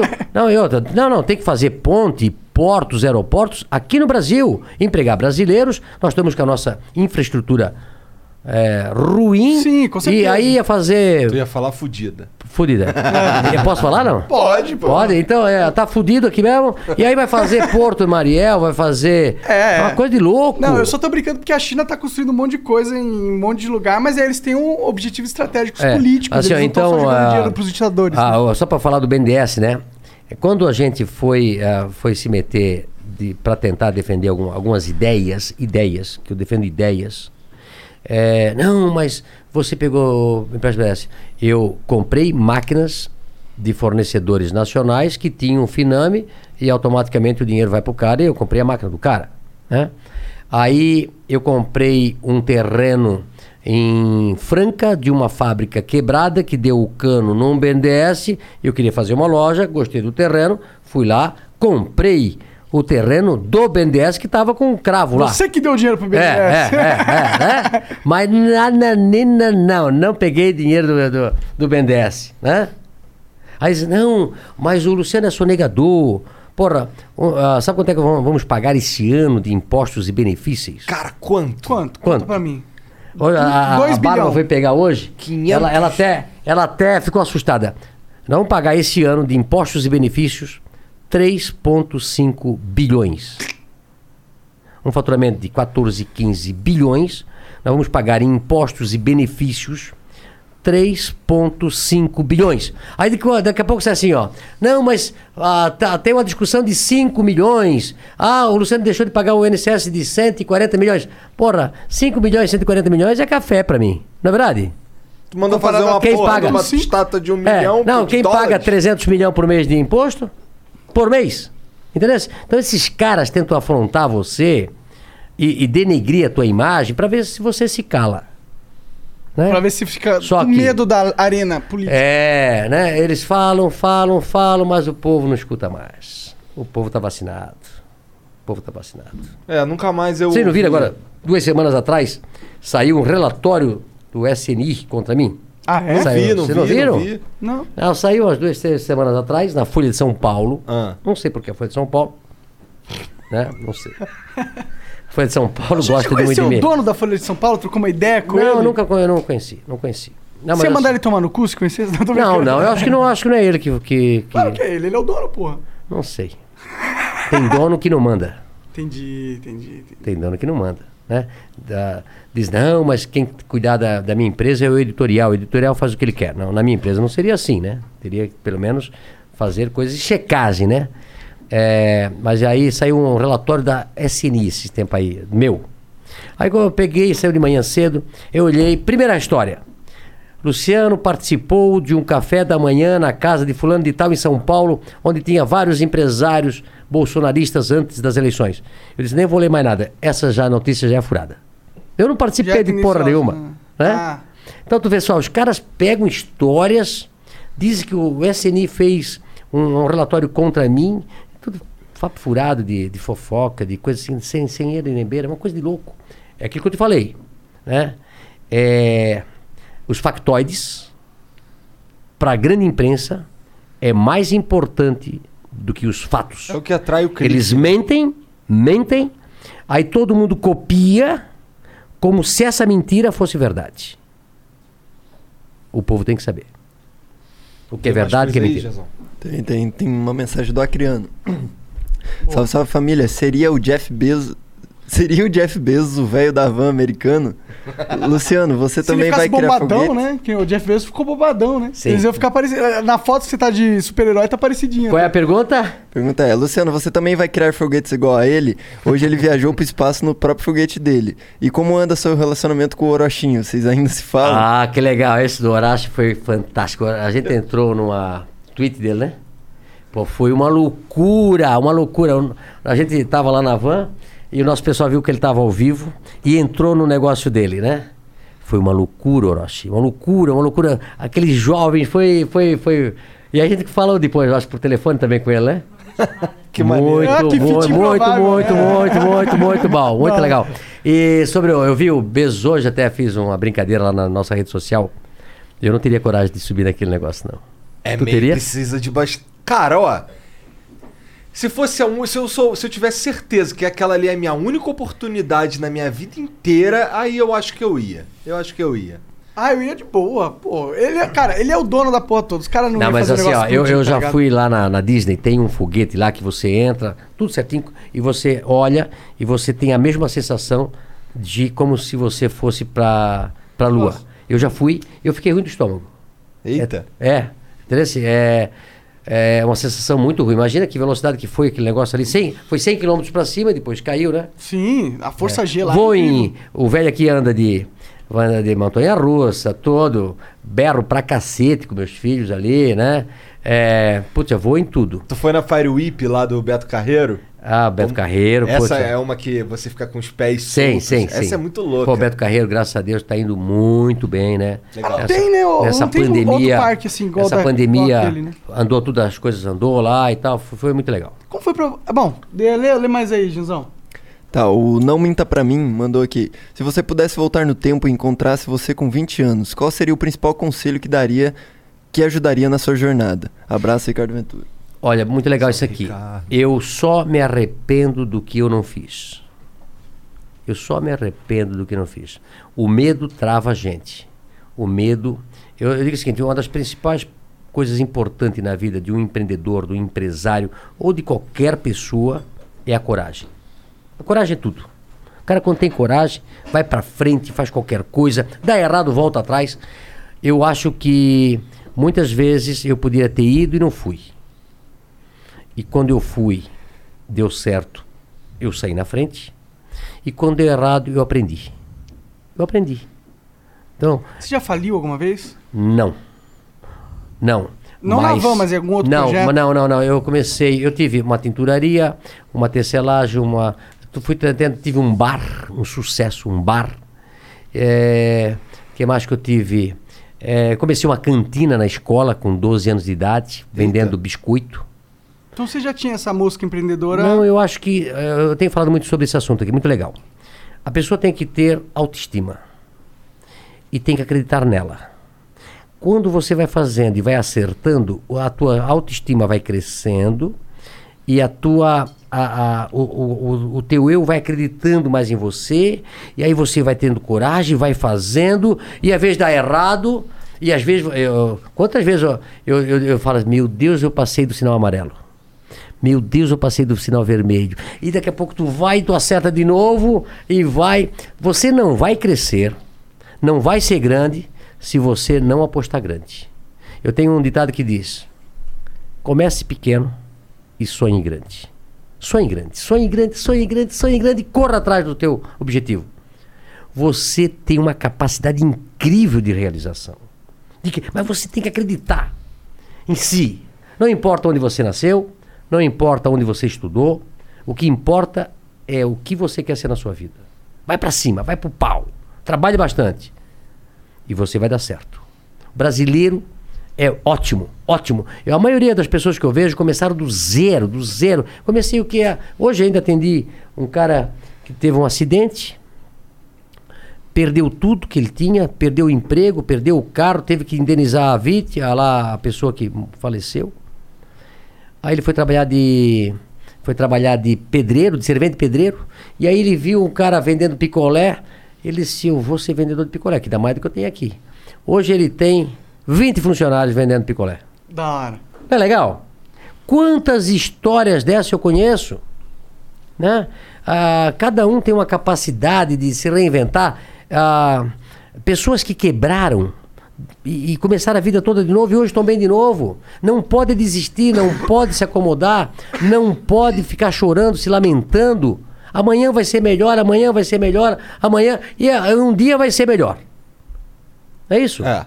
Tem que ser assim. Só pau. mesmo. Tem mais aí? 1080p mandou. A Avan está em processo para entrar na Bolsa de Valores. A Faria Lima quer saber: o código da empresa na bolsa vai ser velho 3? Olha, ah, eu ainda não sei se eu vou para a Bolsa de Valor, tá? Eu, como falei para vocês aqui, a Van está numa situação tão boa que nós podemos escolher o caminho que vamos tomar. E só vamos tomar um caminho a partir do momento que for interessante para a Van e para mim. Porque a Van é o meu sonho. A Van tem um dono só. Ela tem que ser bom para a sociedade, para a empresa e para mim, porque eu já trabalhei 35 anos naquela empresa, devo ficar lá até quando Jesus me chamar. Se Jesus me chamar com 100 anos, eu vou estar na van. É, é, adoro o que eu faço, então não adianta eu ter dinheiro no banco e ser infeliz, Verdade. certo? Certo. O dinheiro não é tudo. O dinheiro não é tudo. Tem um ditado português que eu acho muito legal. Adoro frase, né? Já falei pra vocês, né? Que guardar dinheiro no banco é empobrecer alegremente. Muitas pessoas. É boa essa aí? Porque as pessoas pensam que ter dinheiro no banco, o cara tá feliz. Mas tu pega entre um cara que só guarda o dinheirinho no banco e um cara que investe. Compra, vende, compra, vende, faz um negócio aqui, às vezes passa, ai, fiz um negócio errado, perdi e tal. Esse cara, daqui a pouco tem 100 e esse cara tem 20. Entendeu? Então, assim, ó, o importante, para mim hoje, é a minha felicidade. A minha felicidade, hoje, para mim, é ter saúde. Dinheiro, para mim, não faz mais diferença. diferença. Você vive com pouco. Você vive com pouco. Quanto você gasta por mês? Não, assim, não posso te dizer, né? Porque. É, mas eu vivo com pouco. Eu vou dizer pra você, ó, é pouco. É pouco. Pra mim, pra mim. Não, pra quem tem Eu ajudo muita ser gente. pouco. O Lucas sabe disso que ele paga as contas lá, né, minha secretária tá aí. Eu ajudo muita gente, ajudo, ajudo, ajudo. É um cara lá que. Tem gente que eu ajudo muita gente. Tá? Agora, pra mim, pra mim. Hum, Eu não troco. é, Eu, eu sou muito. Muito simples. Muito simples. Muito simples, muito simples, muito simples. Às vezes estou louco para comer um, um pirão com linguiça, um arroz com ovo, é, uma banana frita. Meu negócio é, de manhã é pão com banana frita, é. essas coisas, sabe, ah, tu não gasta dinheiro. Se você conseguiu. você, se você conseguiu fazer uma casa, se você tem um carro, se você tem uma família, é o suficiente. Meu pai dizia assim: Filho, não mudou a minha vida do lugar que a gente morava e o lugar que a gente mora hoje. Não muda. O importante na vida da gente é a felicidade. É você estar bem, você ter amigos, você poder abraçar as pessoas, as pessoas gostar de você. Estava falando sobre credibilidade. Você passa 35 anos numa empresa. Vai perguntar para os meus colaboradores o que eles acham da van. Vai perguntar para os nossos fornecedores o que eles acham da van. Vai perguntar para os nossos clientes o que eles acham da van. A relação de, de, de eu com meu colaborador é uma coisa de louco, uma coisa de louco. Hoje tenho que ficar duas horas abraçando um, tirando foto, abraçando. É uma loucura. Os meus fornecedores fornecem para a van porque é, é tranquilo, sabe que vai receber no dia vai sa- saber que eu, que eu pago o preço justo. Não, não sou o cara que vou vender, vou tirar o escalpo dele para ele vender com prejuízo. Falo para todo mundo que fornece para mim. Não venda com prejuízo nem para mim. Não quero que as pessoas vendam com prejuízo para mim. Agora também não vende para o meu, meu concorrente, porque se tu não vende para mim de graça e tu vai dar pro cara, o cara tá me, né, tá me fudendo, entendeu? Agora, todo mundo tem que estar lucro. Eu ganho pouco, tu ganha pouco e o cliente fica feliz. Não é isso? Sempre fui assim. Sabe aquele cara ganancioso que quer tomar tudo do cara, tal? Não, não tem, não tem isso. Tu torce pra que time? Olha, eu tô suposto que eu, que eu, que eu patrocino. É, então. Porra, tu patrocina o Vasco, não é, cara? É. Porra, cara, o Vasco. Pessoal do Vasco me deixaram louco. Tem que patrocinar o Mengão, Nós cara. já tô patrocinando? Verdade. É, ó. Patrocinamos o Brusque, que tá na Cara, segunda. patrocina geral, mano. É, aqui, ó. Brusque está hoje na Série B do Campeonato Mas como é que tu torce pro. Flamengo e pro Vasco ao mesmo tempo? Não, peraí, peraí, peraí, peraí, peraí. Olha, a gente já patrocinou o Grêmio, puta, foi um sucesso, né? A gente patrocinou, a, patrocinou o Atlético Paranaense por causa dos meus filhos, são atleticanos, tá? Os dois são atleticanos. Caralho, os caras lá devem amar vocês pra caralho, né? É. Aí patrocinamos o- a Chapecoense já, paramos ano passado na crise. Patrocinamos, agora patrocinamos o Vasco, que fizeram uma campanha que me deixaram louco na, na, na internet. Vasco, Vasco, Vasco, Vasco, Vasco, Vasco. Aí esse ano a gente fechou o patrocínio com o Flamengo, com o Cascavel, o Cascavel lá que também faz um trabalho legal do Cascavel. Quem é mais filho que nós patrocinamos aí? Esses caras que te procura ou você que vai atrás deles? Não, é, procura, começa a namorar, dá certo, né? Patrocinamos muito a equipe Paralímpicos, agora até- a gente até patrocinamos é, um nadador de brusque cego, o Matheus. Patrocinamos o, o, o Manitou lá de, de Tijucas, tenista paraplégico. empresa a patrocinar o esquiva foi a gente. O esquivo. I can't let diabetes get in my way. So here's what I do I wear the Dexcom G6. It continuously sends my glucose numbers to my phone, and the arrow shows me where I'm headed and how fast, without finger sticks or scanning, making it much easier to keep my glucose in range. The more time I spend in range, the better I feel, and the more I can cross off my list. Don't let diabetes get in your way. Check out dexcom.com slash in range. If your glucose alerts and readings from the G6 do not match symptoms or expectations, use a blood glucose meter to make diabetes treatment decisions. For a list of compatible devices, visit dexcom.com slash compatibility. Everybody needs just the right amount of fuel to get going in the morning. For some, a nice McDonald's egg and cheese bagel is just enough to do it. Others might prefer a McDonald's bacon, egg, and cheese bagel. Or perhaps a sausage, egg, and cheese bagel. And there are those where nothing will do but a hearty McDonald's steak, egg, and cheese bagel. Four different breakfast bagels to get you going. Tomorrow morning, give your engine a head start at participating McDonald's. Ba-da-ba-ba-ba. Uau, Esquiva Falcão! Esquiva Falcão, nós Vem a patrocinamos. Cara fantástico, fantástico, fantástico, fantástico. A gente patrocina gente que tem coração. É, tá? puto empreendedor, Que né? mais Com nós as pizzas aí, dele filho? lá. Ah, foi o Osasco que a gente. Osasco, não, foi. Ah, Osasco que está patrocinando agora, né? Patrocinava o Taubaté também, que era o. Patrocinava, que era o masculino também. Maneiro. É. Assim, ó, patrocinar é acreditar. E se a gente tem grana e puder patrocinar um time, não é só os 12 jogadores, os 11 jogadores, é, toda uma equipe de trabalho lá, é incrível, né? E a Van, com esse, com esse pagamento que faz de, de tributos, é, sobra dinheiro também para ajudar as entidades através de renúncias fiscais, é, troco solidário, a gente esse ano deve, deve arrecadar de troco solidário nas nossas lojas, graças aos nossos clientes e ao trabalho feito pelos nossos colaboradores, 15 milhões de reais, Não. que vai ajudar as entidades das nossas cidades, né, que é onde a gente participa. Então assim, ó, nós temos um trabalho fantástico, mas você tem que ganhar o teu colaborador, ganhar o coração dele.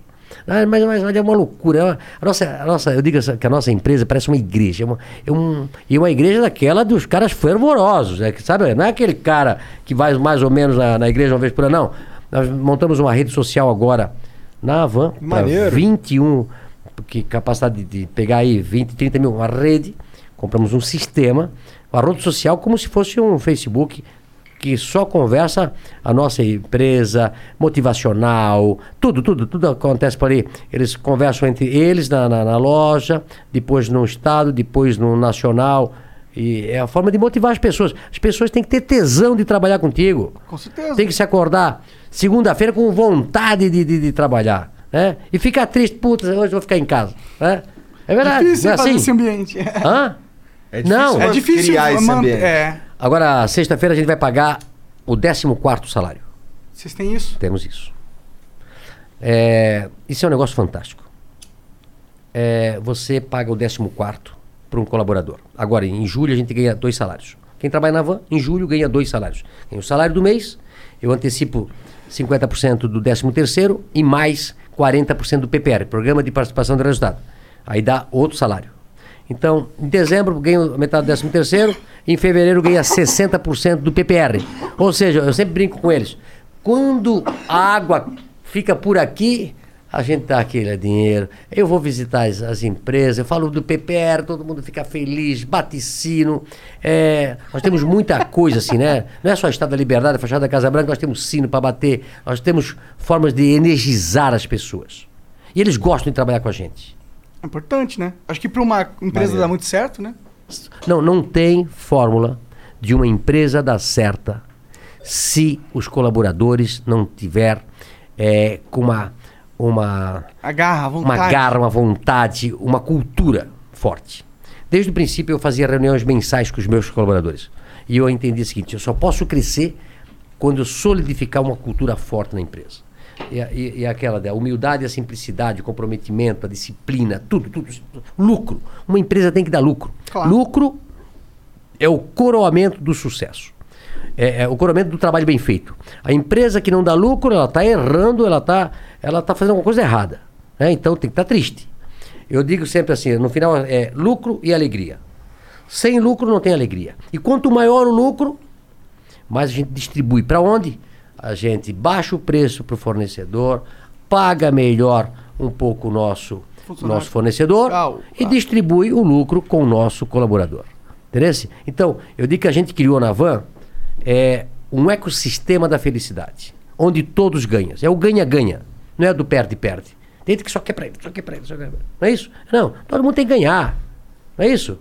Esse dia eu fui num restaurante e alguém disse, puta, mas o prato tava caro. Eu disse, olha, eu faz tempo que eu não vejo o preço de... Eu não- Tu entra num restaurante e tu vê quanto custa o prato? Normalmente não. Eu também não. Eu não, eu não olho o preço do. do, do, do Mas antes eu olhava, antes eu não, olhava. ok. Não, mas por quê? Porque tenho certeza de que o cara que fez aquele prato, ele fez um preço legal para vender aquele negócio. Ele precisa daquele preço para. Porque o que sobra numa empresa é 10%, 5%. É, quando não dá prejuízo. O cara vai fazer um prato bonito para ti, custa 50 reais, 60 reais. Eu falei, dizia, puta, eu achei meio caro. Cara, o cacete, tu vai lá fazer isso tudo, cortar coisa, fazer funcionário que tem, pagar luz, pagar aluguel. É que você tem essa noção, né? O do por trás das câmeras. Não, é verdade, eu tenho essa noção de que as coisas custam alguma coisa. Porque você fez isso a vida inteira. Entendeu? Tem, tudo tem um custo. Não, não existe mercadoria de graça. Se o cara vai dizer pra mim, pô, Luciano, aquela garrafa térmica vale 5 reais. Não, não vale. Tem algum problema. O cara roubou. É, ou roubou a mercadoria, porque não pode, porque ali custa 30 reais. Sabe que você não consegue montar uma fábrica que produz isso ao custo de 5 é, reais. É, certo. Entendeu? Então, assim, ó, essa, essa, essa noção o cara tem que ter. É, eu, eu sou assim, ó. O cara me diz, ó, eu comprei isso aqui por tanto. Ou, não, não, não, tem algum erro. Não, não pode. Né? Tenho noção. Hã? Já tá fazendo isso há tanto tempo É, que já faço sabe. isso, mas, é- mas em tudo assim, eu, eu, eu- às vezes eu, eu digo, não, não, não, isso aqui tem um erro. Mas em outras coisas também, eu olho assim, não, não. é- Tem pessoas que leem um negócio, escutam o negócio e acredita.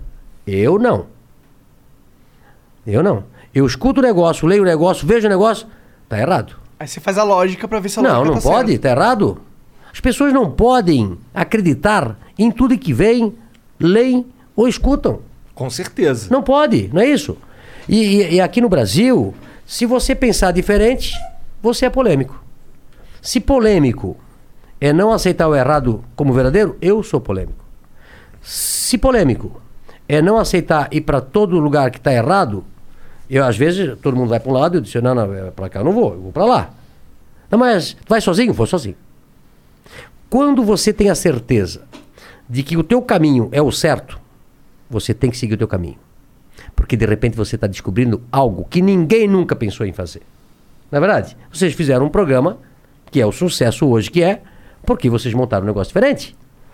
Não é isso? Sim. Eu vejo lá todo mundo lá, hoje todo mundo queria vir para cá. né? todo mundo queria ir. É uma loucura. O nosso pessoal de marketing hoje, todo mundo queria vir para cá. Para ver vocês. Salve, galera do marketing da van. É. Salve, É salve. aí, incrível, marketing incrível. da van. Porque vocês conseguiram fazer um programa que, entre- que, que consegue chegar nas pessoas. E várias outras pessoas me ligaram de outros lugares, de Brasília, ó, tá indo pro, pro Flow. Ah, tô sabendo que Caraca, incrível. Que da hora. É. Quando vocês veem aqueles 3 milhões de vocês ali, que vocês chegaram essa semana. Hoje? É. Hoje. Aqueles 3 milhões pode multiplicar por 10, por 20, por 30, por 40, por 50, que um vem em dois, fala pro outro, pa- corta o negócio, manda, manda pra cá, manda pra lá. Eu, às vezes, eu penso, mas caramba, às vezes, eu já cheguei ah, num ano, num ano, nas minhas redes sociais já cheguei a falar com 100 milhões de pessoas. Bastante gente pra Caralho. É. De números. Não, porque Facebook, Instagram, tal, tal, tal, né? Tu tem os números lá, tu consegue Sim, acompanhar, sim, né? sim, sim, sim. Então tem, tem, tem semana que eu falo com 50 milhões de pessoas, com 40 milhões de pessoas. E aí eles tira, tira, pro, joga pro WhatsApp, vai pra cá e vai. No final você se torna E essas consegue roupas controlar. todas. É. As roupas todas assim. Ah, desse, todo né? mundo conhece você, eu acho. É, todo mundo sabe quem é o velho da van. Eu acho que sim. Principalmente a esquerda. Esses sabem Puta pra caralho. caralho. Também, pô, né? Você é, você é uma das referências. Esses não tem um que não conhece. Pra odiar. Não sei por quê. Hã? Ah, eu sei por quê, né?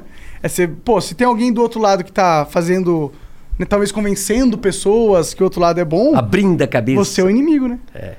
Conquistando as pessoas. É. Tem mais coisa Tem aí, mais aí? Janzão? Tem, tem pra caralho, já se prepara aí. Desculpa, cara, se tiver. Vai lá. Tá, o Lucas É, Brick. precisa ir embora? Não, não, eu tô. Vim pra vocês hoje aqui. Tá bom. Boa. Lucas Brick mandou: pergunta pro Luciano quando vai sair a van de Gaspar, Santa Catarina e o que aconteceu com a obra. Isso. Como é o nome dele? Lucas Brick. Ô, Lucas. Fizemos uma loja em Gaspar e afundou. Afundou. Afundou. Em que sentido? É, o local lá, há milhares de anos, é, era, o, era o rio. O rio andou assim uns 200, 300, 400 metros no sentido para frente. E antes aquele rio era para cá. E aí, embaixo, uns 40 metros, passa uma rocha que vem do morro, que vem na frente. Ela passa lá embaixo, ela vai, vai caindo até uma rocha, até o, até o rio, lá na frente. O que acontece quando chove, essa água cai da terra e ela vai nessa rocha e ela, ela anda. Aí eu fiz a fundação e afundou. Olha, com todos os. Imagina, com todos as. A gente está acostumado a fundação. fazer. A gente- A gente já tem 161 lojas, uma deu errado. É. Então, deu problema. Toda a região tem problema. Na 470, nas estradas lá afunda. As, as próprias estradas afundam. Porque tem esse problema de solo. Solo, solo mole que chama. Aí eu arrumei. Afundou de novo. Ah, que merda. Mas tu tinha um alvará? Tudo, agora. Ah, mentira. Mano, poxa, esperou 20 imagina. é, Brincando, não, não, lá, lá o prefeito, graças a Deus, tudo certinho, foi rápido, afundou. Agora nós estamos com um problema. Será que a terceira vez nós vamos conseguir acertar e não afundar? É. Ou vamos arranjar outro lugar em Gaspar para botar a essa loja? Essa, essa é a dúvida. Por isso que nós estamos vendo Faz uma técnicos. vila flutuante. É, é, é, tem que amarrar no morro. tem que fazer e amarrar no morro. É, mas o pessoal que é de Gaspar conhece o solo em determinados lugares. é, acontece isso. Mas já gastei três vezes, duas vezes para fazer. Não, pô, merda em fábrica, problemas devem acontecer direto, né, Sim. mano? Pô, Mas outra- 120, Ô, ô, 160. Ô, Monarca, é o seguinte. Quanto mais lojas você tem, mais problemas você vai ter. Então, esquece. Eu sou um descascador de abacaxi. Eu sou um descascador de abacaxi. Eu sei que eu estou ali para descascar o abacaxi. Todo mundo que tem uma liderança, alguma coisa, ele está ali para isso. Não pode reclamar do, do serviço dele. O meu serviço é esse. Adoro. Às vezes ele sabe disso. Está atrás, eh, eles filmam. Na minha mesa, às vezes tem 15. Fila. Não é isso que tem? Fila. Como pra, se pra falar com você. para falar comigo. E às vezes quando eles eh, cercam a minha mesa, e aí são tudo problemas diferentes. Esse ali, pá, esse ali, pá, esse ali, pá, vai, e vai, né? Mas com facilidade, porque esse Você é o... deve gostar disso, né? Adoro, porque esse é o meu. Agora, o cara que pega uma liderança e não quiser resolver problema, tá no lugar errado. Ele tem que ter estômago para isso. Entendeu? E levar numa boa. Eu sou o seguinte: para mim é paz e amor. Paz e amor. Se precisar beijar na boca, sentar no colo, abraçar. Agora, se não der, é guerra e terror. Aí as armas. Entendeu? certo? Pra mim é paz e amor. Eu sou tanto do bem.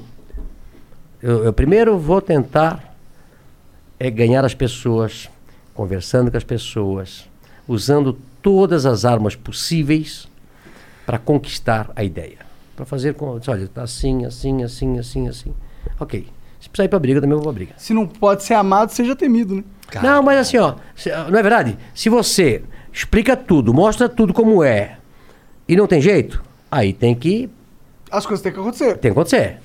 Ou você aceita do jeito que é e não reclama.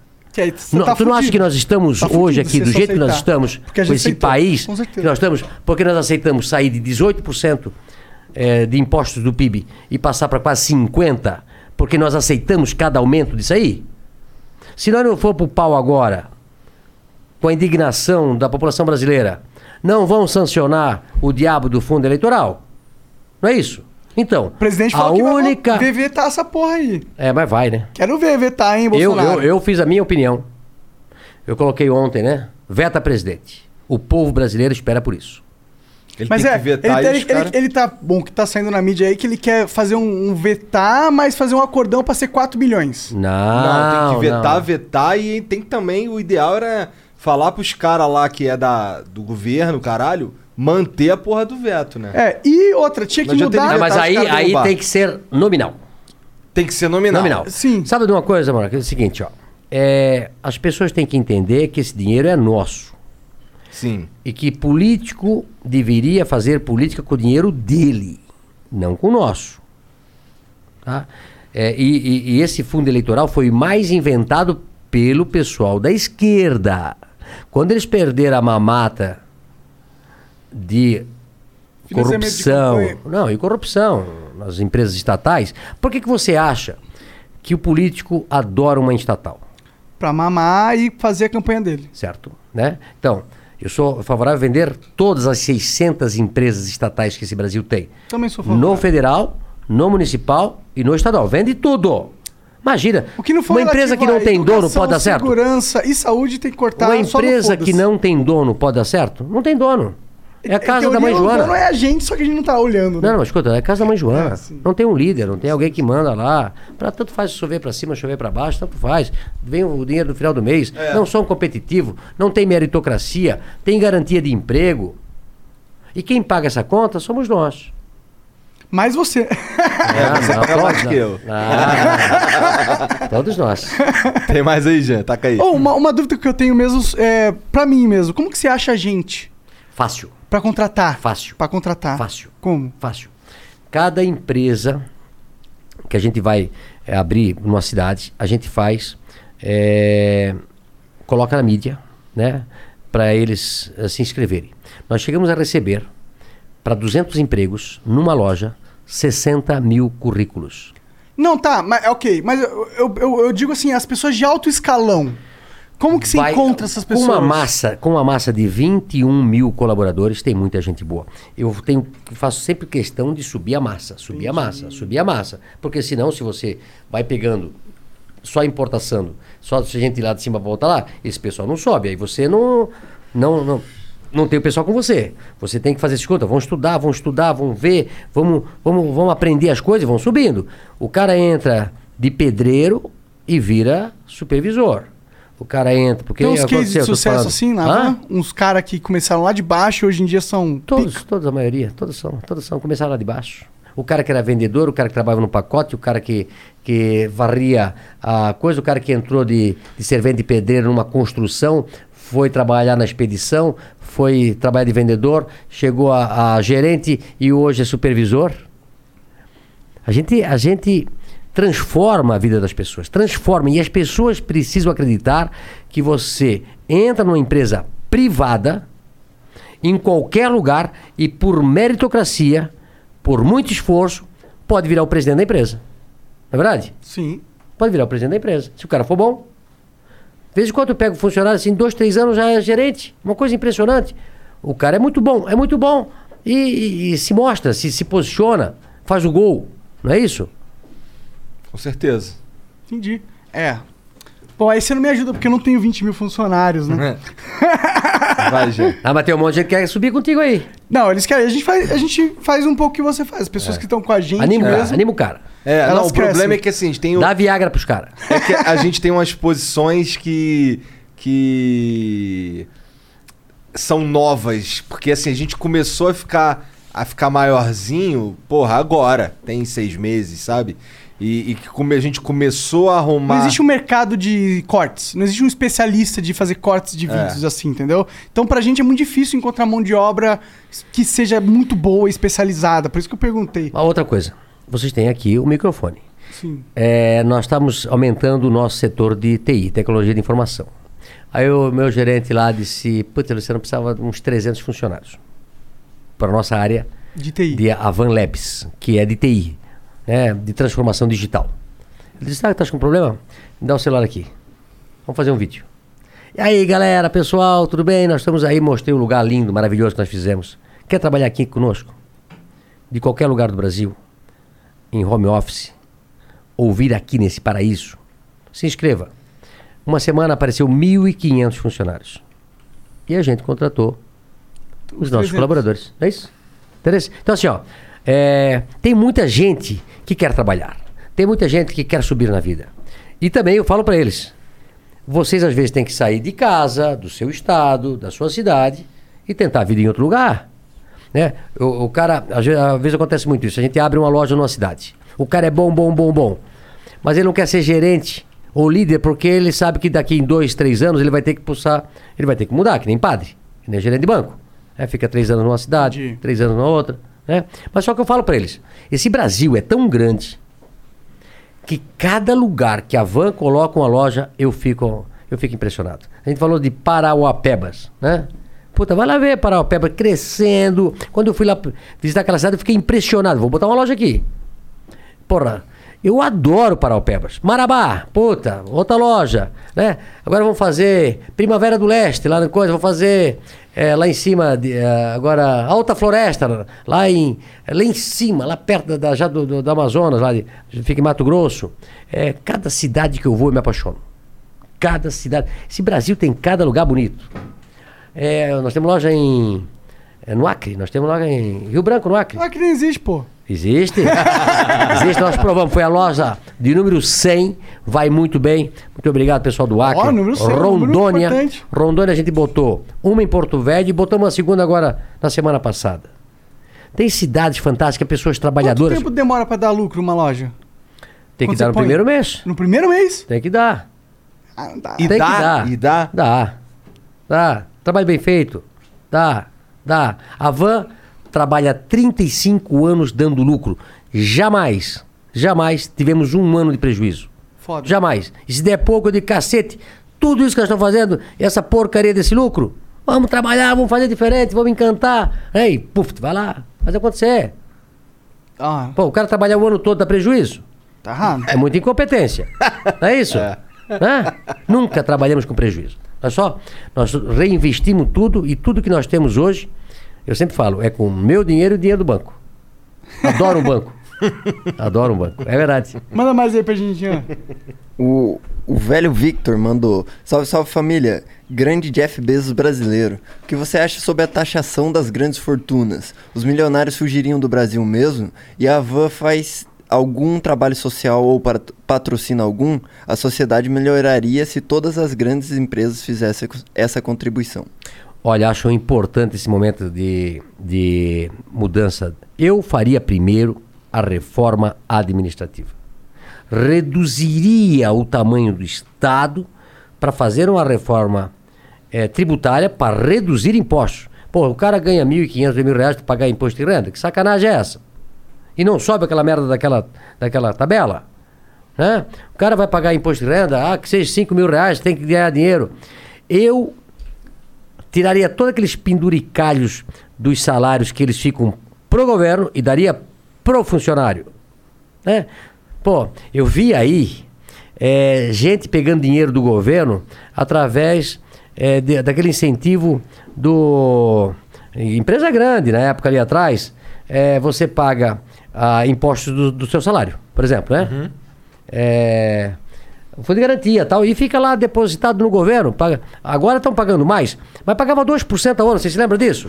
Então, todo mês tira teu dinheiro do, do teu salário, dá pro governo, como o governo diz, ó, eu sou bonzinho, vou guardar o dinheiro para você. Aí guarda lá, tu só É, perde é, dinheiro. Aí, escuta, assim, ó, ó, o, o empresário dá dinheiro, tira de você, dá pra mim que eu vou, o dia que você quiser se aposentar, ou precisa, o dinheiro não. Estados Unidos, sabe como é que é, né? Paga por hora, né? É. Ou paga por semana, ou paga quinzenal, ou paga mensal, né?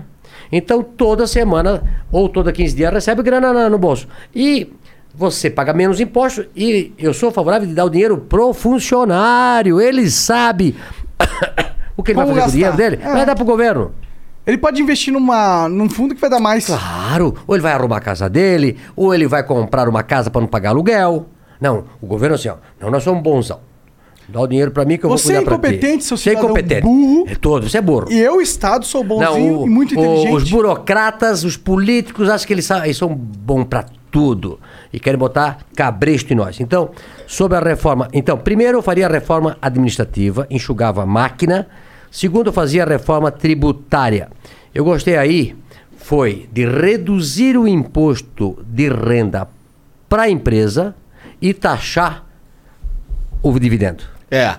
Eu, Então você não tem problema com isso? Não, porque eu deixo dinheiro tudo na empresa. É, eu também. Eu não tenho. Entendeu? Você não, não, não realiza o A lucro. vida, a vida toda botando dinheiro toda na empresa, toda na empresa, toda na empresa, toda na empresa. Então é o seguinte, o que acontece?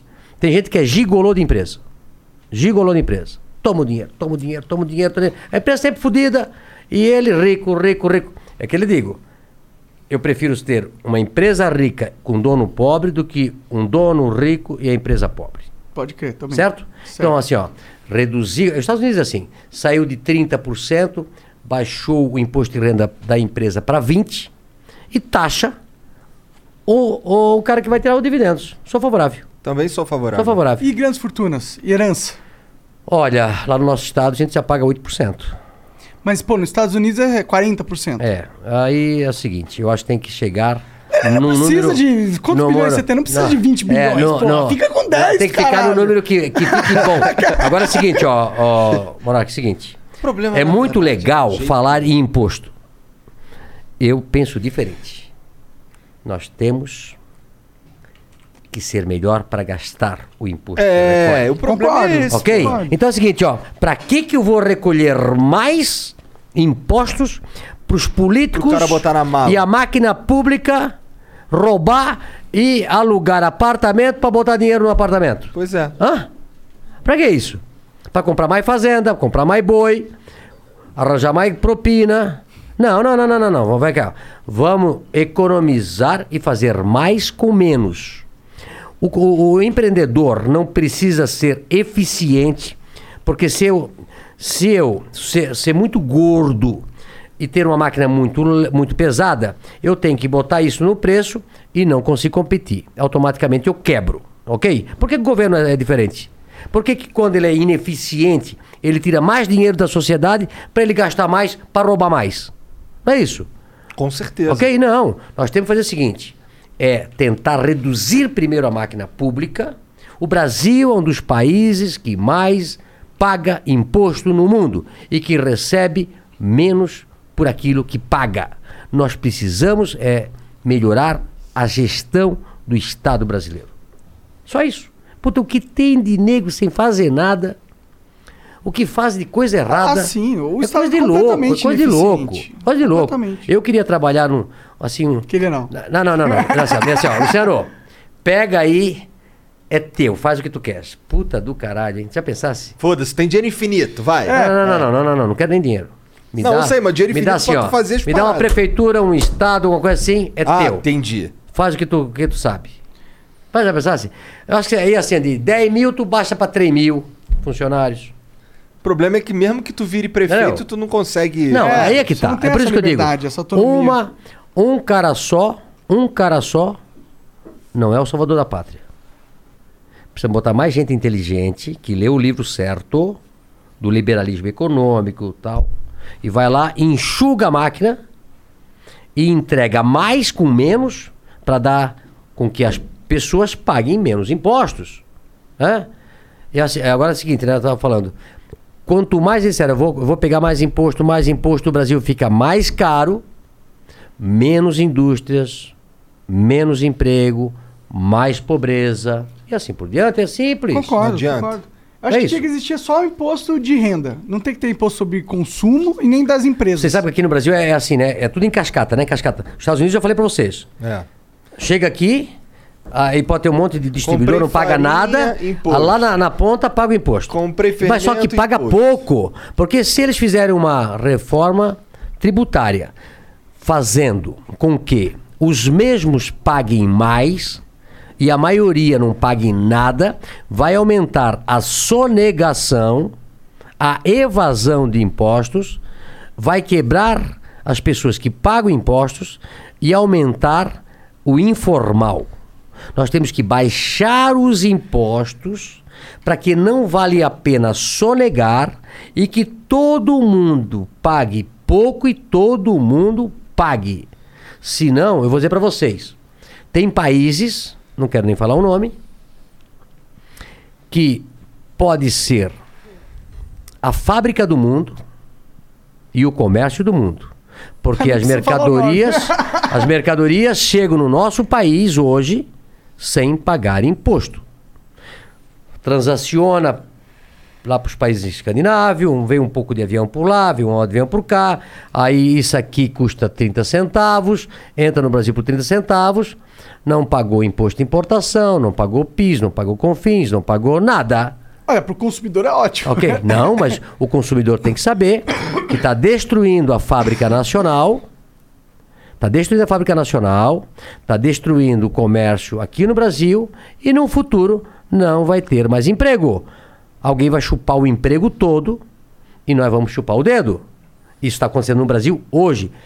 Ca- a- é, aviões, aviões, aviões chegando no Brasil hoje sem pagar um centavo de imposto. Denúncia aí, galera. Ok? Quem se fode é o, é o cara lá que tá Ok, comprando tá, pão. tá acontecendo isso. Tá, tá sendo- a Receita Federal precisa ver isso. Os pagamentos são feitos através de, de bancos nacionais, de, de empresas, o dinheiro vai todo para fora. Tá? E as pessoas estão matando o varejo brasileiro, está matando a indústria brasileira e alguém vai virar a fábrica mundial e o comércio mundial. Ok? Isso é muito preocupante. Está acontecendo isso. Verdade, eu concordo.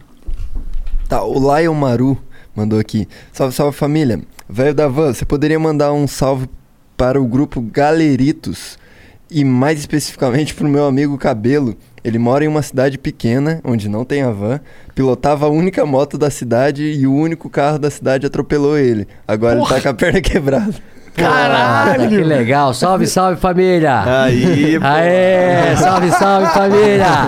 Vamos lá, qual é, qual é a cidade dele? Ele é. Não fala o nome, só fala É que é uma cidade cidade pequena. pequena. Como é que, perdeu a e chance qual estado será? É, e qual- ah, ele não sabe falar a cidade e, pô, o cara tinha uma moto, foi atropelado com um carro e uma moto na cidade, hein? Como é que é o nome dele? Galerito? Galerito. O nome dele é, Murphy. Não, o nome dele é Cabelo. O, o cara que se fudeu é o Cabelo. Ah, o cabelo, puta. É ele com cabelo e eu sem cabelo, hein? Ah, ele com tanto aquela- cabelo. Ele pôs cabelo Eu aí, ó. cabelo, eu bot- fiz Rapaz do céu, é uma beleza ficar careca. É mais, é mais tranquilo? Ah, mas deve ser Ah, mais arejado. raspa todo Ah, dia, não é? Raspa todo dia. Raspa todo dia, me corta aqui, me corta aqui, corta a orelha. Puta, meu pai, com 79 anos, dizia assim pra mim, Luciano, se eu fosse mais novo, a minha coisa que eu fazia na minha vida, que era o sonho de consumo dele, era cortar metade da orelha. A cabela, a, a- orelha do meu pai era o dobro da minha. É, E eu brinco sempre que quando eu nasci, eles pensavam assim, pensavam, meu Deus, é o Dumbo, será que vai voar ou vai andar? Por um monte de tempo tentaram fazer aviãozinho, mas como não, não voava, eu aprendi a andar. É? Mas olha o tamanho da orelha. Graças a Deus. Ó, tá vendo? Tá Ele esse não é dono, Não, não, mas, É. não, mas ele é. Mas, mas tem uma orelha. É, É. bem. É, mas, tipo, dizem que quando você vai ficando mais velho, a orelha, a orelha vai Não, mas crescendo. o, o do meu avô era maior ainda. O meu avô tinha uma orelha desse tamanho, meu pai um pouco menor e a minha foi um pouco menor. Mas cresceu sua orelha quando você for ficando mais não, velho? é, é só- acho que o homem nasce, é, cresce o nariz e a orelha, que coisa, né? O resto É, não diz cresce. que cresce O resto não não cresce. zoando. É, É, o resto não cresce. Ah, Ele o só encolhe, né? Só encolhe. Encolhe e cai pra baixo ainda. Olha lá, o, o Frank Franzoi, ele mandou uma mensagem que vocês já falaram, mas eu vou ler aqui.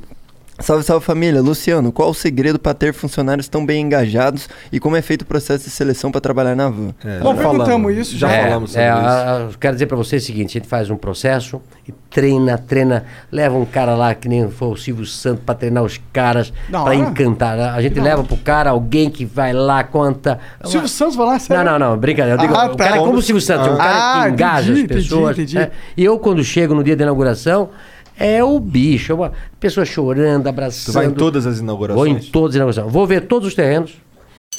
Welcome to Parent Teacher Night. Oh, yes, Miss Garner. If you have one of those airline credit cards, you're probably not earning double miles on every purchase. You're right. My card only gets extra miles on some types of purchases. With the Capital One Venture Card, you earn unlimited double miles everywhere. Wait, but where can we use them? You can use Capital One Venture Miles on any travel purchase. Venture gets an A plus. Capital One, what's in your wallet? Terms apply. See CapitalOne.com for details. vou ver a construção, vou à inauguração e agora e depois eu vou de vez em quando ver alguma Você corta a fichinha? A Nada, fichinha? não tem não, não Como tem que era? não. a champanhe? Nada, nada. Quebra nada. um... É interno, Hum. é uma inauguração interna para os nossos colaboradores. Uma hora de motivacional, levanta até defunto. Eu, eu, é que nem o cara tocar, tomar Viagra. Levanta, levanta qualquer defunto. Queria ver uma dessa Ah, um não, dia. é, é fudido. É fudido. Eu digo assim, ó, é uma loucura, uma loucura. É como você pega um carrinho de, de fricção, vai ali, né? E aí solta ele, sai a mil por hora, o pessoal sai turbinado. E aí a gente aí abre as portas, entra o povo. Eu normalmente, antes da, antes da pandemia, eu montava um palco fora da loja. Acab, eu começava às 9 horas até às 10 horas. 10 horas abria a porta, milhares de pessoas lá. Aí eu, eu pegava, um, um- pegava um, um tablado, um palco, eu ficava três horas batendo foto das pessoas. Caralho. 10, 11, meio-dia, uma hora, até uma hora, uma hora e meia. Três horas, duas horas de coisa, foto com todo mundo. E todos eles, olho no olho, como é que tá? De onde você é? Tudo bem? Foto por foto, foto por foto. atendo todo mundo. E aí, numa cidade ali de Jacareí, eu acho que foi, veio uma senhora cega. Luciano, Luciano, Luciano, Luciano. E aí eu desci o palco.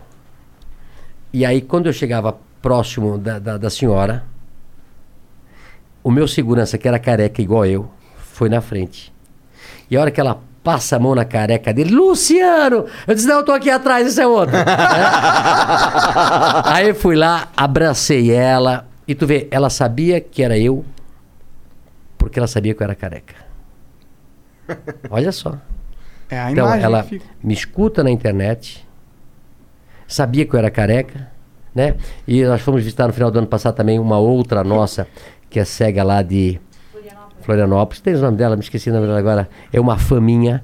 Aí ela, no final do ano, ela fez um quadro para mim. Eu fui na casa dela no final do ano.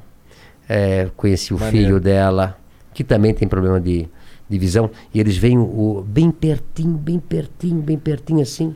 E ela gosta porque eu, eu faço os vídeos e, e eu, eu faço legenda. Ah, legal. Mas também ela escuta, né? Porque ela não é, ela é cega, mas não é su- não é surda. Mas ao contrário também eu Mas tenho. tem pessoas eu tenho, eu, eu, que eu- faço, eu já faço os vídeos.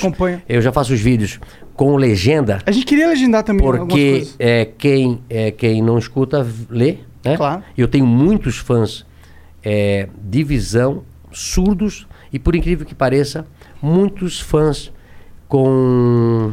com. que nós estávamos falando aí, só que a gente.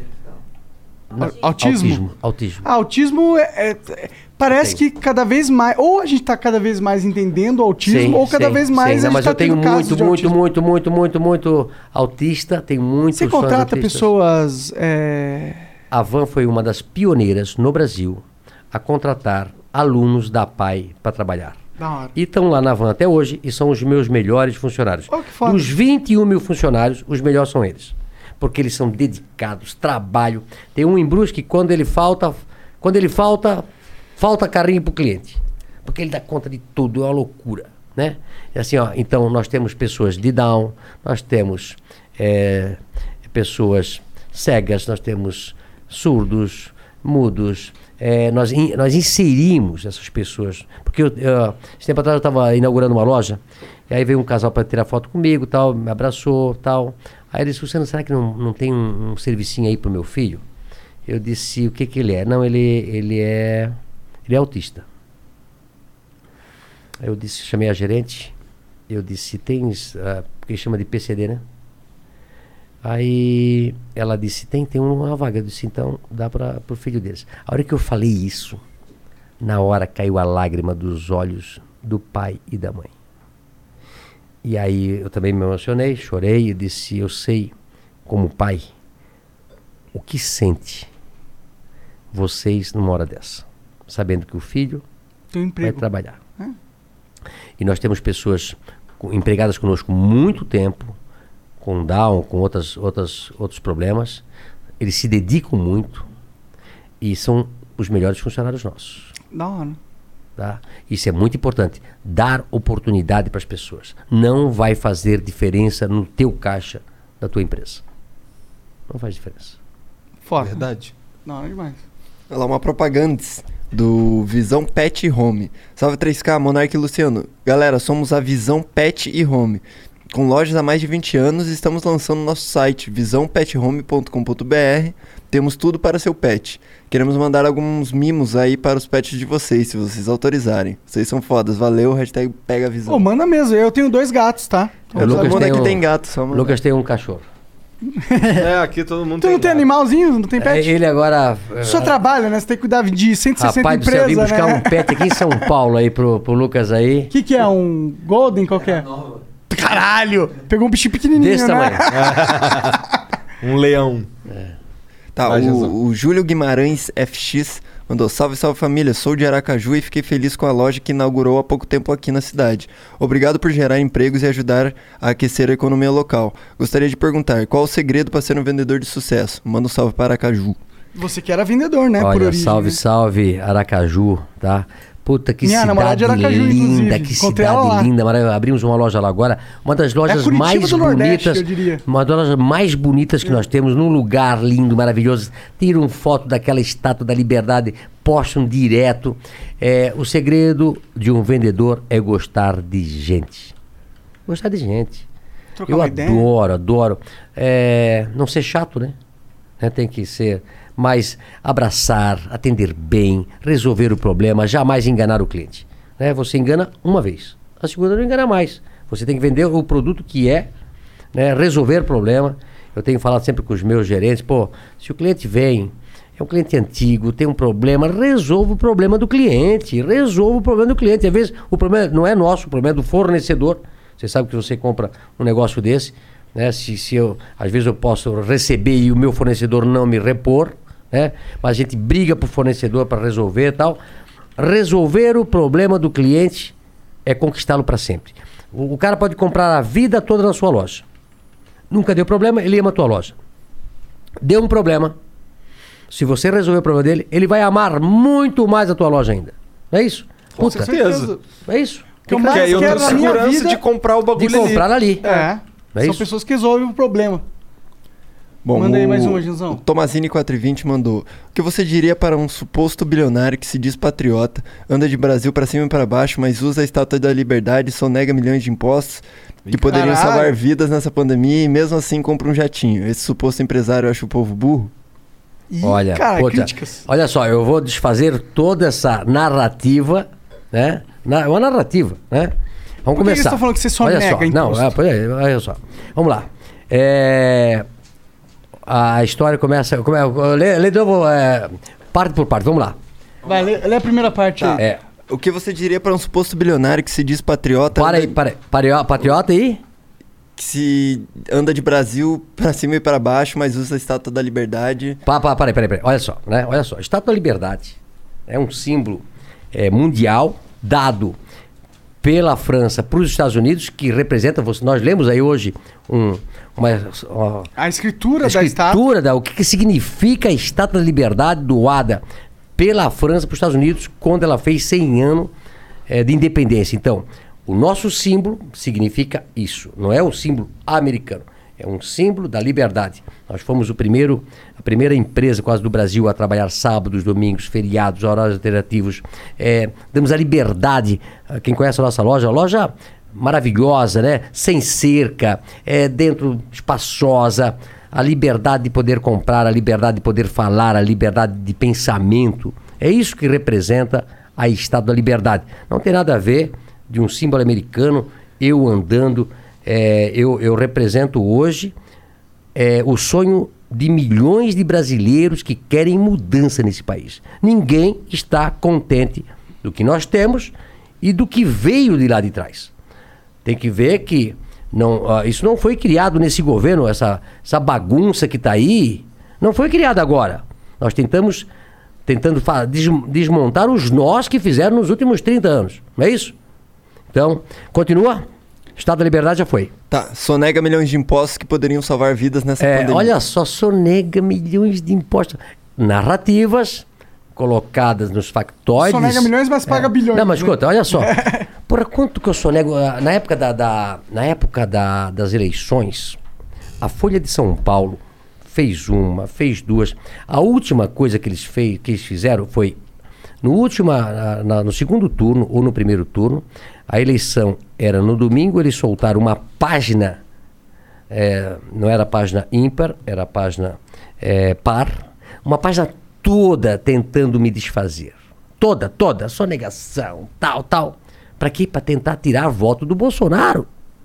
Para destruir reputação.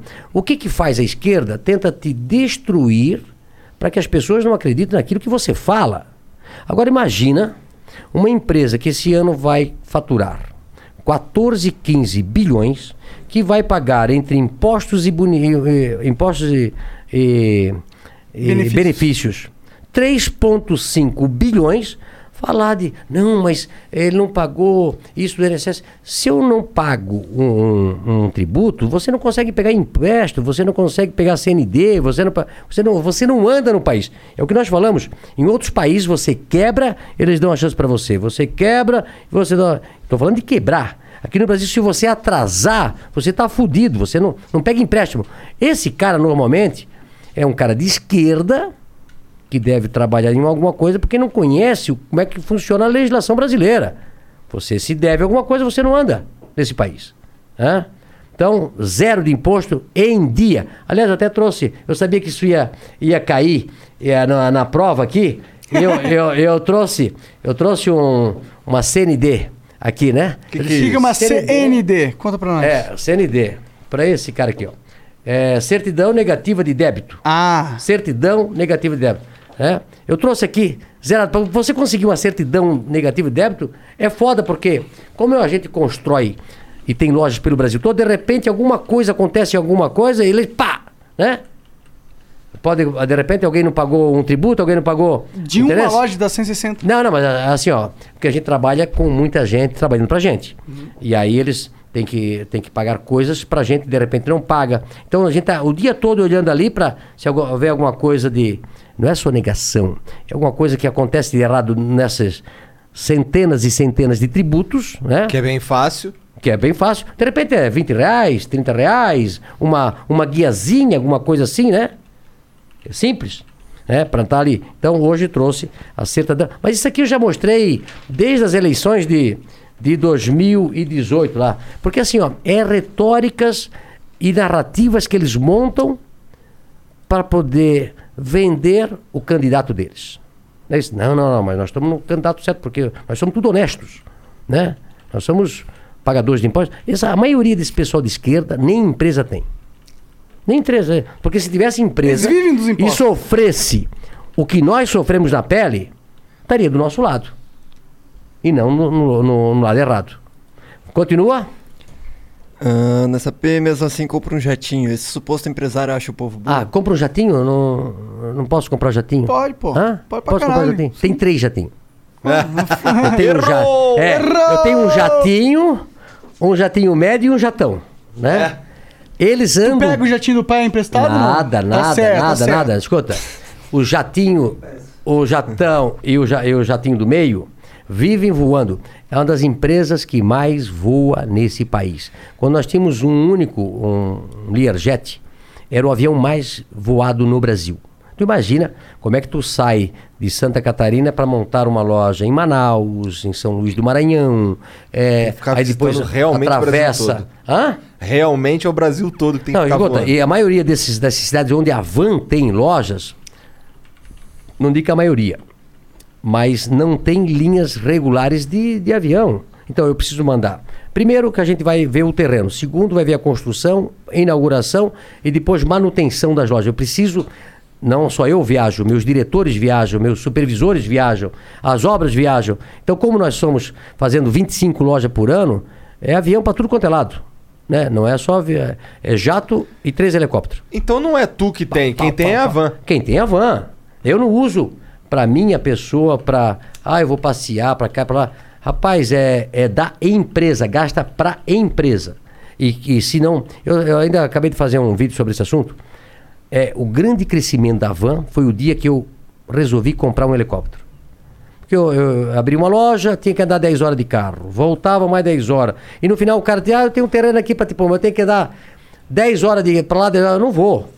Aí cerceava o meu crescimento. Quando eu comprei o primeiro helicóptero em, mil, em, dois, em 2009, puta, foi uma loucura. Aí depois comprei um avião, depois comprei outro helicóptero, porque a Como gente que é a usa. sensação de comprar o primeiro avião? Olha, é loucura. É legal? Loucura. É tipo comprar o primeiro carro, não? Olha, eu acho que cada vez que você adquire uma coisa pela primeira vez, é primeira namorada, né? Sim. Tudo é, tudo é, tudo é. Sempre é uma experiência mágica, é, né? É mágica, né? Então, Pro bom eu- pro ruim, às vezes. É, eu, eu comprei o primeiro helicóptero em 2009, porque eu tinha inaugurado uma loja em Chapecó. E eu saí de Brusque até Chapecó. É 10 horas, para voltar 10 horas. Eu levei eu, a minha namorada na época. Já era esposa. Era esposa? É, já era esposa. Casei em 95. E aí levei meu pai e minha mãe. Como meu pai adorava o Teixeirinha, eu comprei várias fitas do Teixeirinha e foi escutando 20 horas de Teixeirinha. Teixeirinha, te lembra um cantor é, é, famoso do Rio Grande do Sul? E meu pai adorava. E eu também gostava. Aí a minha mãe e a minha esposa ficaram loucas de 20 horas de Teixeirinha. E aí, quando eu voltei para casa, de domingo à noite, ela disse: ou tu compra alguma coisa, ou não dá mais para ir contigo, de, de- escutando Teixeirinha 20 horas. E aí eu comprei o primeiro helicóptero. Quando eu vim com o helicóptero, que a cidade não tinha um helicóptero, isso em 2007, que fazem 13, 14 anos, a sensação de um operário, né, de uma vida triste, uma vida lá que Humilde. triste não digo humilde, porque eu nunca fui triste, nunca, jamais fui triste. Mas uma vida batalhada, de sapato furado. Não, acho que tu nunca andar de sapato furado, andei de Roda sapato fundida furado. do carro. É que você se engana, meu sapato atual tá furado. É, mas sapato furado de um rombo desse tamanho embaixo, que eu botava. Não, não é botava- tão furado, não é tão botava, furado ah, assim. jornal. É. Jornal, jornal, jornal, jornal. fiz isso aí também. Jornal. Ó, monte, monte, monte. Trabalho de bicicleta, frio pra cacete. Né? Bicicleta. Um, um, um guarda-chuva na frente. Uma vez eu me meti algumas vezes embaixo de carro, embaixo de caminhão. Né? Porque tu põe o guarda-chuva na frente, a chuva veio aqui. Você né? não tá vendo porra Na verdade, nenhuma. pau, né? Caralho. E, e aí, eu, eh, quando eu cheguei, eu peguei o, o helicóptero em São Paulo e cheguei pelas 6 horas da noite em Brusque, a sensação foi. É um vale. a- Tipo, nossa, quantas horas eu É. tenho a mais agora na minha vida pra não, aproveitar? e fui trabalhar cada vez mais, cada vez mais. O, o avião, o helicóptero é ferramenta de trabalho, não é pra, pra se Prazer, aparecer, lazer. É pra ir lazer, pra nada, Paris, nada, nada. um ah, não em tenho tempo pra. É, ah, não tem Porra. tempo pra isso. Ô, é- Tá, e aí continuou? O jatinho? Acabou? Não, peraí, acho que acabou a peraí, peraí, rapidão, rapidão. Esse, esse helicóptero, vamos dizer que você saia daqui de São Paulo. Até onde é seguro ir no Brasil com esse helicóptero? Não, o helicóptero, eu tenho um helicóptero que sai de Brusque e vai a- quase até o Rio de Janeiro. Boa. Caralho, É. vou, caralho. Ah, não, é, mano. vou, é, voa em cima das nuvens, é, GPS, todo, todo, todo. E o jato ele vai pra tem- qualquer lugar do Não, o Brasil. jato ah, tem os que voam em lugares menores, lugares maiores e lugares mais longe. A gente adquiriu o último jato porque eu, eu quero voltar a fazer o que eu fazia no começo.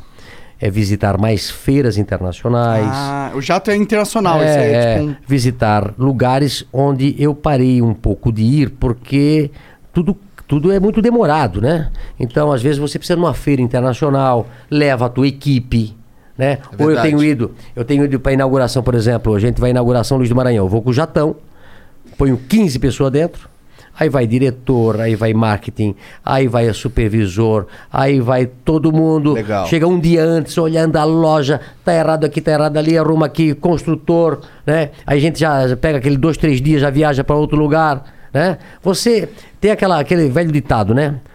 O gado só engorda Com o olho do com dono. o olho do dono. E eu tô em cima, e eu e nosso pessoal tá em cima de tudo. Tudo, tudo, tudo, tudo, tudo, tudo posso imaginar. Tá. Tudo. Assim. Tem mais Não, aí, Jean? Mais uma propaganda. É, somos a Hams Grill mandou. Somos é? uma Rams Grill. Hams Grill. Rams Ah. Grill. É. Somos uma franquia aliment- alimentícia nascida em Brusque, no Santa Olha Catarina. lá, da tua terra. Assim como a Avan. Gostaríamos de convidar você a ser um franqueado Hams Grill. Instagram, arroba Hams Grill, H-A-M-S-G-R-I-L-L, Facebook barra Hams Grill. E gostaríamos de ver nossos restaurantes nas lojas da Avan também. Por que não? Luciano, dá uma É, tem, tem moral. um shopping, cara? O cara tem um shopping, né? Olha só. Cinema no bagulho. Tem que ir lá me visitar, hein? Você que é de Brusque, já tem um nomezinho acertado aí, né? Tira uma foto aqui do programa agora que tá vendo aí. Já né? põe esse videozinho, Já é. põe o videozinho só. O Luciano me convidou pra, pra conhecer ele aí, tá? De repente fizemos negócio. Boa. É? Tá, o próximo foi a Andrea Bijaldi. Falou: Não te pesa nem um pouco a consciência fazer um falso discurso patriótico, tendo parcelado sua dívida de 168 milhões com o INSS em 115 anos e financiando jatinho usando dinheiro público. Falar de burocracia exagerada quando se tem denúncia de exploração do trabalho é o cúmulo. Ó, olha só, olha só a narrativa, né? Tu imagina uma dívida de 168 milhões, financiada em quantos anos que ela falou? 115. 115. né? 115 anos, 115 vezes 12. Ó, assim, é uma coisa de matemática, simples, né? É Isso que eu digo porque as pessoas têm que ter cérebro para pensar, né? Não- preferência. É, de preferência, né?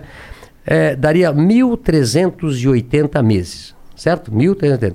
168 milhões. hã? Olha, olha só que absurdo. Dividido por 1.300 e quantos meses? 1.360, né? Daria 120 mil reais por mês. Alguém que paga 300 milhões por mês de, de impostos esse ano Estaria preocupado em Tá pagar cagando e 130 mil. É café. Mas da onde saiu essa notícia? Não, é, é- é as narrativas montadas, às vezes por jornais ou por pessoal que não, não, ah, acho que eu estou assim atrapalhando um pouco a vida deles, né? Aí soltam isso, aí esse pessoal que tem cérebro pequeno vê o negócio e acredita. Como é que alguém, 168 milhões para pagar em 115 anos, multiplica pelo número de meses, dá 130 mil reais por mês. Se- Quem paga é, 3,5 bilhões por ano, fatura 14, 15 bilhões, está preocupado com 138. Não faz muito sentido Não. econômico. Aí- aí eu vou- E o jatinho, você não comprou com o dinheiro do BNDES igual Não, não, comprei com meu dinheiro. Né? É, é, e outra, né? É, é, é uma. Seu nada, da van. É, da van. Esse Da papo van. de meu dinheiro, não. É. Nossa, dinheiro. Não, mas assim, há umas histórias. Agora assim, ó, eu, eu, a gente, a- uma empresa, um empresário, ele às vezes vai para lutas contra o fisco. Vai lá, recebe multa, a lei faz errada. Não é isso que acontece? Então você vai discutir. Enquanto você está discutindo determinadas multas, atua, autuações ou leis, você pode estar discutindo isso. Nós ganhamos recentemente um tributo PIS, CONFINS sobre o ICMS. 400 milhões de reais. A Van ganhou. Ano passado. Ganhou de. Ganhou de volta. Ah, Não, ganhou de Ah, volta. de volta. É, O ressarcimento. do governo. Do governo. Então tu pagou. Não, na realidade, eu paguei e recebi de volta. A gente entrou com ação e ganhou. Agora, não consta em nenhum lugar da imprensa, e a gente soltou até, até essa nota para ver se eles soltavam, né?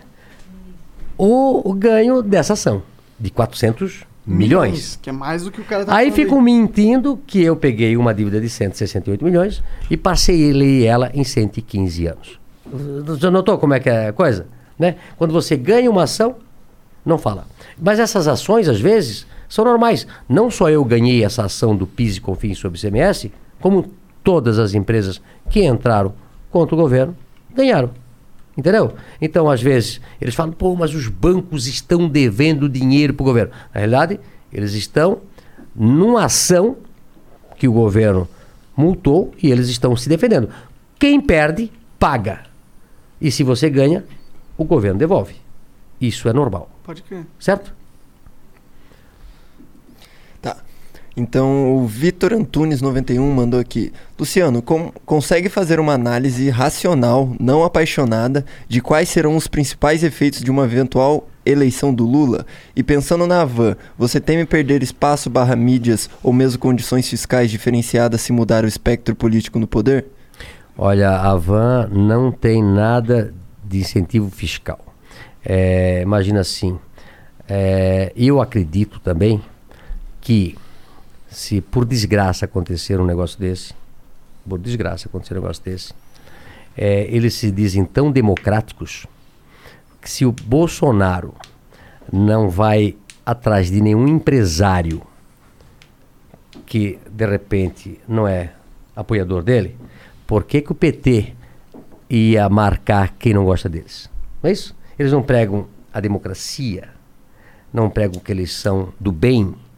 Por que, que se o Lula ganhasse, seria alguém que iria tentar ferrar os seus opositores? Isso, então, seria uma ditadura. Ou seria alguém do mal que tentaria prejudicar alguém que não votou nele e que não defende as mesmas ideias. O que eu falo sempre é que eu tenho um concorrente de pensamentos, mas eu nem sou inimigo pessoal porque eu não conheço nenhum deles. Não o conheço pessoalmente. Nunca contra o Lula. Não, não.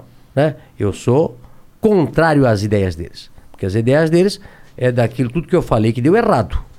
né? Então, não é ele que vai implantar aquilo que deu errado em todos os lugares e vai plantar e dar certo. Se você tem uma. Quem, quem planta abacaxi, colhe abacaxi. Certo? O cara não planta abacaxi e vai colher melancia.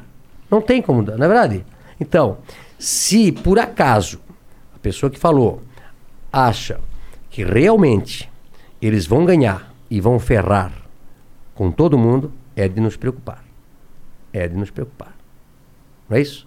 Mas sabe que eu nem acho. Tipo, eu acho que. Eles não são bons caras tal. Mas não sei se eles vão. Porque o Lula, pô, quando ele ganhou, ele fez a cartinha lá pro, pros. Não, mas ferrou, né? Que mudanças fizeram? Que mudanças fizeram? Nada.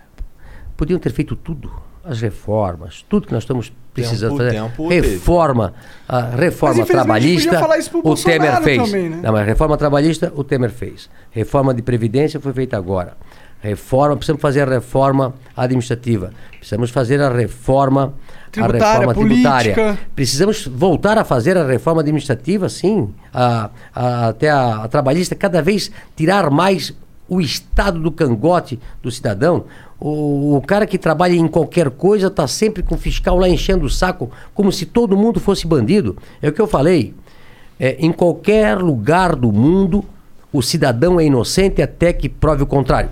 No Brasil, você é o culpado até que prove que é inocente. Que país é esse? Eu considero na Van que todos os meus colaboradores são os melhores do mundo e dou a chave da loja para eles. Cuidem da empresa para vocês. Eu dou liberdade com responsabilidade. Assim devia ser o país. Por que, que se cria essa burocracia? Porque o governo, o legislador, não confia no cidadão. Nós temos que confiar no cidadão. Dizem que. Porque eles pensam que todo mundo quer roubar todo mundo. Eles medem o cidadão com a régua deles. Eles pensam que todo mundo é igual a eles. Entendeu? Cidadão brasileiro gente do bem. Eu confio neles. A gente acredita no, no, no cidadão. Tanto é que passa por ano mais de 100 milhões de pessoas na van. Nós acreditamos no nosso cliente. Então, assim, ó, o Brasil precisa mudar é a cabeça das pessoas. É aquele negócio que a gente falou, parece que todo mundo, se o cara comprou um carro, tá errado. Se o cara ficou rico, é porque roubou. É porque o Brasil não. Não tinha- porque acordou cedo, não porque trabalhou 35 anos, não porque fez as coisas certas, não porque fez, porque inovou, não porque fez diferente, não porque sempre procurou fazer algo excepcional. Não. Alguma coisa de errado tem. Não é isso que, que penso? Está errado. O pensamento do brasileiro tem que mudar. Tem que acreditar para começar lá de cima para baixo. Com certeza. É isso? Concordo. Tá, uma mensagem aqui do Zikzira. Salve, salve família, Monark. Já ouviu falar do MMORPG em desenvolvimento chamado Ashes of Creation? Já, já até comprei o. o- Sim, cara, eu, eu gosto de MMO, eu tô por dentro de Tá, tudo. ele fala, só pra completar, um player milionário insatisfeito com a situação dos MMOs atuais resolveu fazer o dele e tá ficando foda demais. Quinta agora, o servidor do Alpha 01 vai ficar online, dá uma conferida. Vou dar uma conferida. Eu, quando eu joguei, inicialmente ele tava bem porco. É tipo um jogo bem base, assim. Mas, pô, vou dar uma olhada assim, com certeza. E aí o último aqui, uma propaganda. Vou botar aqui pra sair na TV. Telefone. Quem usa esse telefone hoje em dia? Não tem interesse no novo plano. A Lua vem para ser transparente, te devolver os gigas que você não utilizar como cashback e principalmente para te ajudar a usar o seu celular só na hora em que você precisar. Participe do nosso financiamento coletivo e seja o fundador da melhor operadora do Brasil. Operadora? Caralho. Lua. Lua. Tem mensagem? Tem a mensagem, ele falou: A Lua é uma operadora com cashback. Os gigas que você não utilizar viram dinheiro para comprar produtos no aplicativo. Tem atendimento incrível e é transparente. Olhe para cima, acesse lua.digital. Acho que vale a pena dar uma olhada. Por que não? Lua.digital. Tá aí. É isso. É isso. É isso? É isso. Acabou. Luciano, obrigado demais pela presença. Olha, obrigado, pela Quanto tempo moral. passamos aqui? Cara, quanto, Jean? 4 horas e 16. Nossa. Caramba! Caralho. Hoje Aquele foi- mano ali deve estar puto, que ele tá em pé, faz moto. Tá em pé esse tempo todo, né? Pô, passou rápido, hein? É, não é? Ah, Pô, da hora, passou da muito hora, bom, sim, hein? Passou rápido. Muito bom, pô. Será que fica- ficamos com algum assunto que nós não, não batemos em cima aí? É assim, ó. Ah, depois tu volta. A transparência é tudo. Só o fato de você poder conversar sobre qualquer assunto, como eu sempre falo, quando você vai, vai na frente de um juiz e você tem que mentir, é duro. É. Agora, quando você vai e falar do coração e falar a verdade, é muito bom. É muito bom. Não é isso? Com certeza. É, seguro. que nem é, João 8,32, né? Conhecereis a verdade e a verdade, vos libertará. É, é o que nós temos que seguir. Não é isso? Isso aí. Isso aí mesmo. É isso. Obrigado mais uma vez pela moral, vir até aqui. A moral pra mim, né? Porra. Porra, não é. Hã? Não, Tu é não. o velho da van. Não, mas É, tu tá vocês tranquilo. são famosos pra caramba. Hoje aí, todo mundo ficou feliz. Eu acho que alguém fez em contato com o Lucas, né, Lucas? Hã? Pô, só se falava de vocês. É uma loucura. Hã? Então, Obrigado. Me senti muito bem. Quem quiser vir aqui no programa, é, vai ver que são pessoas normais, queridas, como qualquer um, né? Eu acho que o grande sucesso de uma pessoa, de novo, é humildade, simplicidade e generosidade. Se nós continuarmos, para nós mudarmos o nosso Brasil, nós precisamos montar um país onde se prega isso, onde as pessoas acreditam nas outras pessoas, onde eh, as pessoas acreditam no seu semelhante e todo mundo tenta fazer o seu melhor. Quando todo mundo faz o seu melhor, não tem país que vai dar errado. Gostei. É Isso isso aí. Obrigado mais uma Obrigado. vez. Obrigado a todo mundo que ficou assistindo a gente aí até agora. Um beijo, boa noite, até amanhã. Tchau, tchau. É, salve, salve família! Temps will be cooling down, and before you know it, you'll be turning on your furnace. Before you do, turn to the experts at Griffith Energy Services and Carrier. Get an $88 heating system start and check from Griffith to make sure your family stays comfortable all winter long. Griffith specializes in Carrier, but services all brands. Visit GriffithEnergyServices.com for this and other exclusive offers. That's GriffithEnergyServices.com. License number MDHVAC R01 2278. Griffith Energy Services. Doggone dependable.